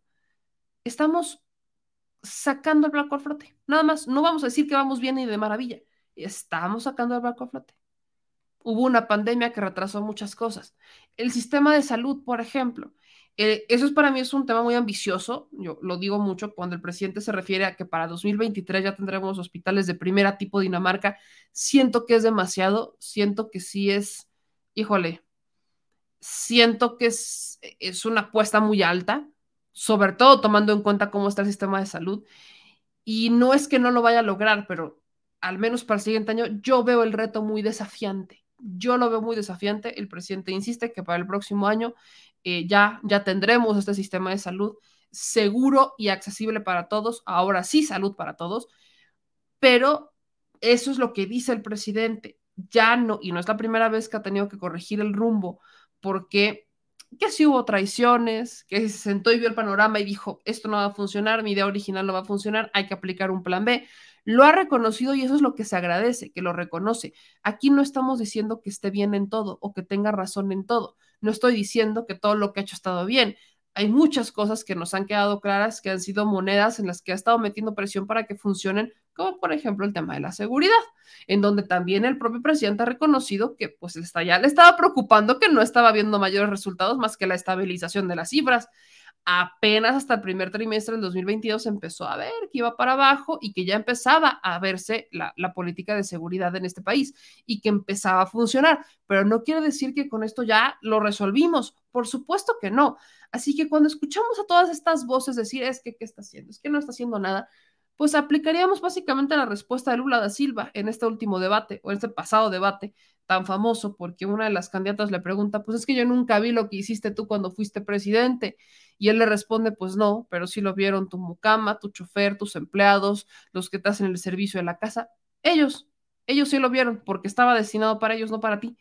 Y de eso hablamos, de las mayorías poblacionales en este país. Somos un país que retira 130 millones de mexicanos y las políticas de este mundo, o al menos de este país, estaban basadas en el 1, máximo el 10% de la población, que es la capaz de almacenar la riqueza. ¿En cabeza de quién cabe? Que las políticas de este país se centraran en las necesidades de máximo el 10% de la población. Por mucho, y ya tomando en cuenta los factureros échele, para que no digan que los excluimos. Ahí también están. También incluidos ellos. E, esa teoría de que si les llueve, si, se les entregan todos los apoyos a los de arriba, les va a llover a los de abajo, entonces les vamos a dar migajas y miserias a los de abajo para que les siga lloviendo a caudales a los de arriba. No, no me hace sentido. No me hace ningún sentido. La política tiene mucho más sentido cuando le das a las mayorías de abajo una cantidad para que ellos puedan reactivar la economía y que puedan aplicar el consumo y que consuman lo que quieran consumir. Y aplicas la ley del mercado, la de oferta y demanda. Y se aplicará la famosa oferta y demanda. Y ahí sí nos estaremos dando un tiro. Pero bajo las condiciones en las que actualmente estaba operando este país, resultaba muy complejo pensar que íbamos a avanzar también se los he platicado muchísimo, eh, parecía que estábamos ante una, ante un tema como de, me pongo la, la calceta, ¿no? Después de ponerme el zapato, voy en desorden, en vez de ir enfocados en, en un orden, por ejemplo, para este, hacer las cosas bien, resolver los problemas de fondo primero y después ya hablar de una globalización y de sí, no sé qué, viva México y vamos a darle a todos y no sé qué si, hablamos de, esta dinámica, pues, la neta es que nunca, la neta nunca, nunca, nunca hubiera funcionado. Y yo sí lo digo honestamente, jamás, jamás hubiese funcionado como lo, lo, tenían pensado, al menos, al menos algunas personas en este, en este bonito México. Y esto es triste, es triste que todavía existan quienes creen que, que la única manera de avanzar en México es, es la de pues pensar que lo, que lo de arriba le va a caer al de abajo. Yo, yo, yo personalmente no la compro porque ya vi que no funcionó, lo vi con mis propios ojos, así que ahí, ahí lo tiene, ¿no? Ahí tiene esta, esta información. Eh, me voy con otro tema, aquí estamos, este, estoy, ya tengo esta parte, ahí ya la tengo lista, lo que me pidió el señor productor para que esté pendiente de esto, pero hubo, hablando de Morena, que eso también es importante comentarlo. Hablando de Morena, eh, hubo consejo, un consejo importante donde ya renovó el partido a, a los, pues a las principales este, autoridades del el partido, ¿no? Ya, ya hicieron una renovación, ya hubo renovación en las estructuras del partido. Y dentro de los nuevos nombramientos, que se dieron, por ejemplo. Hubo uno que fue quizás el más, el que entra como en tendencia, que fue el nombramiento de Andrea Chávez, que le mando un abrazo. Andrea, en este eh, Congreso Nacional, se convirtió en la secretaria de comunicación del partido. Pero yo quiero que usted nada más aviente esta imagen. No es normal, no es normal encontrarse este tipo de imágenes en los eventos de partidos, no, es natural porque estamos más acostumbrados a partidos ya con muy poca afluencia, con auditorios más cerrados. Estamos más acostumbrados a, que estén como en pequeños comités, en petit comité. Si son eventos muy grandes, son, los hacen a propósito en auditorios con un cupo para que cuando hagan las tomas, pues se vea que está hasta la madre el auditorio. Pero Morena se aventó su Congreso Nacional en un, pues como un poco al aire libre, con pancarta, y sí, le sigue dando a los demás partidos una pequeña lección de, mira, mira quién es el que manda hoy. Vea usted esto.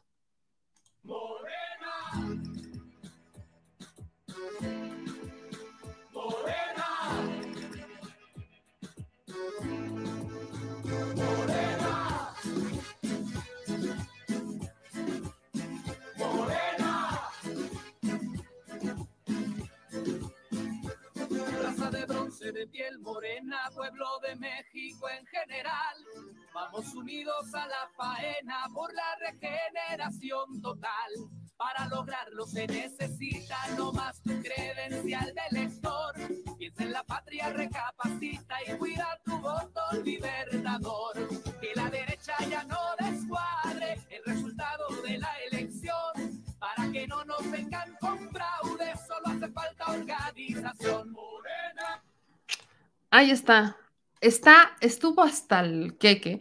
Está, vean nada más, estas, estas son, estas, estas imágenes sí, sí le dan un, un, un espanto a los partidos políticos, sobre todo, sobre todo cuando estamos viendo a los eh, partidos como por ejemplo el PRI, que se avientan discursos de que no, que nosotros solitos ganamos y no pasa nada. Este es un mensaje electoral para que me entiendan. Este es un mensaje, el famoso mensaje electoral en donde estamos viendo que el partido, y miren lo irónico, antes el partido que tenía toda esta gente que lo podía llenar sin mayor tema era el PRI. Ese era el partido que con la mano en la cintura hacía convocatorias así y no había problema. Y los llenaba. Hoy el PRI está condenado a hacer reuniones en auditorios. No, no, no, no a rentar las famosas carpas y los recursos y demás, ya no puede, ni, ya ni la alcanza para hacer estos, este tipo de eventos. Hoy el PRI, que el partido que se podía aventar este tipo de convocatorias, pues tiene que hacer auditorios. El PAN siempre ha sido más de auditorios porque eh, pues siempre han sido como más, más petit comité, incluso cuando eran gobierno. Pero estas imágenes también hablan de una participación. Estuvieron pues prácticamente todos los involucrados en Morena, en el partido. Hubo incluso invitados especiales y hubo también participación de gente. Eh, habrá que ver, y esta es una duda que pongo sobre la mesa, ¿cómo habrá quedado la, eh, el padrón de Morena? Hubo, hay un problema grande que tiene el partido que tiene que ver justamente con su padrón. No es un partido que tenga una actualización del padrón.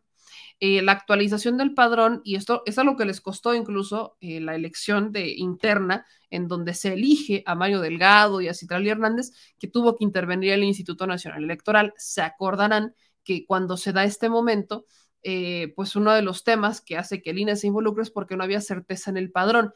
Esto se dio porque no habían abierto el padrón y porque tenían años sin afiliar gente. Imagínense ser el partido más poderoso de México y que no afilies gente. Que tengas muy pocos afiliados, pues no checa, simplemente no checa. Así que de ahí, de ahí parte que se, que se hable de, pues vamos a tener que hacer modificaciones. Ahora, aquí como podrán ver, les voy a poner un segundo video donde habla ya Mario Delgado. Aquí no solamente se eligieron a los, este, a los integrantes del Congreso Nacional, a los integrantes del Comité Ejecutivo Nacional del Morena, sino que se hizo mediante votación. Se hizo mediante una votación de las y los integrantes del partido. Este es un acto de participación directa de los militantes y ese es como deberían de funcionar las militancias. ¿Por qué quieres actualizar tu padrón? Para que puedas tener a, la gente que representa ese padrón reunida y que puedan realizar una votación para elegir a la gente que va a participar en el Comité Ejecutivo Nacional del partido. Esta misma gente es la que teóricamente le deberías dar la oportunidad o deberías de crear estos programas de formación política para que teóricamente sean ellos los que puedan participar en los puestos de elección popular, no los hijos de los amigos, de los primos, de los tíos, de los sobrinos, no, son ellos. La, forma original de participar en política, la forma natural, el proceso como debería de ser, como lo marcan los estatutos y los libros sagrados de la política, es justamente esa, que sea a través de la militancia, un ejercicio en donde una persona pasó de simpatizar con una idea a querer participar en la vida interna del partido y de ahí que pasa de simpatizante a afiliado y luego a militante. El simpatizante es alguien que desde atrás simpatiza con tus ideas, pero no participa activamente en el partido. Simplemente podrá votar contigo, podrá votar por ti, en algún momento quizás no vote por ti, pero simpatiza al menos con tus ideas. Ese es un simpatizante. Un afiliado es alguien que ya pasó de una simple simpatía al partido y que ya tomó la decisión por convicción de, de ser el voto duro de ese partido de convertirse en una persona que va a votar por ese partido, ya no solamente porque simpatiza con su ideología, sino porque comulga con los ideales, porque quiere que los que estén ahí fructifiquen y demás. Son, son varias cosas, pero es una persona que decide convertirse en alguien que toma decisiones dentro del partido con el que simpatiza. Y el militante, ahí es donde entra lo interesante, ya no solamente es el que quiere tomar decisiones, el que tiene la voluntad de participar, el que quiere que se ir a entregar el periódico Regeneración, no es la persona que quiere tener una vida partidista. Es la diferencia. El afiliado participa como voto duro, quizás en la representación de las casillas, pudiera ser en la defensa del voto, pero participa todavía como un ciudadano eh, que no quiere ser votado, pues, para que me entienda. La diferencia entre el afiliado y el militante es que el militante va con miras a ser votado. El afiliado es el voto duro es el voto duro del partido, participa en la toma de decisiones, es el que va a los eventos del partido y demás. El simpatizante no. El simpatizante va en la urna y deposita su voto a favor del partido y los restantes lo harán si quieren o no, pero pues no es como que los veas, no, no es como que veas que los simpatizantes se involucren más allá del voto. El afiliado se involucra más allá del voto, va a los eventos, convenciones, pláticas, discursos, etcétera, presentaciones del libro, etcétera. Eh, participa si quiere, si no, no, pero el militante cambia la cosa. El militante es el que sí quiere hacer vida partidista, el que, se quiere involucrar conformando su propia asamblea, su propio comité, que, que, teniendo una participación más activa, dando estructura, o sea, que ya se involucra en la vida interna de un partido político. Ese es el militante. Y cuando eres militante, teóricamente, y eso es lo que le preguntaría a Citrali si es que pasó, que se supone que ellos iban a poner una nueva cláusula dentro de, su, este, dentro de sus documentos para que una persona que viene de otro partido o que viene de cualquier otro movimiento pasara como un tipo de examen o un tipo de curso, que pasara algún tiempo en donde comprobara que realmente está convencido de su decisión de haber militado en este partido político. Y no solamente que haya aplicado un Lili Telles o un Germán Martínez, o ahí están, que ellos se pasan a Morena, sin militar en Morena, pero se pasan a Morena para, este, para ponerse a, a, conspirar en contra de Morena, para ganar el voto de la gente, quedarse en un curulo, en un escaño, como es el caso de los últimos dos que les acabo de mencionar, y vivir felizmente a sus anchas, ¿no? Llegaron por un partido, lo traicionaron porque nunca comulgaron con él, pero sabían que iban a llegar por ese partido y sabían que iba a ganar. Así que de ahí que Morena, y eso es lo que me dijo Citral y es lo que quiero ver si pasó, explicó que iban a hacer esta modificación para que se pudiera comprobar la militancia. Estoy totalmente de acuerdo. Alguien que quiere militar en el partido y que quiere hacer vida con un partido político no puede llegar simplemente a decir, ah, llegué, dame un cargo. No debería de funcionar así. Sobre todo si vienes de otro partido político. Si tienes una ideología partidista distinta de un PAN, de un PRI, de un PRD, por muy cercano que sea, vienes de un partido distinto y ahora decides que quieres militar en Morena, pues decir, compruébame por qué. No nada más por el hueso. Para eso hay muchos dentro de Morena que lo merecen. Compruébame por qué estás aquí, demuéstrame cuál es tu convicción y entonces vemos. Dame garantías de que me vas a defender en la Cámara que podremos tener diferencias, pero que no vas a hacer algo que esté contrario a nuestros libros, a nuestros documentos básicos. Eso es lo que debe de hacer todo partido político. Pero la política está tan prostituida en México. Hablemos solo de México, que nos ponemos a otros países no acabamos. Hablemos solamente de México. La política está tan, pero tan prostituida en este país que literalmente cualquier hijo de vecino puede ser político y no necesariamente el hijo de vecino necesario es incluso un poco como el caso, y perdón que lo, que lo mencione, que, me frustró un poquito en la mañana, es como el caso de, del hijo de la reina Isabel, porque yo no le puedo decir rey todavía, rey Carlos. Es un parásito que sacó la rifa del tigre y ahora es rey. Es un parásito. Es, es el hijo al que le dieron todo. Es un, así funciona también en la política de México. Tenemos puros parásitos que creen que lo merecen todo y que creen que son a los que se les debe dar todo a manos, a brazos abiertos y a ojos cerrados. Y que cuando llegan se convierten en eso, en parásitos para los ciudadanos. Los venimos arrastrando venimos literalmente arrastrando a estos personajes una y otra vez, una y otra vez, una y otra vez. Y nada más no salimos de esta. Así que aguas aplica, digamos que en este caso la reina Isabel pues va a ser morena, por ejemplo, y el príncipe Carlos pues la cantidad de parásitos que, han, que, se han querido meter o que se metieron al partido y que terminaron este, pues negando la cruz de su parroquia, que es la que les puso ahí deberían de ser más meticulosos. Aprendan a no dar todo a manos abiertas. Morena a esas alturas ya, vaya, desde el 2018 ya no estaba, ya no tenía la necesidad de colocar perfiles conocidos y de dudosa procedencia para ganar votos. Eso, eso pasó el 2018. Desde, o sea, el 2018 fue el último momento en el que Morena pudo haber hecho, o lo tuvo que haber hecho, porque ya tenía ganado a México. No a todos, pero sí a la mayoría. Ya tenía ganados algunos estados. El presidente estaba ganándolos no eran precisamente sus candidatos, era el presidente. Así que ya no tenían por qué recurrir a esas estrategias añejas de seguir invitando a personas no gratas.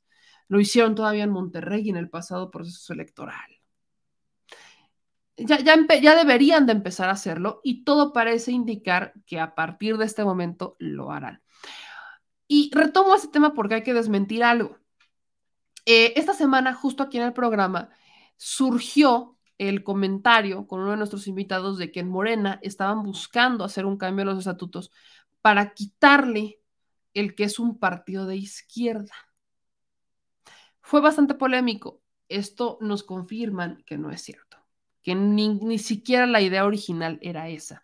Aquí le quiero compartir un video que sube Morena al respecto de este evento para que vea un poquito más de la participación y el por qué a muchos partidos políticos pues les está temblando hasta el alma, si es que tienen, porque vean nada más lo que ellos no tienen, porque ya lo perdieron y lo perdieron hace mucho. Hoy estamos aquí para asegurarnos de que el proceso de transformación nacional que ha detonado el mejor presidente de la historia moderna de nuestro país, Andrés Manuel López Obrador, sea el legado de nuestra generación a las siguientes. Quiero agradecerles a todos los liderazgos aquí presentes y en todo el país, a todas y todos ustedes que han participado en este proceso de reorganización con el compromiso de la unidad. Gracias a ustedes, esta reorganización nos llega justo a tiempo, porque estamos en un momento refundacional de Morena. Tenemos que asumir la responsabilidad de esta misión histórica, consolidar la revolución de las conciencias y ganar el futuro con el triunfo de nuestro movimiento en el 2024. Para lograr esta trascendencia hay un único camino, que renunciemos a la dictadura del ego que nuestros corazones habite el amor y no el odio, que redoblemos los abrazos a nuestros adultos mayores, que multipliquemos las sonrisas de nuestros niños y nuestras niñas, que lancemos a cada vez más jóvenes a las conquistas de su sueño, que siempre tengamos la mano extendida para el más necesitado, que asumamos la austeridad de Juárez, la templanza de Morelos, y la tenacidad de López Obrador. Que llevemos tatuados en el pecho los principios de no mentir, no robar y no traicionar. Que vibremos de orgullo de ser mexicanas y mexicanos y ser morenistas. Que no dejemos nunca de soñar ni de luchar unidos y unidas por la cuarta transformación, que es con el pueblo todo y sin el pueblo nada. Y porque sí, porque es un honor estar con Obrador. ¡Que viva el pueblo de México! ¡Que viva la transformación nacional! ¡Y que viva, que viva, que viva Morena! Gracias, compañeros, compañeras. Pues ahí está el discurso que da Mario Delgado. Importante decirle que algo que fue bastante polémico de, esta, de este Consejo Nacional es que Mario Delgado va a estar hasta el 2024 como dirigente nacional de Morena. Esto, ¿por qué le digo que es un poco polémico? porque ya se hablaba de que Mario Delgado se iba a salir, o sea que prácticamente ya se iba a renovar la dirigencia completa, incluyendo el cargo de Citlali como secretaria general y el de Mario Delgado como presidente nacional del partido. Esto no pasa y se mantiene a Mario Delgado como presidente del partido hasta el 2024. Fue polémico porque algunas personas consideraban que pues ellos ya deberían de haberse retirado o que deberían de estarse retirando este rumbo al próximo proceso electoral. Recuerden que pues se hacen estas modificaciones, se hacen estas modificaciones en los estatutos de Morena, se hicieron modificaciones de los documentos básicos del partido, eh, se empezaron a hacer varias modificaciones en general y el hecho de estas modificaciones hizo que pues existiera como este tipo de ampliación de periodos, si lo quieren ver así, que fue mínimo en realidad, pero que sí generó dudas porque ya existían voces muy críticas en contra de Mario Delgado y en contra también de Citalí Hernández por el desempeño que han tenido al respecto de otros estados en las elecciones pasadas. Mario Delgado ha respondido que pues a él la neta no le preocupan estas críticas porque él ha logrado el cometido. Él sí, a diferencia de los dirigentes de los demás partidos, él sí ha logrado el cometido, que es ganar elecciones. Y es que la única responsabilidad, que así se menciona políticamente, que son varias, pero la, políticamente, como lo entendemos, digámosle, como en el, en, el, en el lenguaje diario de los políticos internos, cuando trabajas en oficina y demás, la única chamba que tiene el dirigente de un partido es ganar. Es la única chamba. Su chamba es ganar elecciones. Para hacer eso, tiene a su disposición N cantidad de herramientas que son eventos, capacitaciones, conferencias y demás que puede poner sobre la mesa para lograrlo, para lograr fortalecer a su militancia, promover la democracia y ganar elecciones. Entonces, Mario Delgado, él, a diferencia de Alito Moreno, por ejemplo, se aferra al cargo bajo el argumento de, sáquenme, yo sí he ganado elecciones. Ahí están los estados que hemos estado ganando, Morena ya gobierna más del 70% del país y díganme que no. Que para las voces críticas de Mario Delgado, pues dicen que no es suficiente, dado a que él no gana las elecciones, sino que las gana el presidente, el proyecto del presidente Andrés Manuel López Obrador. Le digo que está, esto es bastante polémico, esto es bastante, bastante, bastante, bastante polémico. Usted dígame qué opina. Ya ahorita me voy a poner a leer algunos comentarios para cerrar el programa con este reportaje especial de Volare. Oh, cantare. Oh. Ya, ya, ya cerraremos con eso. Pero antes de ir a leer los comentarios, la fotazo de la madrugada. Y esta fotazo de madrugada es nada más y nada menos que está encabezada por don Marcelo. Don Marcelo Ebrard se aventó una selfie, se aventó el momento de la selfie. Ahí le va. El momento de la selfie que se avienta Marcelo Ebrard, estando en los funerales de Estado de la reina Isabel. Eh, fue, fue selfie, pero fue como muy polémico. Ahí le van. La selfie, la primera foto que se sube sobre el tío Marcelo es la siguiente. Es esta, ¿no? Esta es la primera foto que se sube, es más, la voy a poner en grande. Esta es la primera foto que se sube en su Instagram, donde dice, tuve el honor de escribir en el libro de condolencias establecido en Lancaster House Sinceras condolencias del pueblo y gobierno de México al gran pueblo británico por el sensible fallecimiento de Su Majestad la Reina Isabel II. Descanse en paz. Esta es la primera imagen que coloca. Eh, es Marcelo Ebrard, eh, un político considerado presidenciable que ha tenido una agenda muy pesada porque él es el que se ha aventado las giras internacionales. Esta en particular es importante porque el presidente ni de broma iba a ir el presidente de México es antimonarquía. Antimonarquía. pero también es un presidente que respeta la decisión de otros países. Entonces, si en Reino Unido todavía quieren monarquía, si en España todavía quieren monarquía, pues es su tema. Adelante. Ha expresado públicamente en más de una ocasión el presidente que él no es fan de la monarquía, pero adelante si así es como ustedes gustan. Era evidente que el presidente ni de broma iba a ir a esto. Aquí no faltó el panista indignado. No faltó el panista indignado que sí aplicó la de "Ah, es que el presidente le hizo el feo a la reina Isabel. El presidente le hizo el fuchi, le hizo fuchi, le hizo fuchi caca a la reina Isabel. Y no fue el presidente, mientras todos, todos los jefes de Estado fueron, él no fue. Hágame usted. Esta ha sido la máxima que han utilizado en contra del presidente de toda la vida, que si con Estados Unidos, que si con el rey de España y que así ahora con la reina Isabel. Si no lo han entendido, se los compartimos. Eh, el presidente no es una persona que se vaya a aventar este, giras para besarle los pies a los demás. No, no se las va a aventar, no va a pasar. Va a ir cuando sea necesario que vaya y punto. Y párenle de contar. No irá a más. Pero no por eso quiere decir que México no va a estar presente o que va a romper tratos con otros países. Para eso está don Marcelo.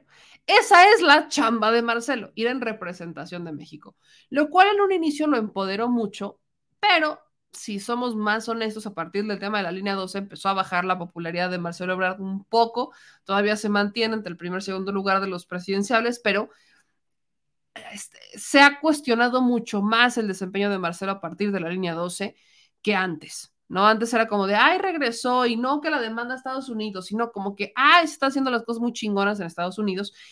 Pero a partir de la línea 2 empiezan los cuestionamientos públicos y esto fortaleció cuestionamientos que se le han hecho por parte de los migrantes con el tema de los consulados, que no se han resuelto los problemas consulares como ellos esperaban. Entonces, vienen todos estos cuestionamientos y pues no suena extraño que cuando sube Marcelo una selfie a Twitter, pues regenera una cierta polémica. Porque Marcelo Ebrard, canciller de México, se aventó esta selfie. La selfie en el funeral de Estado de la Reina Isabel. Y ahí, échense los comentarios de los agraviados.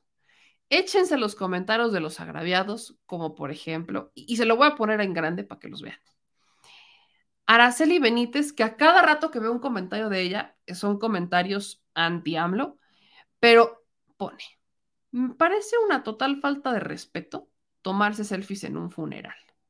Una total falta de respeto. Bueno, viva México, que aquí no solamente nos tomamos selfies en los funerales, también hacemos chistes, pero bueno. Eh, aquí, otros comentarios. Eh, a ver si puede una selfie con el ataúd. Que le contesta otro, güey, no es boda. Por lo menos no te vayas a traer el centro de mesa. Mi madre. Luego, ¿alguna vez has estado en el funeral de, los, de alguno de los más de 120 mil asesinados en lo que va de este gobierno? Y luego, esta nota que le ponen de Daily Mail. Mexico's foreign minister slammed back home for sharing selfie of him and his wife at Queen Elizabeth II's state funeral. O sea, sí. Eh, trolearon al canciller Marcelo Ebrard por subir una selfie en el funeral de Estado de la reina Isabel. Generó mucha polémica esta, esta selfie, porque pues sí hubo unos que dijeron, es que qué falta de respeto, y hubo otros que dijeron, ay, Marcelito haciendo chistes como buen mexicano. Fue tema de meme. No es algo que esperaríamos de Marcelo Ebrard, por cierto. La, la selfie quizás la hubiéramos esperado en la entrada a Reino Unido, en el aeropuerto, en el hotel, o sea, lo hubiéramos esperado del afuera del castillo, lo hubiéramos esperado en la selfie en cualquier lugar turístico, porque acuérdense que Marcelo Ebrard está en faceta de influencer. O sea, Marcelo ya quiere conseguir votos de, de los chavos, de los, de los centennials y demás, entonces está entrando en modo influencer, en modo millennial. Esto es algo que esperamos de un millennial, por ejemplo, tomarse selfies en lugares donde pues, normalmente no deberías. Es algo que esperamos, pero no de Marcelo, que se había comportado como muy correcto, como muy correcto. Por ahí, obviamente, la pregunta es, ¿qué importan las fotos de Marcelo? Importa porque es el secretario de Relaciones Exteriores de México que internacionalmente mantenía una imagen bastante positiva y que esta selfie le está costando esa reputación. Esta selfie. Esta. Que va al revés, ¿verdad? Esta selfie le está costando la reputación. Porque sabes que es una persona que siempre ha estado muy seria. Él, es que, o sea, Marcelo Ebrard, la reputación de Marcelo, lo que a Marcelo Ebrard le había, este, pues, avalado la carrera o que le había dado como el respaldo, incluso para llegar a ser presidenciable, era, pues, que era muy correctito. Hasta era, de hecho, tenía un, era medio déspota, medio M, con M de ma... De payaso. O sea, sí era muy correctito, como de muy protocolo, muy de respetar protocolo. Esto evidentemente no está dentro del protocolo. O sea, tomarse una selfie en el funeral de Estado de una reina no es un tema de protocolo.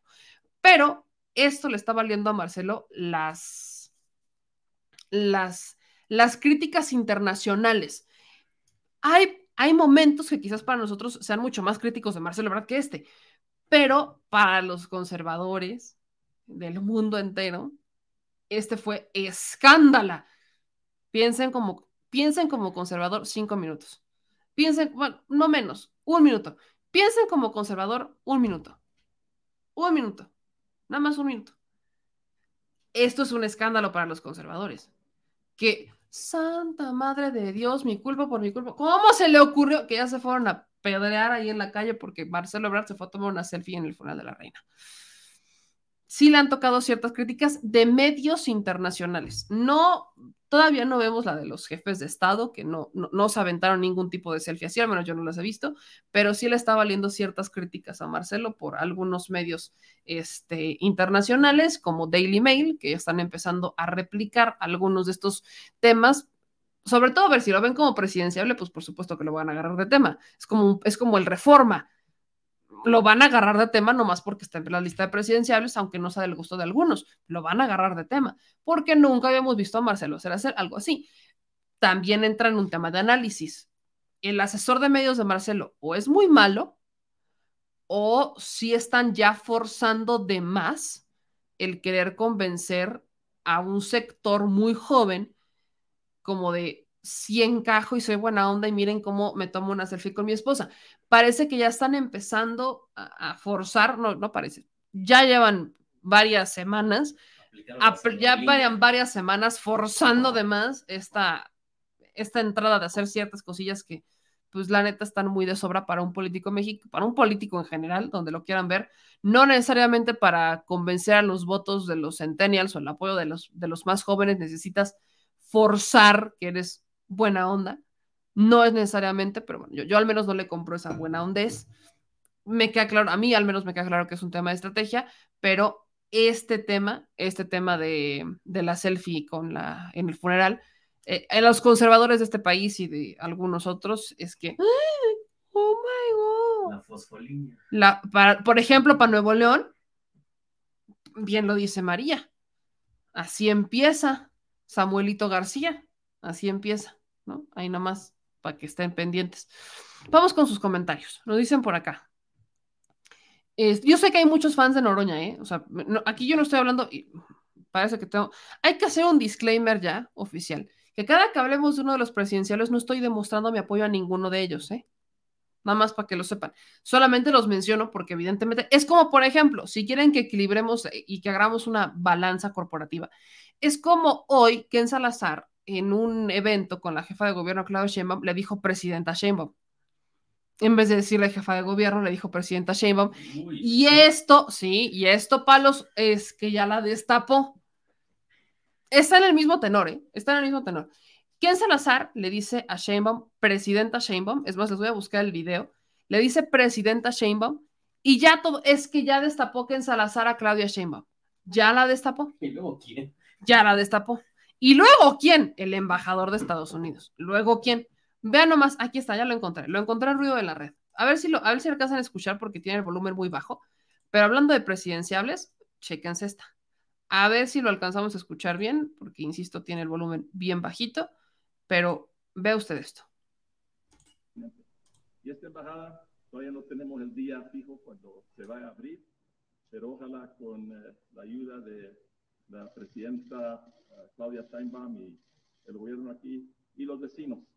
Vamos a llegar a un tiempo donde sí se pueda abrir. Ya, ojalá no les voy a dar el día, porque luego quién sabe qué pasa con y esta embajada todavía no tenemos el día fijo cuando se va a abrir, pero ojalá con eh, la ayuda de la presidenta uh, Claudia Steinbaum y el gobierno aquí y los vecinos.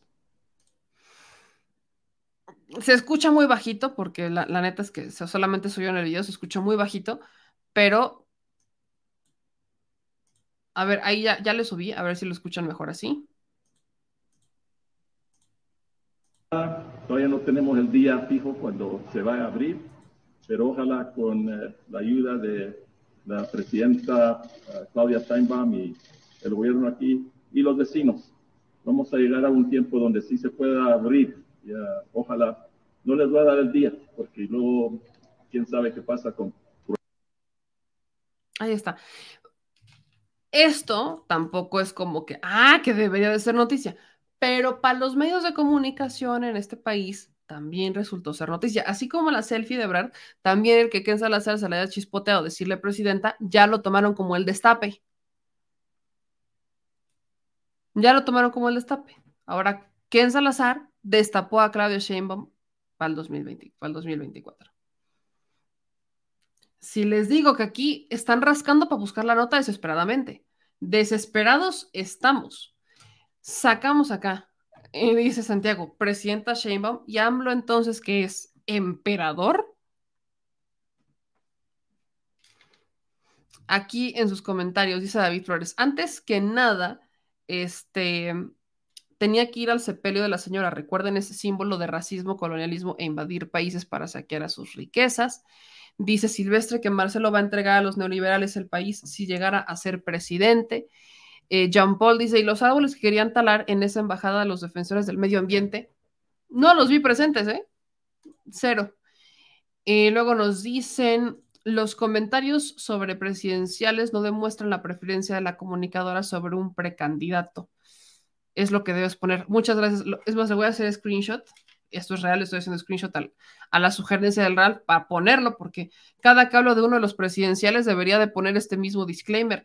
Los comentarios de la comunicadora sobre uno de los presidenciales no representan una opinión en particular sobre alguno de ellos a favor o en contra. Gracias.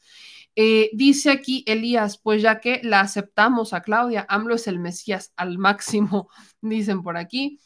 Paloma dice, y menos cuando hay precedente de Henry Lane Wilson. Eh, AMLO es el excelentísimo presidente de México, es que es diferente, que es diferente, ¿verdad? Cambia. Eh, luego aquí en sus comentarios, Supremo Emperador. Andrea, no somos un país con monarquía y no conocemos de protocolos de ese tipo. No se rasguen las vestiduras. No, Marcelo sí los conoce, porque Marcelo es internacionalista. Ahí sí, espérenme tantito. Marcelo sí los conoce. Parte de estudiar relaciones internacionales es eso, parte de estudiar relaciones internacionales es justamente eso. Este es un tema de protocolo y aparte el tema de no tomarte una selfie en un funeral de Estado, pues ya no es, ya, no es tanto un tema de protocolo, es un tema de respeto. O sea, ya sobrepasa el tema y no rasgarse las vestiduras. Pero pues salió, fue tendencia Marcelo por esto varias horas varias horas en el día, en el mismo día del sismo, Marcelo le estaba haciendo competencia al hashtag del sismo y del 19 de septiembre, de septiembre, perdón, le estaba haciendo competencia por esta bendita selfie porque estaban reindignados los este, conservadores de este país y de los lejanos países de donde no sé dónde, todos hablaban español. Es que cómo se atrevió, qué falta de respeto tan total se atrevió Marcelo a hablar, de verdad que sí. Somos la vergüenza nacional eso ya está exagerar, pero sí lo estaban diciendo algunos comentarios. Y por eso lo menciono, porque son de estas notas burdas que no deberían de ser nota, que convierten en nota y hasta en tendencia. Este, aquí en comentarios. Axel, yo sé que es importante la sucesión, pero neta ya fue mucho. No se distraen de lo que deben hacer hoy. Lo dije yo, mucho, lo llevo diciendo mucho tiempo. Yo no soy fan de hablar de la sucesión presidencial, pero es algo que tenemos que hacer porque ya lo piden las audiencias, lo piden los electores. Ya no es algo que, que sobrepase mi opinión. Y ahora sí que como que pues yo no opino tanto en eso. Yo no tengo un favorito para la sucesión presidencial. Todavía no lo tengo, no me convence ninguno. Ya veremos más adelante. yo sí soy partidaria de la idea de que tienen que estar activos en este momento, aquí, ahora, tienen que eh, funcionar conforme al momento. Para mí es importante lo que están haciendo ahorita, no lo que vayan a hacer en, en 10 años, sino lo que estén haciendo en este momento, que es lo que va a definir su futuro. Pero, pues es que ya todos están trepados en la sucesión presidencial. Están incluso como Ricardo Monreal, por ejemplo, que, que Ricardo Monreal ya se estaba aventando el, este, el comentario de decir que no, que es que están pagándole del gobierno, refiriéndose al gobierno de Claudio Sheinbaum, que él estaba pagando a alguien del gobierno de la, de la jefa de gobierno para atacar y criticar a Ricardo Monreal. Ahora resulta que todos los que criticamos a Ricardo Monreal prácticamente somos pagados por Claudia Sheinbaum y por su asesor de Colombia para criticar a Ricardo Monreal. Así que aguas, si usted critica a Ricardo Monreal, al menos para él, usted va a votar por Sheinbaum. La inercia de, la, la, inercia de, cómo vivimos en estos días ya nos obliga a hablar de sucesión presidencial cuando no deberíamos porque todavía no les falta un año. Yo insisto, les falta un año para hablar de sucesión presidencial porque formalmente los tiempos inician a partir de febrero, marzo del próximo año. Formalmente, en cuanto a tiempos del instituto y demás, por aquí termina la elección del Estado de México. O sea, por aquí votan en el Estado de México y Coahuila y al otro día ya amanecemos y empezamos su sesión presidencial. Formales. En cuanto al debate público, todo se intensifica y en una asociación presidencial como la que va a ser en, esta, en este México, híjole, va a estar muy intenso porque si ya tenemos a los medios de comunicación que haciendo censos, que, los, que las encuestas, que los números, que arriba, que abajo, que sí, que no, por supuesto que para el próximo año, que va a ser por estas fechas, vamos a ver un debate muy intenso entre los presidenciables que ya para estas fechas deberían de estar definidos. O sea, si, esto también es un mensaje para Morena. Si Morena sabe lo que es bueno, ya deberían de empezar a definir quién va a ser el candidato de coalición, si es que van a seguir con la coalición por ahí de enero-febrero por ahí de enero, febrero, no decirlo públicamente porque no es algo que deban decir públicamente, es algo que deben de mantener resguardado. Públicamente no son tiempos, pero sí mantener resguardado el quién va a ser el candidato de unidad o al menos quién es el, el puntero o quién, por quién se están inclinando todos para que esta sea la persona que, que resulten apoyar. Yo algo sí le puedo adelantar, el verde va a apoyar a Marcelo. Toda la vida han apoyado a Marcelo en el verde. De hecho, eh, líderes del verde llevan años siendo amigos íntimos de Marcelo Ebrard. En, si quedara en el verde, la decisión del candidato sería Marcelo, pero no queda en el verde. La decisión del candidato va a quedar pues, en el partido Morena. En la gente, pero en el partido. En el partido mayoritario, los demás, si quieren ir en coalición, pues tendrán que entrarle. En, queda en duda el caso del PT, que el PT eh, anunció que ellos sí querían la boleta a Noroña y que iban a buscar que Noroña estuviera en la boleta, entonces no se van a quedar quedados, van a buscar un asiento en la mesa para negociar un lugar para Noroña. No sé si como presidenciable, pero sí lo van, van a negociar un lugar para Gerardo Fernández Noroña. Ahí la tiene. Este, luego acá vamos con otros comentarios. Dice María López, Adán Augusto ya lo dijo. El presidente, ya lo dijo el presidente cuando fueron a Palacio Nacional los senadores y diputados. Preguntó si hizo bien su trabajo en ausencia cuando se enfermó la mayoría, dijo sí y otros pocos. Eh, dice aquí Santiago R. Rocío Nale, no gracias, ni Tatiana. Este, dice Angélica Noria, a mí Noroña como congresista, excelente, pero hasta ahí. Eh, dicen aquí, este, Norma, yo estoy entre Claudia y Chumel para el 24. Ok, muy bien.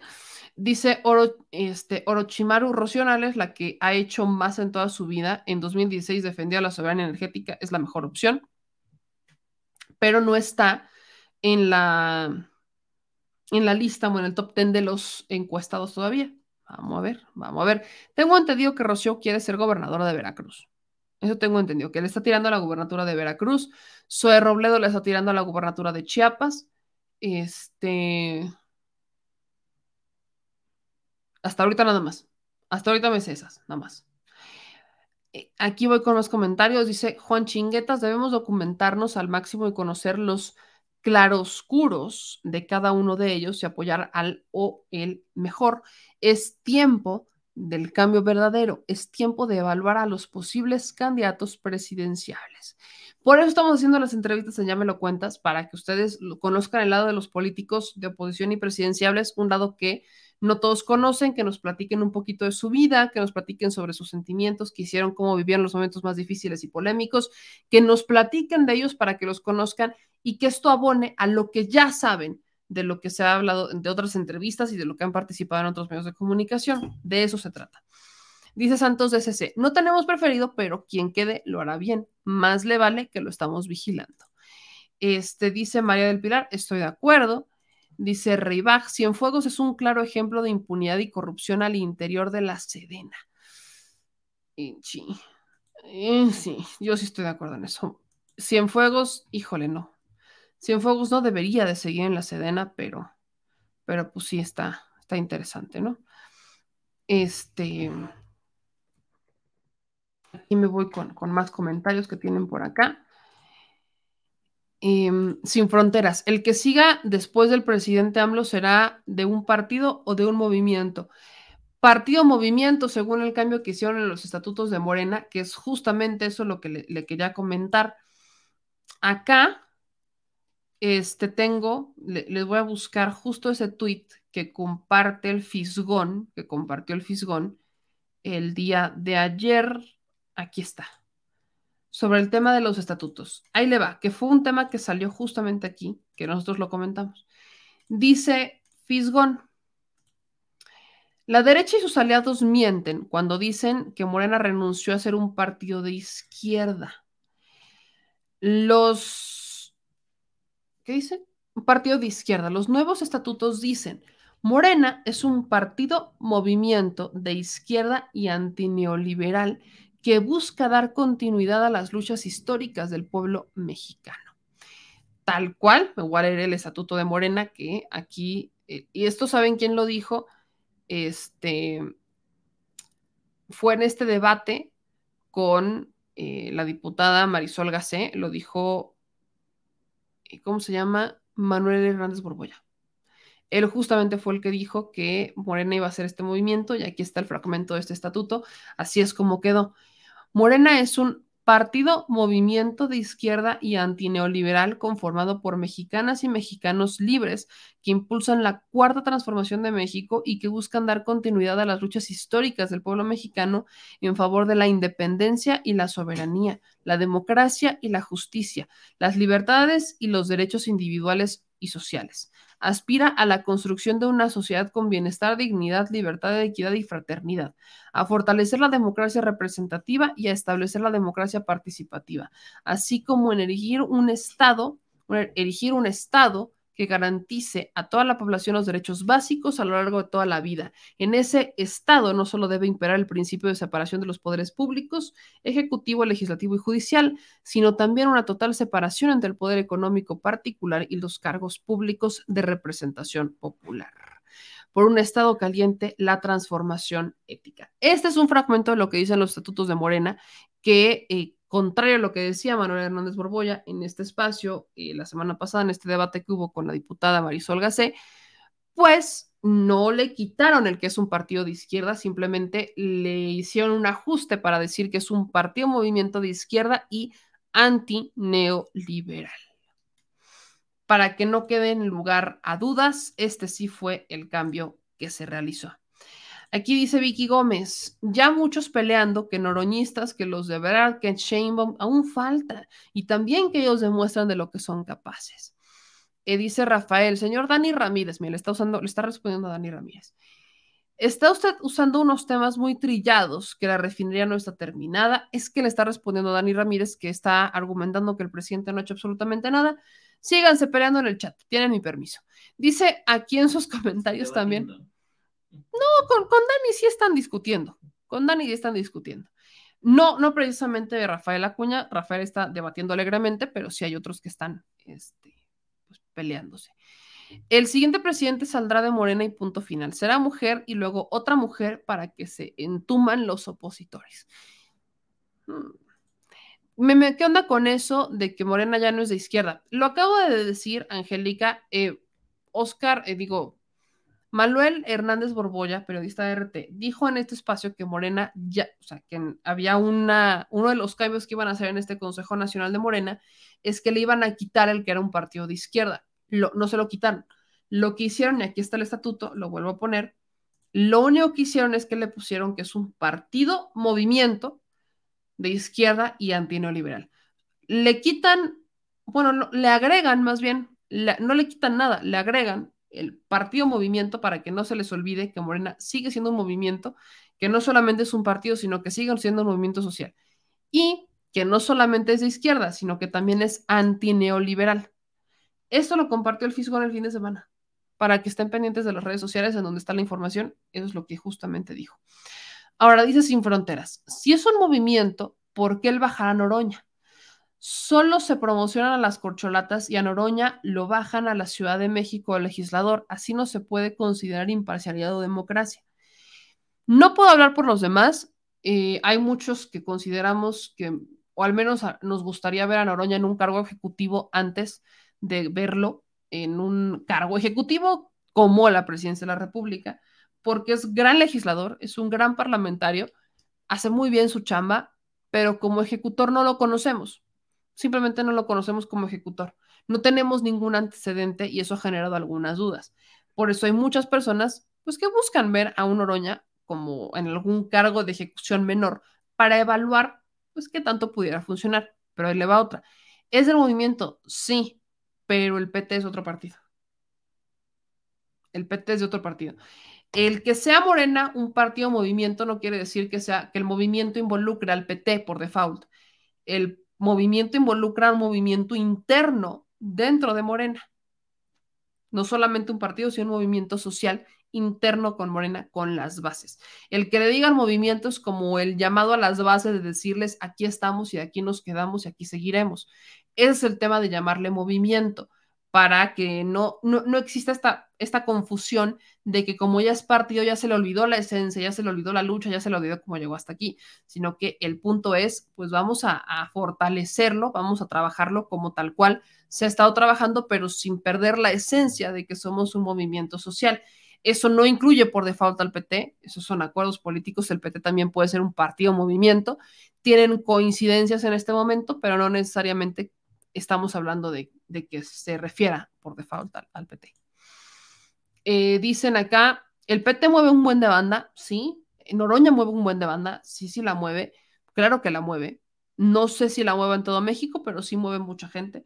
En Oaxaca mueve. En el, nor- en el norte. En el norte no sé tanto, pero en Oaxaca sí, en Chiapas también, conozco un poquito de gente, en, en la Ciudad de México también, en Hidalgo, Morelos, to- toda esta zona, toda esta zona es donde mueve mucho. Pero pues, ahí, estará. Ahora dice, el movimiento es de Morena, o sea, los demás solo en cuestiones de votos se olvidan. A ver, vu- vuelvo a esta, a este tema. Este es el estatuto de un partido político. Por supuesto que se refiere exclusivamente al partido político. Morena no tiene la atribución, no puede decidir por los demás. No puede. Perdón, ahí sí se los voy a agregar. Una cosa, el movimiento que haga, y no se está, vaya, aquí están hablando de la cuarta transformación, pero no están como capitalizándolo diciendo solamente somos nosotros. No, están hablando que ellos son un partido movimiento. Si el PT quiere ser un partido movimiento, pues tendrá que hacer la modificación y se convertirá en un partido movimiento. Pero cada partido decide lo que le toca en su cancha. Eh, una cosa es como, por ejemplo, ¿cómo hacer una analogía de esto? Eh, hagan de cuenta que están en la escuelita y que les dejaron hacer un trabajo en equipo.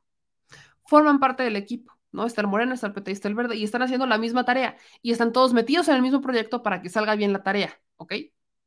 Pero eso no quiere decir que en el trabajo individual, con los, cuando les dejan un trabajo individual, vaya a aplicarles lo mismo que cuando están trabajando en equipo. Es exactamente lo mismo. Es como cuando te dejan una tarea y tienes tus tareas individuales y aparte tienes tus trayectos, proyectos. En tu proyecto trabajas con el PT y con el verde, pero en tu tarea individual tienes que trabajar solito porque si no te reprueban. Y de eso se trata el que hayan hecho estas modificaciones. Entonces, el movimiento, al menos lo que se refiere a este estatuto, sí se refiere exclusivamente a Morena, nada más. Los demás partidos, sus reformas tendrán y sus regulaciones tendrán en sus propios este, estatutos, que también son de ellos, no se puede meter nadie más, no se puede meter ni el INE, no se debería de meter ni el INE, y existen acuerdos políticos que son como estos proyectos en donde están de acuerdo. Son esos proyectos de alianza o de coalición. No necesariamente se firman en todos lados, se firman en cada estado en particular, se firman por cada proceso electoral y ellos deciden con cuáles están de acuerdo y con cuáles no. Vaya, voltemos a ver, por ejemplo, las elecciones pasadas. En San Luis Potosí no fueron en la alianza Morena-PT Verde. En San Luis Potosí fue alianza Verde y PT. Morena se fue solo. ¿Por qué? Porque Morena no, como, más bien, los militantes de Morena no comulgaban con el candidato del Verde. Y era el candidato que había propuesto el Verde y que yo lo había abandonado, abanderado Morena y pues no comulgaban. Por eso se salieron, se echaron para atrás. Eso es lo que pasó. Justamente eso es lo que pasó. Entonces, no, entran en caos por eso, pero pues evidentemente de ahí va, de ahí viene eh, el tema, ¿no? Ahora, dice XD, lo que deben entenderse es que, es que es un movimiento, tiene un carácter de actividad permanente en favor de las luchas sociales. Morena, por tanto, debe mantenerse activo más allá de los procesos electorales. Exactamente. Este, dicen aquí en sus comentarios, Meme Yabel, primero tenemos que saber quiénes serán los que realmente estén en las boletas electorales y después votaremos por el que mejor nos convenga. Primero hay que conocerlos antes de que lleguen a las boletas electorales, hay que conocerlos. Eh, dice Meme, pero Noroña sí metería a la cárcel a muchos expresidentes, gobernadores y políticos rateros de México.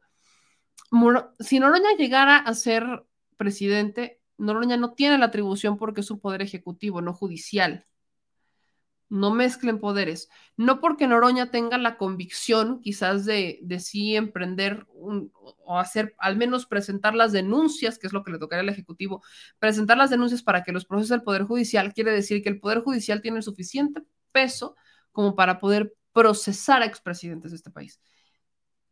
Ahí está Jorge Luis Lavalle Mauri, no fue presidente, pero fue senador, ya está en presión domiciliaria por el caso de Odebrecht.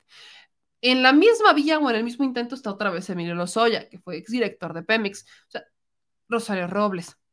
Si nosotros no hemos podido, ni siquiera con eso, si nosotros no hemos podido mantener a delincuentes de cuello blanco, estas administraciones, dentro de prisión o reparando el daño, usted imagínese qué va a pasar con los expresidentes. Y eso no es responsabilidad del Poder Ejecutivo, eso es responsabilidad del Poder Judicial, eso es responsabilidad de los ejecutores no del presidente de la República, que no es juez y tampoco es Ministerio Público. Y eso aplica también para los estados. Y en los estados les responde la estrategia de seguridad, a los estados les corresponde lo que tiene que ver con las estrategias y la, vaya, hasta ahí, las estrategias ejecutivas.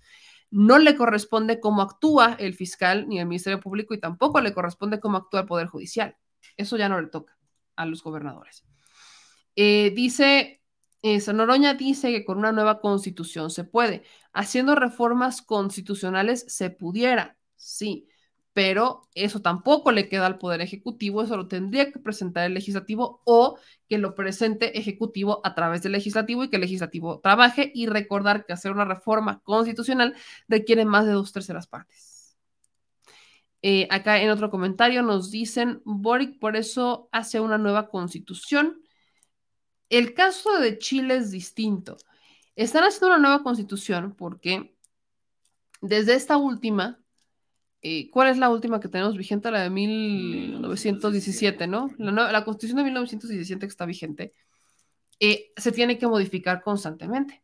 Todas las constituciones se modifican, pero eh, hacer una nueva constitución requiere que se aviente una asamblea constitucional requiere que se avienten ya formalmente todos los, eh, vaya, que ya que ya, se pongan sobre la mesa todos los este, elementos de, pues, en dónde están las, este, quiénes son los, este, los congresistas o los, la, asamblea constitucional es la palabra que estaba buscando. Se tiene que integrar una asamblea constitucional para que esa asamblea constitucional sea la que decida de una nueva constitución y eso le toca al poder legislativo, no le toca al ejecutivo. Pudiera ser una buena propuesta del poder ejecutivo, pero eso solamente se lograría con una asamblea constitucional y con los votos suficientes. Así que por supuesto que las propuestas son válidas y las ideas son válidas, pero entender que no todo le toca al Ejecutivo, ni nacional ni estatal.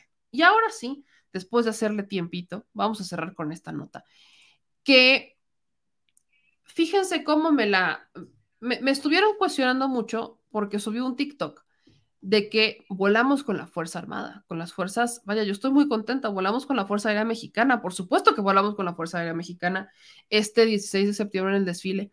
Eso generó un poco de molestia entre algunas personas, entre algunos conocidos y otros no tanto, eh, porque cómo es que tú estuviste en este desfile, ¿no? Es que ya te fueron a pasear los elementos de las Fuerzas Armadas e incluso me, me pusieron acá, de verdad es que se pasan de chistosos, me, me, criticaron incluso poniéndome un reglamento que ni siquiera corresponde al reglamento vigente.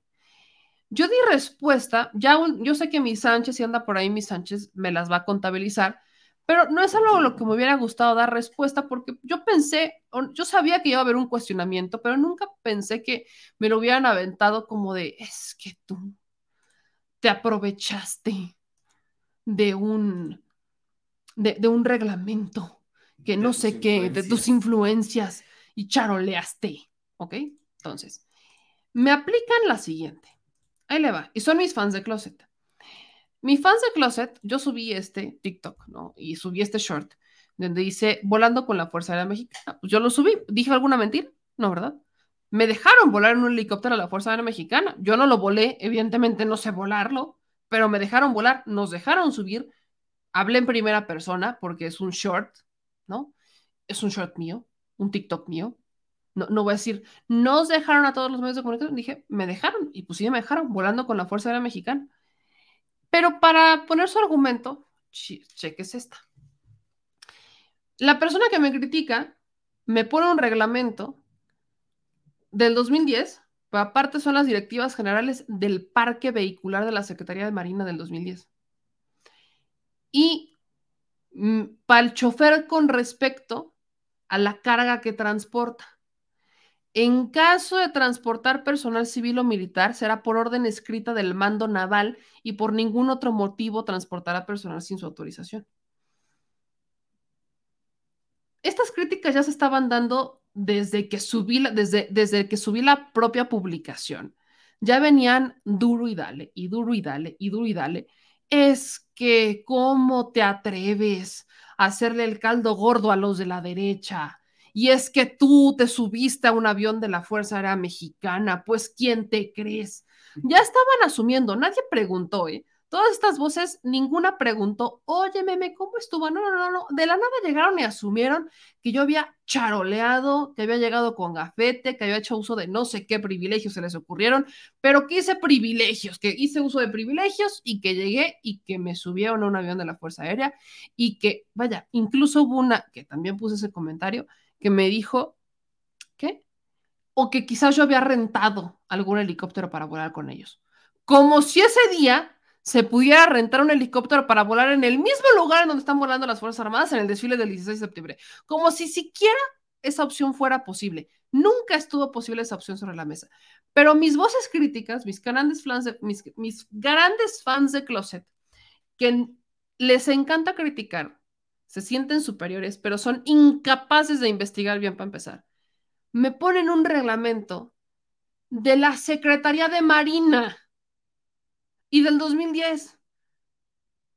Además, nada más para que sepan, cuando el desfile militar está en activo, ninguna aeronave que no sea de las Fuerzas Armadas puede volar. El aeropuerto se cierra, los aeropuertos se cierran. Nada más para recalcarles, estábamos en un avión de la Fuerza Aérea Mexicana, no a un chofer de la carga, de la carga naval. No estábamos en un vehículo de la naval, no estaba en un bote. Me vieron navegar, ¿no verdad? Me vieron volar. ¿Quiénes vuelan los aviones? Los de la Fuerza Aérea Mexicana. ¿Ok? Bueno, no pudieron ni siquiera sacar el reglamento tuvieron que encontrar un reglamento de hace, de hace años, de hace 12 años, en donde decía algo que les convenía, donde nada tenía que ver para criticarme. Hay nada más para hacer la aclaración a mis fans de Closet.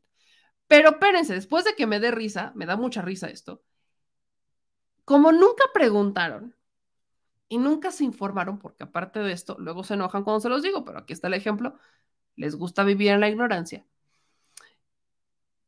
justamente si me voy a este reglamento, dice que en caso de transportar a algún personal civil o militar, pues se tiene que hacer por una orden escrita y no puede ser sin autorización.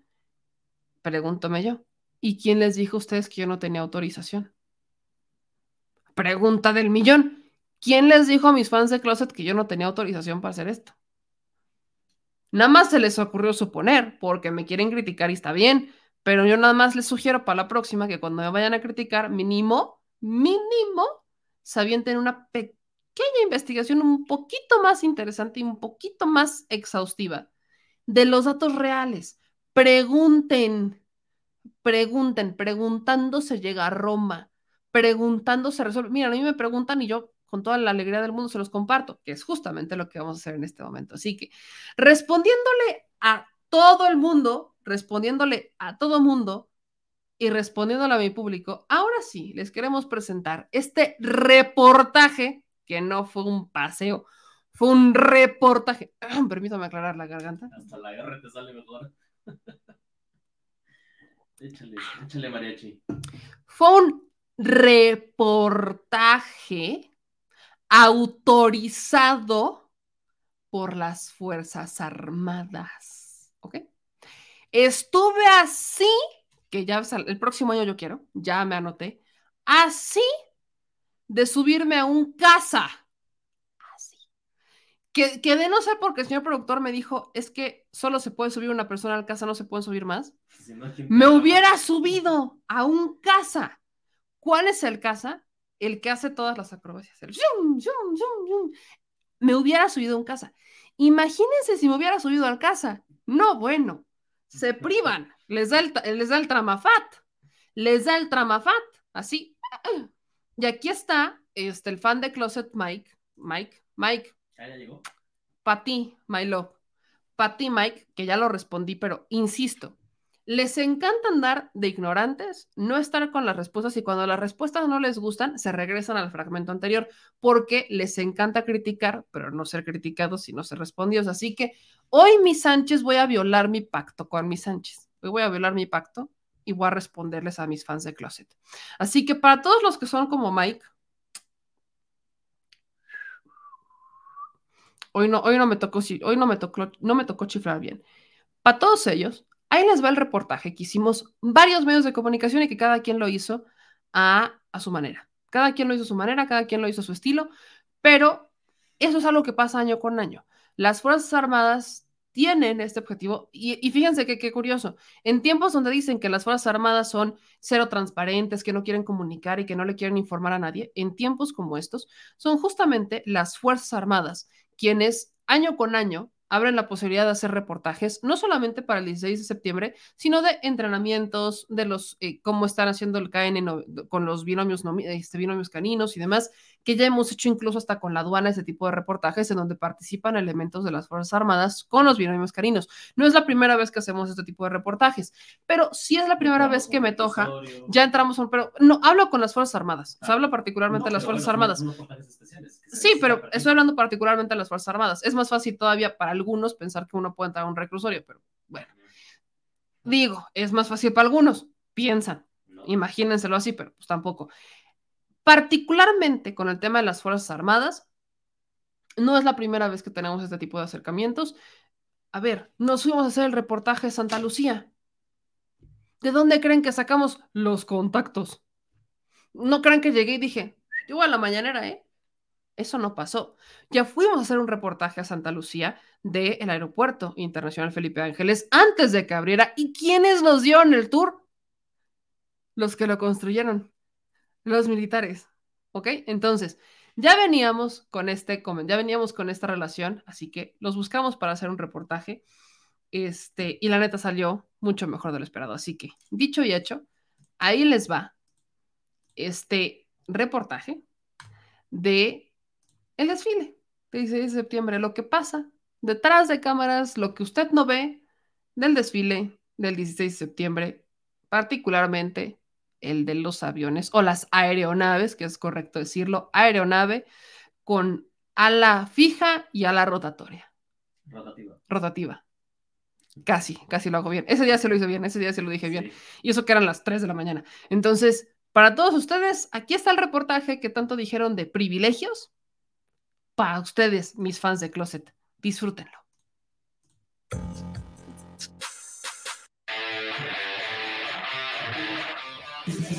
¿Qué onda, mi querida familia? ¿Cómo están? Es de madrugada, está haciendo frío y como se pueden dar cuenta, estamos en la terminal militar de pasajeros de Santa Lucía. Así que sí, regresé, pero ya estoy del otro lado. Estoy en el IFA, pero no es el IFA, es Santa Lucía. Bueno, ya saben, ya saben cómo está la cosa en estas trincheras. Y nos invitaron, interesante, a estar detrás de algunos de los, bueno, alguna de las aeronaves que van a estar desfilando este 16 de septiembre. Bueno, desfilando, no, volando. No sé qué digo, me desmadrugó este señor para poder venir y para poder hacer este reportaje para todas y todos ustedes. Así que acompáñenme a esta aventura que yo no tengo ni la más mínima idea de lo que nos está esperando, pero yo sé, yo sé que les va a gustar. Así que quédense por aquí porque, sí, estamos detrás de bambalinas y a punto de volar. Quédense.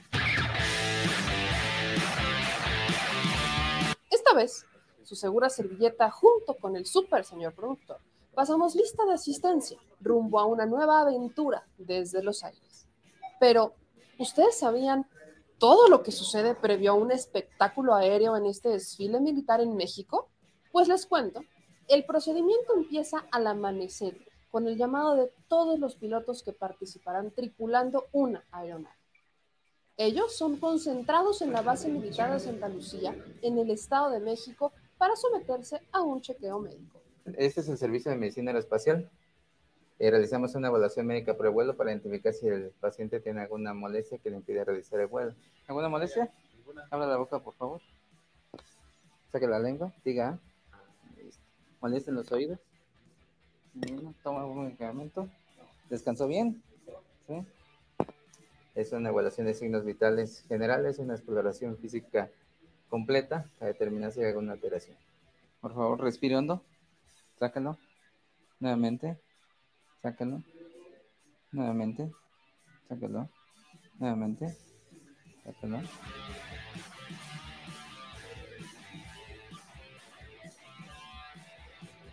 En caso de que no la haya, pues el paciente, o en este caso los pilotos, este, resultan aptos y este, pueden realizar sus actividades de vuelo. Los mayores tus signos vitales están dentro de parámetros normales. Su exploración física está completa, está sin novedad, está usted apto para volar. Buen día.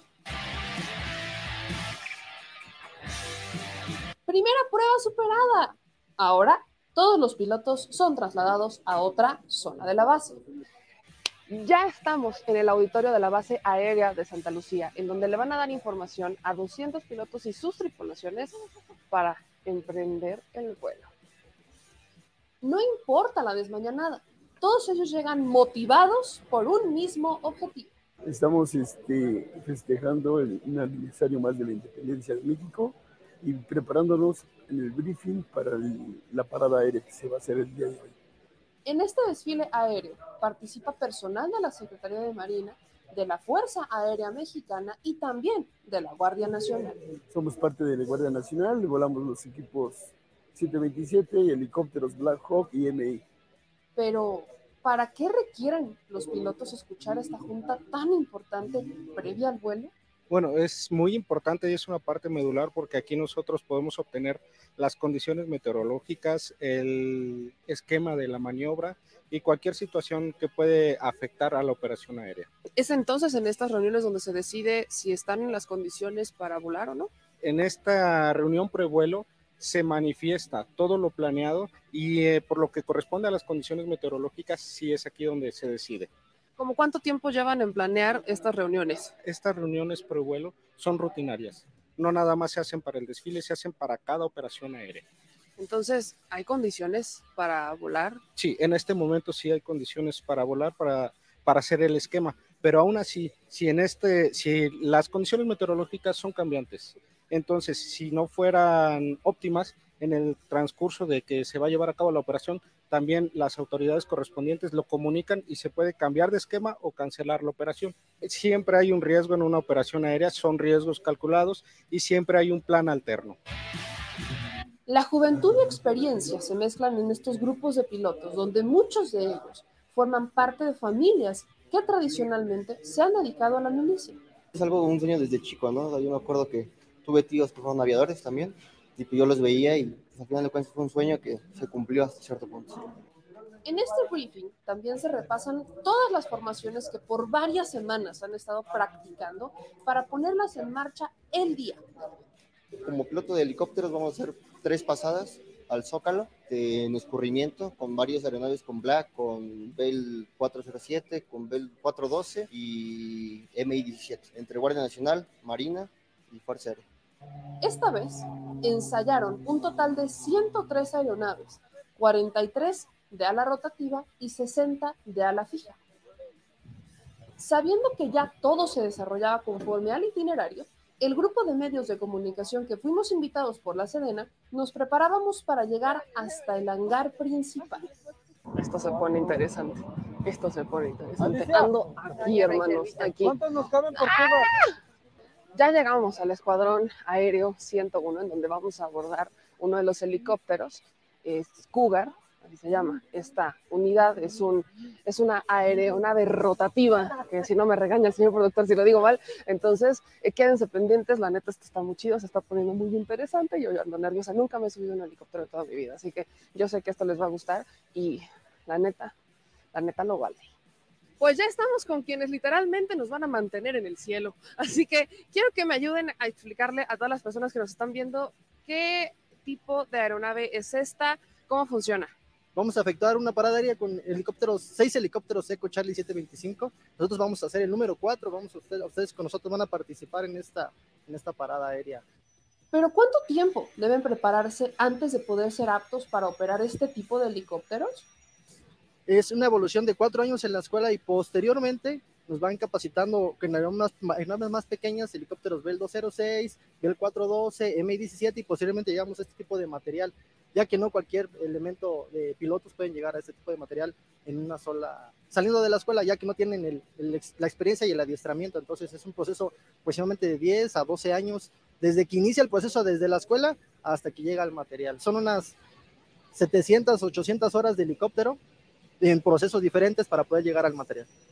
Y por fin, el esperado momento llegó. Los pilotos revisaron la unidad, la abordaron, se abrocharon los cinturones, se pusieron los guantes, echaron a andar las hélices y luego de mil plegarias a Chuchito, el señor productor y yo estábamos listos para la misión. Ya está empezando el helicóptero, ya está sonando, ya está sonando. Señores, ¿están listos para irse por los aires con nosotros? Porque yo sí.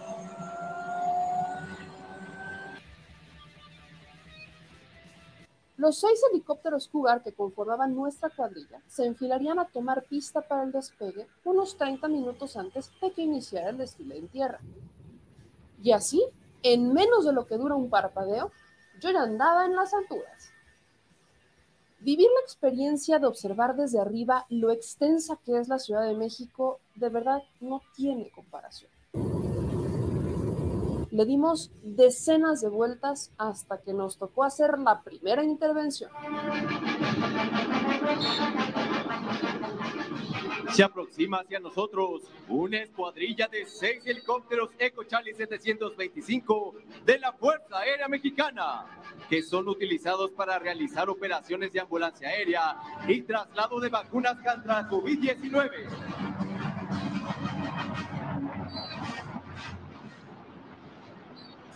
En esta acción, los helicópteros bajaron y pasaron sobre el centro de la ciudad a muy baja altura para que los espectadores en tierra pudieran vernos.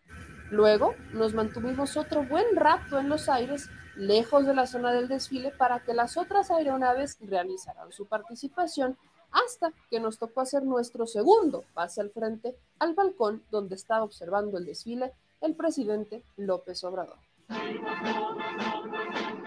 Por la izquierda vemos en formación por escuadrillas acoladas, tres helicópteros MD-530, seguidos por cuatro Bell 412 de la Fuerza Aérea Mexicana. Estas aeronaves se empeñan para realizar vuelos de reconocimiento, traslado de personal y brindar protección a las tropas terrestres. La euforia no se escondía en las gargantas de los espectadores que gritaban cada vez que pasábamos arriba de ellos. Y también de aquellos que no se acercaron a la zona del desfile, pero que desde las azoteas de sus casas nos saludaban muy emocionados. Luego de tres horas de surcar los cielos y pedirle a Chuchito que no nos dejara caer de esta maravillosa ciudad de los palacios, era el momento de regresar a la base aérea para finalizar con éxito esta misión que desde tierra parece sencilla, pero requiere de días de preparación y de cientos de elementos de las Fuerzas Armadas que no vemos, pero que están siempre ahí, coordinando todo para regalarnos un grato momento en cada desfile. Y también hay otros miles de soldados, algunos lejos de casa y de sus familias, que están siempre alerta para entrar en acción en situaciones difíciles de la vida diaria y que han sido capacitados para velar por la tranquilidad de cada uno de los mexicanos que vivimos en esta gran nación. El Escuadrón 101 aterrizado. Espero que les haya gustado todo lo que vieron en este pues desfile de las alturas, dejémoslo así. Yo estoy muy contenta, vimos unas formaciones bellísimas, la bandera, nosotros, las otras aeronaves pasar. Espero que les haya gustado y déjenme sus comentarios, una experiencia que me dejó toda entorticolada, pero de verdad muy, muy entretenida. Y esperen el detrás de cámaras, tengo unos bloopers muy buenos del señor productor, yo sé que les van a encantar. Yo soy Bebe Yamel y gracias por ver el desfile desde las alturas, aquí en el Chile.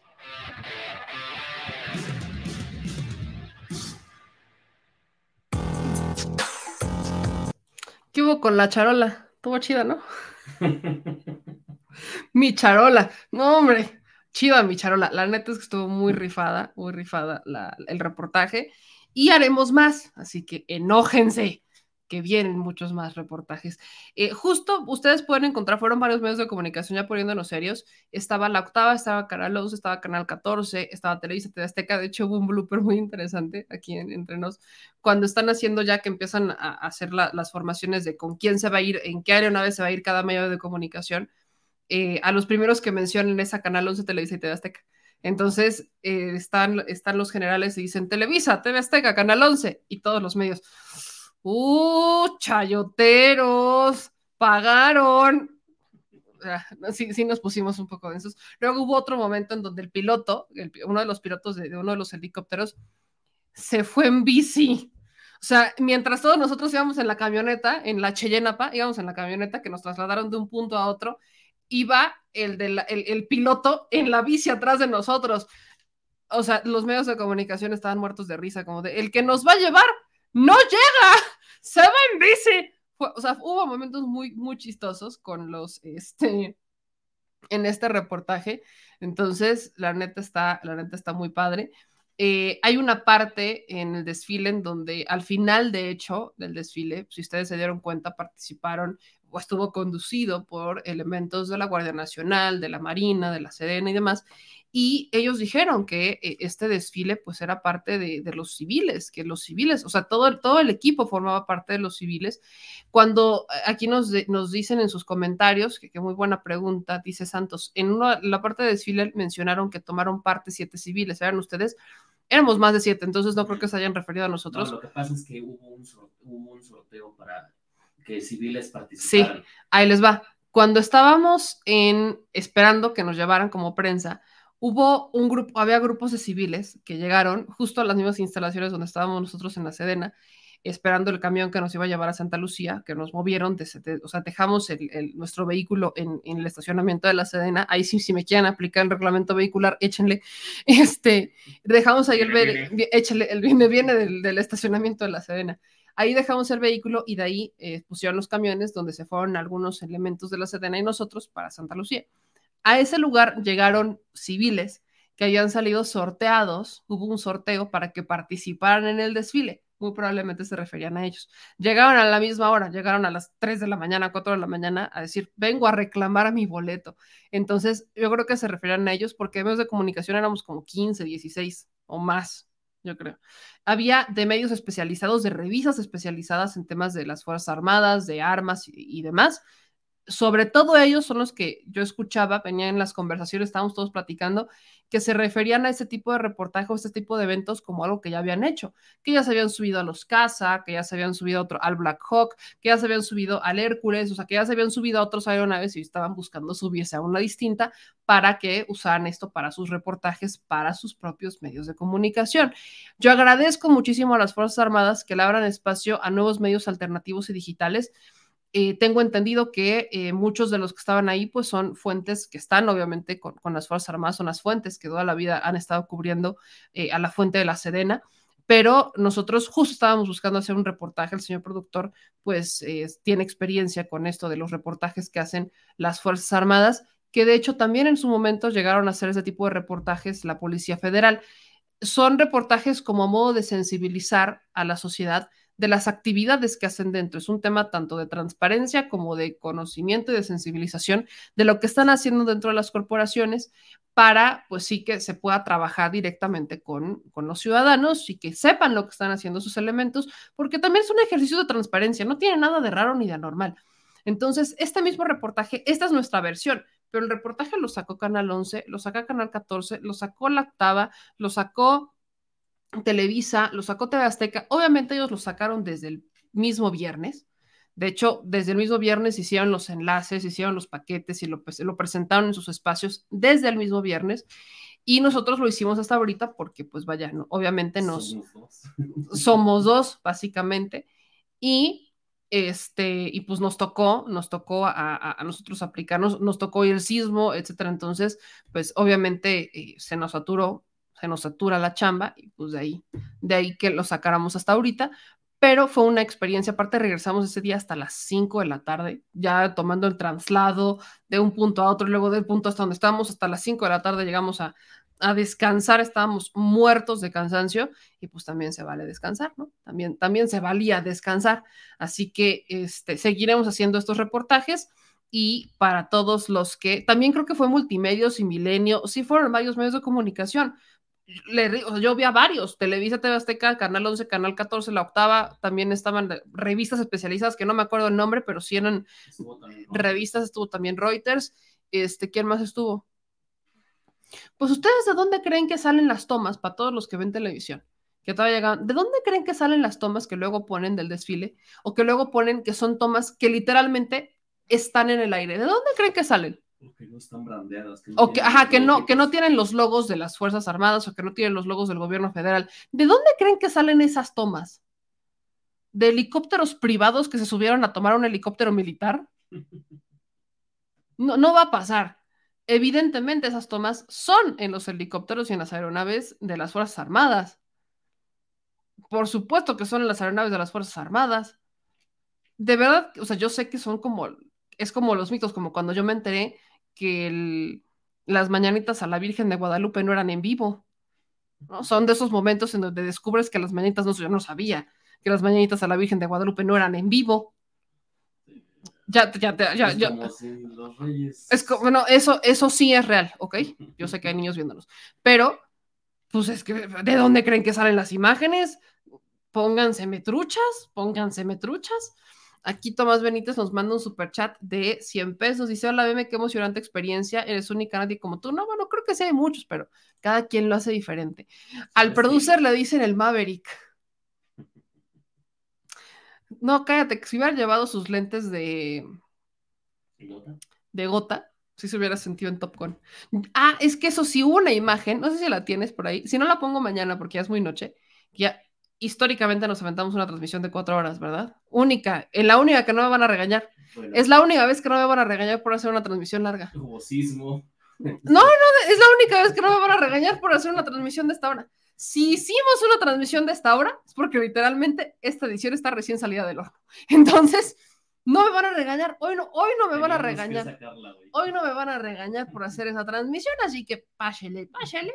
No, si quieres, Páchele, nos la- páchele. nos- nos ligamos a la Pero, mañanera. pero ya, eh, ya, ya la repetiré para la mañanera para las personas que no, que no la pudieron ver, la voy a volver a poner para la transmisión de detrás de la mañanera, para que la vean los de la mañana y que no digan ni que no le cuenten, para tenerlo otra vez, para que sientan la sensación que yo sentí cuando dije, ay, déjenme, les pongo el reportaje, porfis, a todos mis fans de Closet.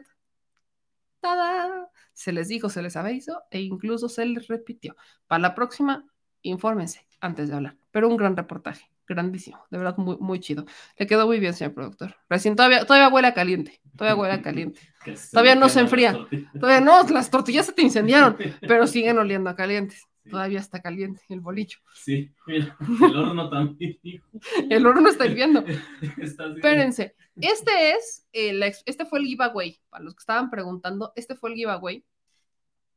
Eh, fueron cinco ganadores del desfile cívico-militar, cinco que salieron aquí, pero terminaron participando siete personas, no sé por qué, pero bueno, fue un giveaway de cinco personas para que participaran civiles en el desfile cívico-militar. Si se están dando cuenta lo que están buscando hacer las Fuerzas Armadas, que ya tienen un rato, pero últimamente, sobre todo como están en el foco, eh, como están las Fuerzas Armadas en, en el centro del debate, hasta tienen una botarga. Lo que quieren, nuevo, ¿eh? la botarga no es tan vieja, la botarga sí es nuevecilla, pero lo que están buscando hacer es sensibilizar a la nación, sensibilizar a los ciudadanos de que las Fuerzas Armadas están con los ciudadanos y que no son eh, represoras y de que no están en contra. O sea, que no, vaya, que se entienda que la lealtad de las Fuerzas Armadas está con los ciudadanos. Eso también provocó algo algo que fue muy cuestionado en el desfile, en donde se vieron algunos elementos de las Fuerzas Armadas prestar sus armas a los ciudadanos para que se tomaran fotos. Eso fue bastante cuestionado, pero eso yo sí no creo que lo deberían de hacer porque uno nunca sabe cuándo haya un loco por ahí, aunque seas experto y lo puedas controlar, uno nunca sabe, pero eh, forma parte, todas estas acciones forman parte de, de esta campaña en donde las Fuerzas Armadas y la Guardia Nacional la Marina no tanto, la Marina todavía mantiene un poco esta... Se, se, maneja diferente, la Marina se maneja diferente a las Fuerzas Armadas, pero, o sea, tiene dinámicas distintas, pues. Son dinámicas distintas a las de las Fuerzas Armadas, pero la Marina mantiene un grado de, de respaldo mucho más este, grande que el de las Fuerzas la Armadas. Marina- con la Marina, cuando, sal, cuando zarpa el buque Cuauhtémoc, El va buque prensa. Cuauhtémoc, va a prensa. O sea, ya me verán advertencia, ya me verán el buque Cuauhtémoc. Para que no, para que no, Tres meses. para que no se estresen de, ay, es que bebé. Ahí vamos a estar, ¿no? Ahí vamos a estar. Entonces, ahí, ahí para que sepan. Eh, ah, yo tampoco creo que las armas estuvieran cargadas, no tengo mayor información al respecto. Me imagino que no están cargadas cuando están en el desfile y por eso las prestan. Entonces, pues no hay bronca, préstenlas. Este, pero fue muy cuestionado justamente por, por este tema. Así que, pues ahí está. O sea, son, son dinámicas que incluso se hicieron con la Policía Federal, que es lo que le pregunté, si en algún momento la Policía Federal hizo ese tipo de dinámicas. Sí las hicieron, no pegaron. Si hubieran pegado, pues hubiéramos tenido una aprobación de las policías federales, no pegaron, pero con las Fuerzas Armadas sí. El mensaje es, las Fuerzas Armadas somos de los civiles, somos de los civiles, de los ciudadanos, nos debemos a los ciudadanos, estamos con los ciudadanos, no al revés. ¿Me explico? Entonces, eh, vaya, se estresan mucho por esto, pero de ahí que, de ahí que se estén dando todos estos reportajes que se han dado toda la vida, pero como hoy está en el centro del debate lo que está pasando con las Fuerzas Armadas, pues obviamente este, todo lo cuestionan. Así que ahí, ahí lo tienen. Y dicho eso, pues este, ya nos vamos. Ahora sí, ya nos vamos. ¿Ya? Ya. A menos que tengas otra información que quieras dar a la 1.31 de la mañana. Lo dejamos para mañana. Gracias, señor productor. Cuatro horas de programa, cuatro horas de insólito, insólitas cuatro horas de programa, pero ya nos vemos mañana en Editoras de la Mañanera. Si usted no vio el reportaje o lo quiere rever bien porque ya se estaba durmiendo, se lo voy a volver a poner el día de mañana. Eh, yo soy Bebe Yamel, le mando un abrazo muy grande a todas y a todos ustedes. De verdad, muchísimas gracias por estar en esta larguísima transmisión y no se les olvide seguirnos apoyando. Gracias, dejen sus likes, echen los likes, vamos con las manitas arriba, todas las manitas arriba y todos los comentarios aquí abajo, ahorita los voy a contestar. Evidentemente voy a darle respuesta a los comentarios que valgan la pena, no a, otros comentarios donde tristemente, pues, este, hay, hay, hay, uno que otro que está insistente con hacer cuestionamientos que se respondieron hace meses. Meses tienen mis respuestas, incluso están en Twitter, están en YouTube, hay videos. Si quieren las respuestas a los cuestionamientos que están haciendo sobre mis tweets del 2017, que insiste con eso, pues vayan a buscar la información. Ahí están, están los videos, están los tweets, son varios. Y la banda que aquí está, se sabe las respuestas, así que si alguien se las quiere repetir, adelante, repítaselas, pero ya me cansé de dar la misma explicación 500 veces. Si quieren que la dé todos los días, no va a pasar, así que cánsense lo que se quieran cansar y agarren una silla para que al menos no se lastimen las piernitas esperando a que les tenga toda la atención. El día que tenga que dar otro cuestionamiento o que existan otros cuestionamientos y otras críticas, con todo gusto les daré respuesta. Cuando sean nuevas, ¿verdad? Porque si me siguen dando con las mismas desde hace meses, que ya respondí desde hace meses, pues se perdieron, la, se perdieron la ola de respuestas, hermanos. No es mi culpa que no estén presentes. Está como los famosos que le preguntan por la exnovia de hace 50 O sea, meses. No frieguen. Ya respondí, ya dije lo que tenía que decir, por piedad de Dios. Si no lo van a superar, no lo superen, es su bronca, no mía. Dice Maki67 que nos manda 10 horas de superchat. No se vayan, aquí en California son las once y media y ando haciendo el lonche al que, al que me da para los donativos. Dice Maki, ¿qué estás haciendo de lonche? No, sí, me voy a dormir, estoy bien cansada, es la 1.34 de la mañana. Espérense. Este dice, este Santos, ya no le diste oportunidad a Rafa Herrera para verlo, ya me voy a dormir. Perdóneme usted, mi querido Santos, perdóneme usted, pero siempre pueden ver a todos los programas en repetición. Esa es la maravilla de YouTube. Eh, dicen aquí, Adrián Rico, yo les mando un beso. Eh, aquí nos ven en otros comentarios. Los chinos están de vacaciones un ratito. Tiene, tenía tres años que no me planchaba y no me laciaba el cabello. Déjenme disfrutar el cabello lacio un- unos días más, oigan. No, no, esto no, o sea, llegar a esto no pasa todos los días. Es un proceso de horas poder alaciar el cabello. Entonces, pues déjenlo, déjenlo que se, déjenlo que esté. De hecho, ya empezó a enchinarse, mañana lo voy a planchar. De hecho, si se dan cuenta, pues ya, ya está empezando a, a decir, déjame salir. Pero este, ya el chino regresa en cualquier momento, porque no me pusieron ningún tipo de, de queratina. Ya alguna vez me pasó. Ya alguna vez me pasó que me pusieron queratina para planchármelo y yo estaba aquí entramada porque no regresaba el chino. Regresó de aquí, pero no de aquí. Me lo tuve que cortar. Eso pasó hace unos ayeres, pero no estamos en esa situación, no estamos en las condiciones. El chino regresará, no se preocupen y regresará más chulo y más divino que, que antes. Así que tranquilos. Y dicho eso, ah, nos vamos. Yo le mando un beso y un abrazo. Muchas gracias por toda la, por todos los comentarios, por las críticas cuando son críticas necesarias y críticas positivas. Yo siempre las acepto. Si me he equivocado, por supuesto que lo reconozco. Y no tenemos la verdad absoluta. Eso no queda en nosotros. Gracias a toda la audiencia. Síganse suscribiendo al canal. Nos vemos en el Detrás de la Mañanera. Le mando un beso y un abrazo gigante. Y esté pendiente de todas las redes sociales que estamos subiendo cada vez más contenido. Yo soy Mediamel, señor productor. Vámonos, hasta mañana. Y ya, por favor, no le ande por dar de panadero a la madrugada, por favor. Si usted tan amable. No, si quiere, si quiere hornear pan, un poquito más temprano. ¿Usted que tiene hambre en la noche, señorita? Mm, Yo sigo esperando mi bolillo desde la una de la tarde. De aquí sigo con el bolillo. Me voy a quedar con ganas de bolillo, ¿verdad? No, espérate, puede ser. ¿Lo vas a ir a hornear? No, pero puede ser que por ahí le vas a No, no, no, no prende ni el horno. ¿Cómo le vas a hacer? Bueno, ya, vámonos. Les mando un beso. Aquí, señor Maverick y la sargento Charola. Le mandamos un abrazo y un beso a todos ustedes. Adiós. Si estás en Puebla y quieres un café que de verdad sepa a café, ve a Georgian Café. Vas a encontrar postres, variedad de cafés y tés, pero sobre todo un precio justo y sabor inigualable. Por la pandemia, su servicio es solo para llevar, pero de verdad no te lo puedes perder.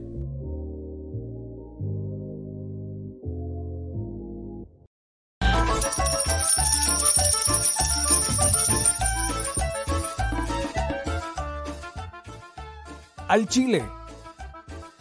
Recuerda que una forma de apoyar nuestro proyecto e impulsarnos a generar más y mejor contenido es a través de los superchats en nuestras transmisiones en vivo. Solo tienes que dirigirte al recuadro donde escribes mensajes, darle clic al símbolo de moneda, colocar los datos de tu tarjeta bancaria, el monto a donar y de forma inmediata se verá reflejado en un recuadro de color con el mensaje de tu preferencia. Otra manera, por si no nos alcanzas a ver en vivo, es ir a la descripción de nuestro video de YouTube, darle clic a la liga de PayPal y repetir el proceso como en los superchats. Ese recurso llegará directo a nuestra cuenta bancaria. En Facebook también puedes apoyarnos de forma mensual. En el inicio de nuestra página encontrarás el botón Quiero colaborar. Ahí podrás adquirir una membresía que nos impulsará a seguir combatiendo la infodemia desde esta plataforma. Y si eres de los que no confía en la tecnología, puedes hacer un depósito o transferencia a nuestro número de tarjeta Banamex, desde cualquier establecimiento, banco y hasta tu aplicación móvil. Anótalo. El número es 4766-8415-9203-0897. Recuerda, esto es completamente voluntario. Y es una forma de apoyar e involucrarte más con este proyecto independiente. Hazlo tuyo y comparte.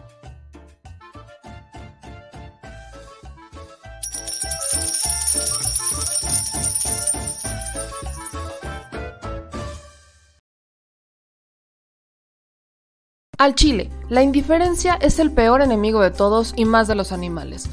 Los últimos datos del INEGI señalan que en México existen cerca de 18 millones de perros y alrededor del 70% viven en las calles, es decir, casi 13 millones han sido abandonados, extraviados o nacieron en las calles. Esto posiciona a México como el primer país de América Latina con mayor índice de perros abandonados y también con mayor indiferencia al tema. El abandono es un fenómeno que afecta a perros y gatos de todo tipo, no entiende de edades o de razas. El 20% de perros y el 11% de gatos abandonados son de pura raza, mientras que el resto son mestizos. Por otro lado, la mayoría de perros y gatos llegan al refugio en la edad adulta, aunque también son recogidos cachorros y animales de edad avanzada. El maltrato animal también está presente y nuestro país aún está en pañales, pese a que se está comenzando a legislar para crear sanciones más severas a quienes cometan ese tipo de delitos. Por eso es importante la participación ciudadana y pedimos tu ayuda. Es hora de dejar de callar y ayudar a darles voz a quienes siempre están ahí para darnos una patita. Educar, esterilizar, identificar, reflexionar y adoptar es básico para revertir la tendencia pero si tú no tienes la posibilidad de adoptar o rescatar, ayuda a diferentes organizaciones que ya lo hacen. Angelitos peludos.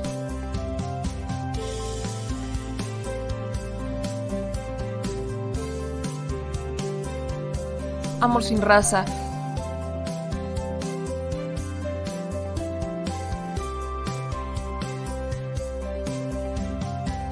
Frida Puebla.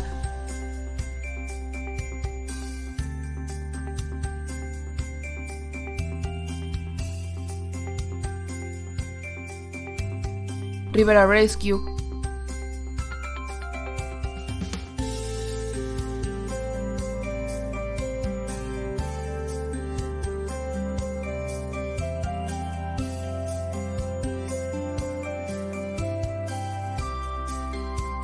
Voz Animal MX.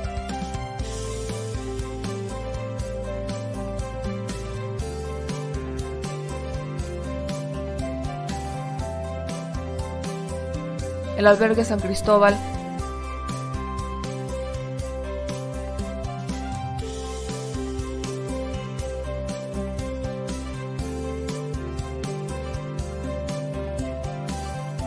Fundación Toby.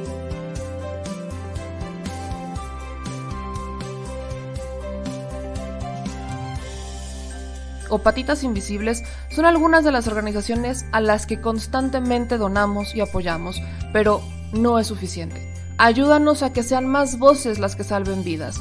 Sus patitas, de verdad, pueden salvar tu vida. Difunde y dona.